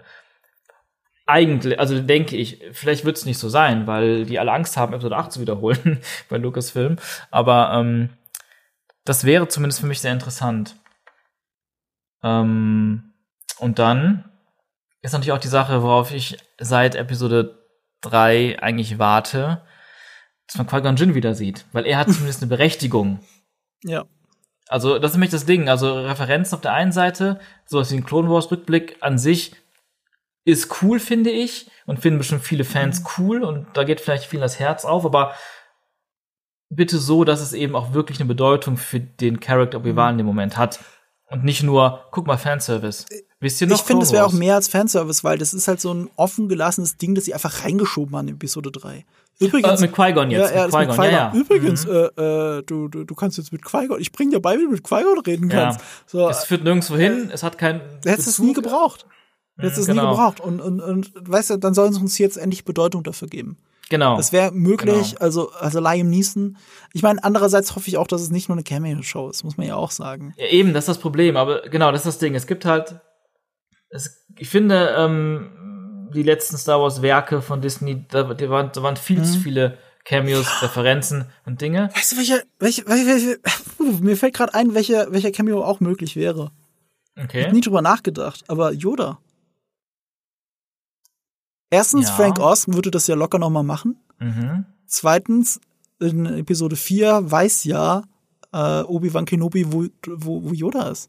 Wo er sich versteckt Meinst hat. Im er ihn Dagobah-System. wirklich, mal aufsucht und sagt, ey Yoda, ich kann nicht mehr? Ja, oder, oder dass sie überhaupt Es miteinander nicht, reden oder was auch immer. Ja. Also irgendwoher Ja, muss das ja kommen. War das nicht eine Deleted Scene, wo man sieht, dass Yoda auf, auf Dagobah landet? Du hast doch Episode Ja, 3 ja, gerade nochmal genau. gesagt. Das war eine Deleted Scene, ne? Das war nicht in einem Film Deleted drin. Scene. Genau, das fand ich im Film, ja. Ja. Was ich auch besser finde, ja. Ähm, Hast du nicht gebraucht, klar. Aber, Genau. aber, aber das Ding ist halt, woher weiß denn fucking Obi-Wan Kenobi, wo sich Yoda versteckt hält? Na gut, die Sache ist, man sieht ja, Obi-Wan, Yoda und Bail Organa besprechen sich und ähm, jeder die besprechen die Ziele. Da ist ja auch die Hälfte rausgeschnitten, wie so bei alles in den Prequels, ähm, inklusive die Szene mit Yoda und Qui-Gon Jinn in Episode 3 auch rausgeschnitten wurde. Ähm, ich gehe davon aus, sie haben sich besprochen. Yoda hat wahrscheinlich bestimmt Mhm. Vielleicht- im Vertrauen gesagt, so hey, übrigens, ich hau ab zu diesem Planeten. Aber vielleicht, aber such mich nicht. vielleicht, vielleicht, weil Obi-Wan ja diese Machtgeist-Geschichte gemeistert hat, dann konnte ja auch Yoda mit ihm reden. Also eigentlich ist Ja. das gar kein Plothole. Ja, wobei, das ist auch wieder eine andere Sache. Ja, die zwei ne? haben ja miteinander geredet, das haben wir ja in Episode 5 gesehen. Dann sitzt ja auch äh, Obi-Wan Genau, aber da, waren die ja schon, da war ja schon tot. Ja, er war schon tot, aber dass er Mhm. weiß, dass er auf Dagobah ist, wusste er, als er tot war. Das war Episode 5. Ach so. Da stand er im du. Ja, Schnee genau. und hat Luke gesagt, geh nach Dagobah zu meinem alten Ja, ja, Meister. und genau, er weiß es, er weiß es, genau. Zu seinem Ja. alten Meister, hm, das ist ja merkwürdig. Ich habe doch die Prequels gesehen. Gibt's da Widersprüche? Nein, das ist alles richtig. Obi-Wan wurde von Yoda als Jüngling ausgebildet und erst als Padawan wurde er an Qui-Gon weiter. Ja, ich weiß, nee, ich will damit sagen, ich, ich weiß das sogar, weil die das, ich weiß. nee, nee, die haben das doch irgendwie dann im Nachhinein im Lore nochmal gerade gebogen. Ja. Ja, aber es gibt halt Sachen, die können sie nicht gerade biegen, wie zum Beispiel, Ja. dass Leia sich an das Lächeln der Mama erinnern kann. Also ich habe, äh, ist eh Ja, schon ja, schwierig das- als das ist Kind. ganz, man, ganz, man, äh, man könnte jetzt auch mit Macht argumentieren und sowas, ne? aber, aber also die Padme Amidala, die ich gesehen habe, am Ende von Episode 3, die hat nicht gelächelt. Mhm. Ja. In dieser Ja, die Sache ist halt- Traurigkeit. Ja, die, die, die ursprüngliche Story zu, zurück der Jedi-Ritter war eben, dass, dass ähm, zu, Obi- mit Bail Organa mitgegangen, also quasi die Mutter Mhm. von denen mit Bail Organa mit ist und eben auch einige Jahre noch gelebt hat, als Leia langsam rangewachsen ist und dann irgendwann gestorben ist. Und nur Luke sie nicht kennenlernen durfte. Und auch in dem in dem alten Rückkehr Jedi-Ritter Skript und auch Roman ist es so, dass ähm, Owen Lars der Bruder von Obi-Wan ist und nicht von der Stiefbruder von Anakin. Also war noch einiges anders. Ach, witzig. Okay. Ähm, gut. Äh, was haben wir denn noch? Es ist nicht mehr viel. Ähm, also, was mir ja. eingefallen so, ist, es ist ähm, aber nicht im Trailer zu sehen. Mhm. Ähm, Ähm, ganz kurz ja. Mhm. noch mal zu Vader. Ähm, wir haben jetzt kurz über Hayden gesprochen, aber generell, was denkst du denn so? Meinst du, denkst du, Obi-Wan, äh, sorry, Darth Vader hat jetzt so eine große Rolle oder hat er eher so den, die zwei Cameo-Auftritte, damit alle so wie sie jubeln? tun, es ist eine größere Rolle. Mhm. Das glaube ich wirklich. Also, es ist eine, eine größere Rolle im Sinne von, was der Imperator für Star Wars ist. Wie oft siehst du den Imperator? Wie viele Szenen hat er? Vier? Ach so, du meinst vom Einfluss her, ne? Ja, also, also auch, Mhm. dass er es so überschattet. Im ersten Star Wars-Film siehst du den Imperator gar nicht. Genau, Ja, zweimal im- erwähnt. Im zweiten hat er eine Szene, wo sie dann na, ne, für die Special Edition Mhm. das alles nochmal nachgedreht haben und so weiter, wo es ja ursprünglich eine Frau war, die den Imperator gespielt hat und so. ja. ja. Ähm, also du kannst, kannst das alles so geil erzählen, ohne dass du ihn die ganze Zeit zeigen musst. Und ich glaube nicht, klar, dass Darth genau, Vader genau. durch jede zweite Szene stopft. Das glaube ich überhaupt nicht. Nee, aber, das kann ich auch nicht So wie in vorstellen. Rogue One, weißt du, in Rogue One hat er zwei Szenen. Das ist alles, was du brauchst. Mhm. Aber genau, das ist, aber die Sache ist, das ist ja das, was man erwarten würde. Lass mich, ich habe, äh, lass mich eine, eine, einfach nur eine Idee in den Raum werfen. Better Call Saul. Wir haben nicht nur Better Call Saul als Charakter, sondern wir haben sehr viele andere Charaktere, zum Beispiel wie Mike, die eine komplett eigene Geschichte bekommen und eigenen krassen Struggle und alles. Wäre das nicht auch eine Chance oder eine Möglichkeit, mit Darth Vader eine eigene Geschichte zu erzählen, die vielleicht an zwei Punkten eine Berührung mit Obi-Wan hat und darüber hinaus diese größere Bedrohung ist auf der Jedi-Jagd, aber gleichzeitig kriegen wir hier auch den letzten Struggle, wie Anakin alles, Anakin noch seine letzten Hürden hat oder was auch immer, dass er quasi Mhm. seinen eigenen Plot hat. Das wäre super cool, ehrlich gesagt. Als traus, ich traue ihm nicht zu. Ja, das ist das Ding. Aber traut auch, ihm nicht zu. Also nochmal, Deborah Chow war ja auch Better Call Saul ähm, Ja. Regisseurin und sie hat Mhm. äh, zwar kein Drehbuch-Credit, aber es klingt so, als hätte sie an der Story da mitgearbeitet, die sie jetzt ist. Mhm. Also wäre es tatsächlich sogar möglich. Mit dem Hintergrund Better Call Ja. Saul wäre es tatsächlich möglich, da hast du recht. ja. Also, Und so es wenig Obi-zentrisch, wie das alles ist. Weißt du, es muss ja auch sagen, darauf wollte ich noch mal hinaus. Mhm. Obi-Wan lebt in einer fucking Höhle in diesem Film. Das, kann, das sieht man nicht im Trailer. Man sieht ja nur einsam rumreiten und so weiter. Aber im Fotoshooting, das die Entertainment Weekly gemacht hat, Mhm. siehst du, äh, was heißt Fotoshooting? Das ist ein, äh, ich glaube nicht mal ein Set-Foto. Sieht aus wie ein Screenshot. Ich weiß, kannst du gerade nicht sagen. Mhm. Nee, es ist wahrscheinlich Set-Foto. Aber der sitzt in der Höhle, wo, wo so Kissen und sowas ist, also ein Bettchen. Also der hat, Ja. also die, die haben sich tatsächlich gedacht, ich finde es ein bisschen übertrieben, dass er es in diesen zehn Jahren nicht geschafft hat, sich irgendwo ein Haus auf fucking Tatooine zu holen, Ja. sondern selbst das, selbst die Hütte, die er am, ähm, am Anfang von Star Wars Episode 4 hat, selbst diese Hütte ist eine Entwicklung, äh, die er erst Stimmt, in ja. dieser Serie nehmen muss, diesen Schritt. Das ist, das ist der große, das ist die große dramaturgische Ja. Story. Das Finale ist, er kauft diese Hütte. Was wir bis von, jetzt haben, Von, von Watto. Die Ausgangssituation, die wir in Obi-Wan Kenobi haben, ist halt ein Typ, der jetzt halt im Poncho rumläuft, in der Mhm. Höhle lebt und immer ein Kind stalkt, was halt sehr merkwürdig ist, dass er mit einem Fernglas Mhm. die ganze Zeit ein Kind beobachtet. uh, schwierig. Zum Glück gibt's Kontext. So. Und ja, das ist alles, was wir bis jetzt wissen und äh, viel Mhm. Ja. mehr hat er ja noch nicht gesagt. Genau, und, und man sieht auf jeden Fall, dass er auf einem Planeten ist. Also es gibt irgendeinen Grund, warum er Tatooine verlässt, warum seine, seine, seine Pflicht Ich, ich finde, das hat der Trailer mir indirekt schon erzählt, in der Reihenfolge der Okay. Bilder. Und zwar, äh, dass die Inquisitoren auf Tatooine ihn suchen. Und wenn sie ihn Mhm. auf Tatooine suchen, könnt, würde das ja zu Luke führen. Das kann er nicht riskieren, Ah. also muss er weg. Und da er sogar ein Commercial Flight nimmt, offensichtlich, hat er nicht mal ein Lichtschwert dabei. Weil da gab's ja, okay. kein, da muss er die Waffen hinterlegen. Stimmt, haben wir Das, gelernt. das, ja. das, das, das macht auf einmal alles so viel Sinn, dass er mit dem Blaster rumläuft auf einem anderen Planeten. Ja. Ja, ich habe auch, genau, das, ich habe eben mal kurz angesprochen, das mit dem Blaster könnte ja deutlich einiges bedeuten. So wie du sagst, könnte es rein plottechnisch und, und loremäßig sein. Ne? Einmal, er will sich nicht als Jedi zeigen, plus er darf das Schwert gar nicht mitnehmen, er be- ver vergräbt es auf Tatooine, oder hat vielleicht die Hütte schon gekauft, was weiß ich. Aber ich habe halt da auch eben gedacht, was ist, wenn er so wie Luke noch viel weiter geht und sagt, er kehrt zum Jedi-Orden komplett den Rücken und sagt, er ist kein Jedi mehr, er rührt dieses Schwert auch nie wieder an. Und er muss erst diese, ja, einen ähnlichen Weg wie Luke später machen, bis er dann am Ende dieser sechs Folgen dann sagt, jetzt nehme ich das Schwert wieder in der Hand, in die Hand, weil ich jetzt habe ich meinen, meinen Jedi-Glauben zurückbekommen. Könnt, also es wäre auch möglich. Aber wer weiß, was sie damit Ja, das ist, ist alles zu spekulativ. Mehr, mehr als Spekulation kann man jetzt eigentlich auch gar nicht mehr. Mhm. Genau, genau, Deswegen, nur so Gedanken. deswegen möchte ich jetzt nur eine kleine Schlussanekdote Mhm. erzählen. Und zwar haben wir jetzt einen neuen äh, Luke Skywalker-Darsteller. Das ist Mhm. halt äh, Grant Feely heißt der Junge, der Luke Skywalker spielt, den wir ja auch im Trailer kurz sehen. Ich bin gespannt, wie viel man von ihm sieht. Ich könnte mir gut vorstellen, dass nach den Rewrites es nicht viel mehr ist als das, was ihr schon im Trailer gesehen habt.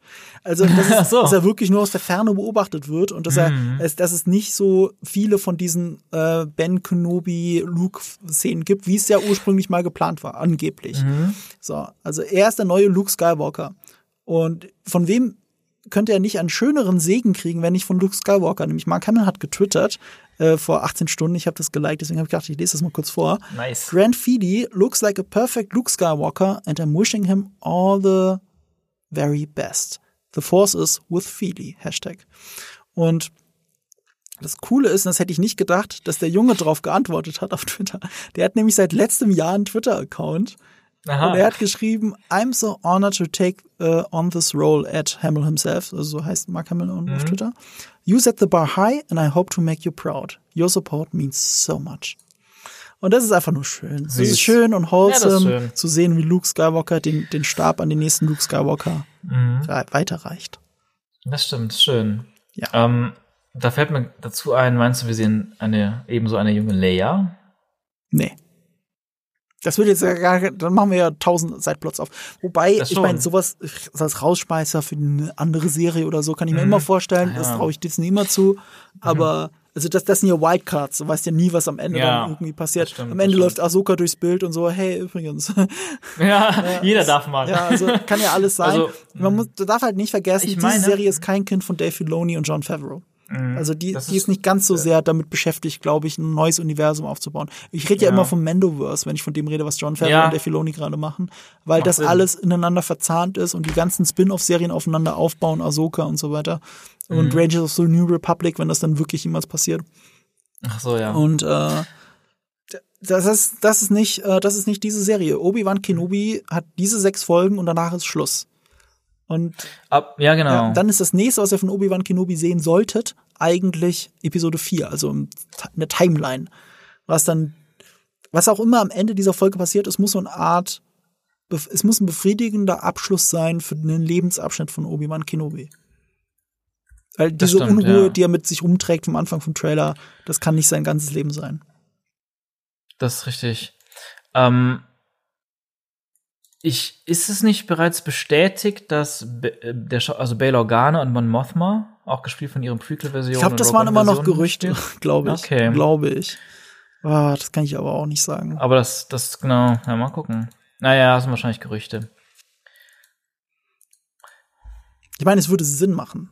So ist es jetzt nicht. Ähm, ich glaube, das, ich dachte, es war ein Gerücht, das ich gelesen habe, dass er zurückkäme und in der Storyline dann die Frau tot ist, aber. Ach, es ist auch egal. Ah, Oder, oder vielleicht verwechsel ich es auch damit, dass die bei Endor beide mitspielen. Das macht natürlich noch mehr Sinn. Aber es war Endor. Mon- Jetzt, wo du es sagst, Mhm. könnte es auch Endor gewesen sein. Ja, ich meine, irgendwann wird ja Endor mit Mon Mothma viel zusammenarbeiten. Endor ist übrigens für mich der äh, Kalkatan auf Wish bestellt. Ja, vom Look her schon, ja, aber, aber, aber. Ja, und auch von der Rolle, auch von der Rolle. Also, so nee, nee, der also, Position, der Position innerhalb von Rogue One. Weil in Dark Forces, also dem Vorgänger ja. zu Jedi Knight, ist ja Kal Katan derjenige, der die, die Todessternpläne stiehlt. Ja, ja. Man hätte aus Endor Kal Katan machen können, ja. ihn natürlich umschreiben vom, vom Charakter, aber in derselben quasi Co-Starring-Rolle neben der Frau. aber das ist doch kein Jedi. Endor, nee, Endor, ja, hm. das, äh, also, also, also Kal Katan wird ja erst zum Jedi lange nach Rückkehr der Jedi-Ritter. Ja, ja, Vorher weiß ja, das klar, ja auch gar aber, nicht. aber da ist auch Endor schon lange tot. Stimmt doch in Rogue One. Schon, ja, aber also, also, ähm, welche, nee, nee, nee, genau. Welche jede Storyline willst du jetzt noch mit ihm erzählen? Nein, nein, nein, nein, ich meine, ich meine, hätte damals bei Rogue One, bei den hätte man hätte man also bei Rogue One hätte man, man hätte, tun können. Genau, man hätte damals aus Endor mhm. Kalkatan machen ja. können, dann hätte man die Legends mehr berücksichtigt und einen coolen Charakter für diese neue Star Wars Welten und Serien erschaffen Hast du gar nicht unrecht. Ähm, ich würde mir auch wünschen, dass Kalkatan zurückkommt. Äh, weil Kai Katan ist einfach einer meiner, meiner Lieblingsfiguren. Ja, ich liebe ihn auch. Ja, durch die Spiele. Ja, ja, durch die Spiele. Und mhm. er ist auch, er ist auch, ich meine, er zeigt ja auch diese Ambivalenz, die die Macht mit sich bringt. Ne? Also du musst, bist komplett gut oder komplett böse. Es geht halt mhm. nicht. Ich würde, ich persönlich, weiß, wenn ich mir eine Star Wars Serie schustern könnte, dann würde Sebastian ja. Stan der neue Luke Skywalker sein. Es spielt Nachrücker der Jedi Ritter und es spielt von, es handelt von seiner Freundschaft oder seinem komischen Verhältnis mit Kyle Katan. Das fand ich immer interessant in Jedi Knight mhm. äh, 2, ähm, dass, äh, dass, die, dass, äh, Luke Sky, dass man halt irgendwann Luke Skywalker besucht und Luke Skywalker der Meister quasi von einem ist. Ja. Also das war schon, das war schon das sehr geil. cool. Und vor allem, es, es gibt ja kein, das war ja auch das, was uns Jedi Knight gezeigt hat. Die klassischen Strukturen der Jedi können ja nicht aufrechterhalten werden. Also erstens ist der Jedi-Orden ja gescheitert, das ist alles Blödsinn. Mhm. Und zweitens, ähm, ist das ja eine ganz neue Ausgangssituation. Äh, die Welt ist eine andere und ähm, der Jedi-Orden wird neu aufgebaut und es gibt nicht mehr der, eine Padawan und, und diesen Meister. Und, und das ist immer von Kindheitsbeinen an. Sehr viele sind Machtbenutzer, die, die haben ihre Machtbegabung sehr spät entdeckt, so wie Luke Skywalker mhm. auch. Und dazu gehört ja auch Cal Katan. Und deswegen hat das ja alles so viel Sinn gemacht, dass es so ist, dass es so ist, wie es halt dort ist. Ähm, ich kann dich auch noch eine, eine Twitter-Anekdote reinschmeißen. Mhm. Ähm, ich, mhm. äh, eine Serie, die mich letztes Jahr zumindest schauspielerisch sehr mitge äh, mitgerissen hat, war Midnight Mass. Ich weiß nicht, ob du die gesehen hast. Die wollte ich, die wollte ich jetzt mal gucken. Die habe ich mhm. ähm, ganz, ganz weit oben stehen. Das ist eigentlich die Serie, die ich als nächstes die gucken musst wollte. du gucken, weil Geil. sie so ein Muster sie, wie Theater ist. Du merkst für mich, wie mhm. Theaterregie mhm. geführt wurde bei jedem einzelnen Dialog. Ja, das sorgt aber dafür, dass jeder Dialog ein, eigentlich ein Monolog ist. Ein riesiger Monolog unfassbar lang und langgezogen und du stirbst tausend Tode teilweise. Und jede Folge hat mehrere Monologe. Es ist eigentlich ganz schlimm mhm. und gleichzeitig faszinierend gut gemacht. Und äh, das Ende der vorvorletzten Folge ist einfach fantastisch und deswegen lohnt sich Midnight Mass. Oh. Du guckst aber bitte ja. äh, Better Call Saul natürlich vorher weiter und Fargo Staffel 3. So viel. Aber was ich sagen wollte ist, einer der Darsteller von Midnight Mass, der auch bei den anderen Sachen von, äh, wie heißt der äh, Typ nochmal, Mike Flanagan? Der, der das macht immer. Ähm, mhm. Der hat ja auch die anderen Serien da gemacht. Wie heißt es nochmal? Äh, ähm, äh, Bly Manor und Spuk in Hill House. Mhm. Ähm, einer seiner Stammdarsteller, da komme ich jetzt natürlich nicht auf den Namen. Jetzt will ich, jetzt will ich einmal Werbung für den machen, ich komme nicht auf den Namen. ähm, Raoul irgendwas? Warte mal. Der spielt den Sheriff auf jeden Fall im Midnight Mass. Ach, der ist mir aufgefallen bei Twitter, weil er irgendwie gemeint hat, er hat seine Charakter so ein bisschen an, an einem Naughty Dog Charakter angelehnt, vielleicht auf Joel Der ist halt oder so. mega Game-Fan auch. Ra Raoul mhm. Kohli. Dem folge ah, ja, ich gerade. Genau. Den finde ich mega sympathisch. Der ist auch super in Midnight cool. Mass. Aber finde ihn mega sympathisch. Ist ein Obernerd. Mhm. So Henry Cavill-mäßig malt er die ganze Zeit Warhammer-Figuren an und so. Er hat neulich einen sehr geilen Hammer. Tweet rausgehauen. Gott, den habe ich so geliebt. Äh, der, der twittert so viel, dass ich leider, das werde ich jetzt nicht so schnell finden, aber ich muss den vorlesen. Der ist so gut. Mhm. Ähm, mal, finde ich den so? Nein. Auf jeden Fall ist der krass, der ist auch jetzt über Twitter sehr dicke mit Mark Hamill. Ach cool. Und das, das macht halt doppelt witzig. Nee, ich finde diesen Elden Ring Tweet nicht. Äh, ich kann ich kann's paraphrasieren. Er hat gesagt, er sitzt gerade im Hotelzimmer und gegenüber und gegenüber hat irgendein Paar Sex und er sieht das halt durchs Fenster und so und er, und er konnte mhm. er konnte nicht umhin sich zu denken, wie viel Mitleid er mit ihnen hat, dass sie gerade nicht Elden Ring genießen können oder sowas. Das hat aber sehr geil geschrieben, halt auf, auf Englisch ist viel besser mm, getextet, als ich es gerade paraphrasiert mhm. habe. Und äh, I, I, can't I, I, can't help but feel lack um, but can't feel sorry for the lack of Elden Ring in their lives oder irgendwie sowas. Das, das war so witzig. Und und unter Geil. unter ähm, was war denn das? Irgendjemand hat, weil er halt auch so ein Star Wars Freak ist, hat irgendjemand mhm. was getwittert, er könnte doch Person XY in Star Wars spielen. Mhm. Und ich weiß immer, was es war. Und er hat dann davon philosophiert, er glaubt, dass er selbst Kyle Katan Material wäre und no one can tell me otherwise. Geil. Das fand ich so cool, dass ich mir wirklich gedacht habe, weißt du was? Raul Coley als, als Kyle Katan, ich würde es kaufen. Er hat den Bart, mhm. er hat die Frisur, er hat die Ausstrahlung. Ich würde es nehmen. Also, äh, das ist mein neuer Kyle Katan, wollte ich damit sagen. Ah, geil. Ja, den muss ich mir mal genau angucken, den Typen. Ist auf jeden ähm, Fall ein super Und vor allem Midnight Mars. Nice. Ja, lohnt sich. Also, so, jetzt haben wir fast drei Stunden, Alter. Holy drei fuck. Stunden durchgebracht. Ich wollte halt noch arbeiten. Also gut, das ist auch, auch, Arbeit. Es ist auch, das ist alles meine Arbeitszeit. ja. Aber ich hatte noch andere Sachen zu tun. Dito, Dito. Oh, uiuiuiui. Die nächsten Tage werden, werden hart. Ich werde wenig Elden Ring spielen können, dank dir. Ähm, vielen, vielen Dank, dass du da warst, Sean. Also, ja, also es war gemacht. cool wie immer. Bei Star Wars sind wir ja da immer sofort auf, auf eine Linie und müssen drüber reden. Mhm. Deswegen ist es cool, dass wir das einfach in einen Podcast legen können. Wir schreiben es ja sonst. Ja, genau. Ähm, kannst du noch mal ganz kurz Werbung für das, was du gerade machst, äh, äh, hier droppen? Sagen wir was. So. Ähm, dein Podcast war aus dem Off. Genau, aus dem Off-Podcast. Äh, kann man auf Spotify oder Apple Podcasts hören. Und ansonsten, ja, ansonsten kann mir auf Instagram oder Twitter folgen.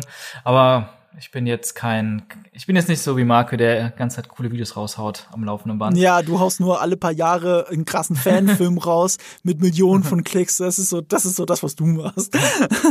bei mir, bei mir sind die, genau, sind die, sind die, äh, ist das, sag mal, die Frequenz etwas niedriger. Ja, ja, ja, ja. Ich meine, du hast auch viele coole Videos auch für deinen Bruder gemacht, also für Julian Bam.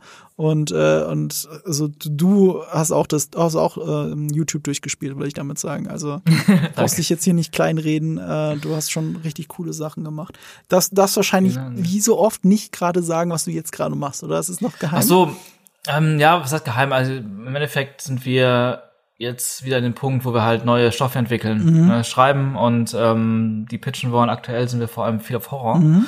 ähm, fokussiert, verschiedene Horrorsachen am Schreiben und entwickeln. Und deswegen will ich halt unbedingt Midnight Mars gucken, weil ich auch auf dem Laufenden bleiben will. Vor allem, weil ich glaube auch Midnight Mars, ich weiß es nicht, aber ich glaube, es ist auch es ist nicht nur Horror, sondern auch sehr viel Drama. Es ist und fast schon mehr Mystery, geht. ehrlich gesagt. Aber oh, es gibt mal Stellen, Mystery wo man sich richtig spannend. gut erschreckt. Und mhm. ansonsten ist es sehr character-driven. Sehr character-driven. Ja, das finde ich sehr spannend. Sehr viel Kirchenkritik. Ähm. dran. Das finde ich sehr schön gemacht. Uha. Ja, ich war, ich habe tatsächlich gedacht, ich habe die erste, ich habe die Anfangsszene geguckt, die ersten fünf mhm. Minuten auch so ein bisschen, um so ein bisschen mhm. rein Inspiration zu suchen und ein bisschen reinzukommen, einfach so, wie macht, wie, wie mhm. geht das heutzutage, wie machen das, oder in so einer Serie mit so einem Thema. Und ich habe mich gefragt, wie das, weil es mhm. natürlich, weil Kirche, Religion, Pfarrer etc.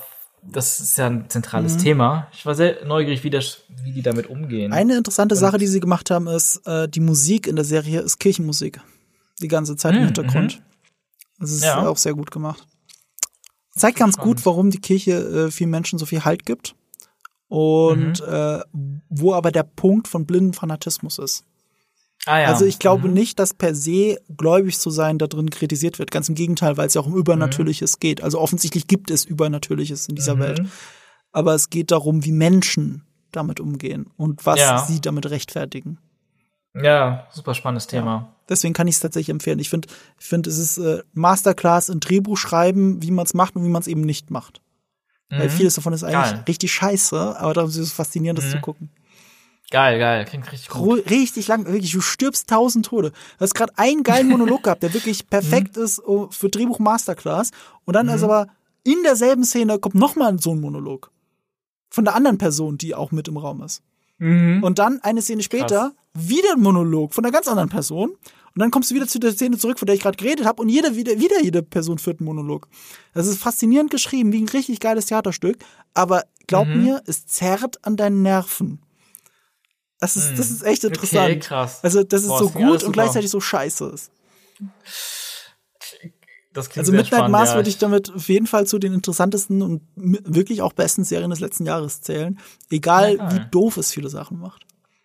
Krass. Aber meinst du doof im Sinne von, das ist nicht gut geschrieben oder doof, Es weil ist immer man gut sieht, geschrieben. wie schlimm Menschen Es sind? ist immer gut geschrieben, aber Ja, es okay. ist immer ähm, zu lang. Äh, so, ich wüsste ja auch nicht, was ich davon Ach so, das soll. meinst du. Es zieht Hm. sich wie Hölle. Ähm, oh, okay.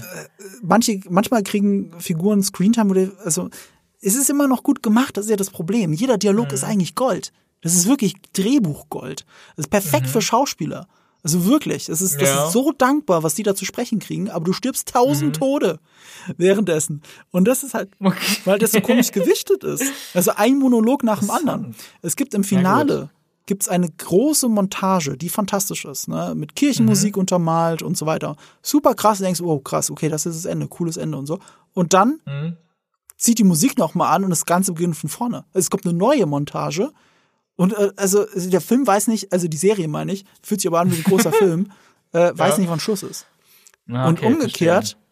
der Schluss der, ich glaube, vorverletzten Folge ist mit eines der krassesten Enden, die ich jemals in der Serie gesehen habe. Allein deswegen, ich sag nur Boot, alles, was auf diesem Boot passiert. Okay. Allein deswegen lohnt es sich, diese Serie zu gucken, weil diese eine Folge so ein krass perfektes Ende hat. Und dann achte nochmal auf den Einsatz von Musik oder eben nicht Musik und Soundeffekten. Alles, was wir da vorhin angedeutet haben, was mit den Prequels vielleicht mal hier und mal nicht so gut lief, macht Midnight, Mhm. Midnight Mass zumindest in diesem Moment so viel besser. Ja, geil. Also guck's dir an. Also ich Mhm. einfach nur, weil es interessant ist. Es ist, du musst es nicht mal gut finden. Du kannst es tot langweilig finden und dabei Pokémon spielen. Du musst, Mhm. du musst das mal gesehen haben. Gerade als Regisseur. Deswegen denke ich die ganze Zeit, Mhm. du musst es gesehen haben. ja, ja. Deswegen steht auch, steht immer ganz weit oben auf der Liste und es wird bald gemacht. Ja. Auch immer, also jetzt, wo du es sagst, noch dringender, noch dringender. Noch dringender. Ja, aber Better Call Saul ist das dringendste, mein Freund. Damn it. Ja, das Damn auch. it. Außerdem willst du ja, ja, ja. Ich meine, gut, jetzt in der Stoffentwicklungsphase verstehe ich es, wenn du äh, Midnight Mass vorziehst. Aber das ist ja auch schnell weggebinged. Wobei, Mhm. Okay. äh, es, es kann sich auch ziehen wie Hecht so. Ja, guck mal. aber, aber äh, ja, und Better Call Saul ist da halt nicht so. Also ich habe gerade sehr viel Spaß mit dem Rewatch. Ich habe Ja. wirklich innerhalb von weniger Tage Mhm. äh, anderthalb Staffeln durchgehauen und ähm, es ist einfach toll. Das ist einfach Standard, Drehbuchstandard. Wahnsinn. Mhm. Und deswegen bin ich umso gespannter, was Deborah Chow dann draus macht. Ja, cool. Ja. Bin gespannt. Vergessen wir nicht, Ryan Johnson Episode 8 hat ja auch die beste Breaking Bad Folge gemacht. Mhm, Also irgendwo sind diese äh, Vince Gilligan Serien wohl, wohl Schmiede für geile Star Wars Talente. Ja, wenn man sie denn lässt. wenn man sie denn lässt. Gut, und dann wollen wir es genau dabei belassen, weil Obi-Wan Mhm. Kenobi könnte richtig geil sein, wenn man ihn denn lässt.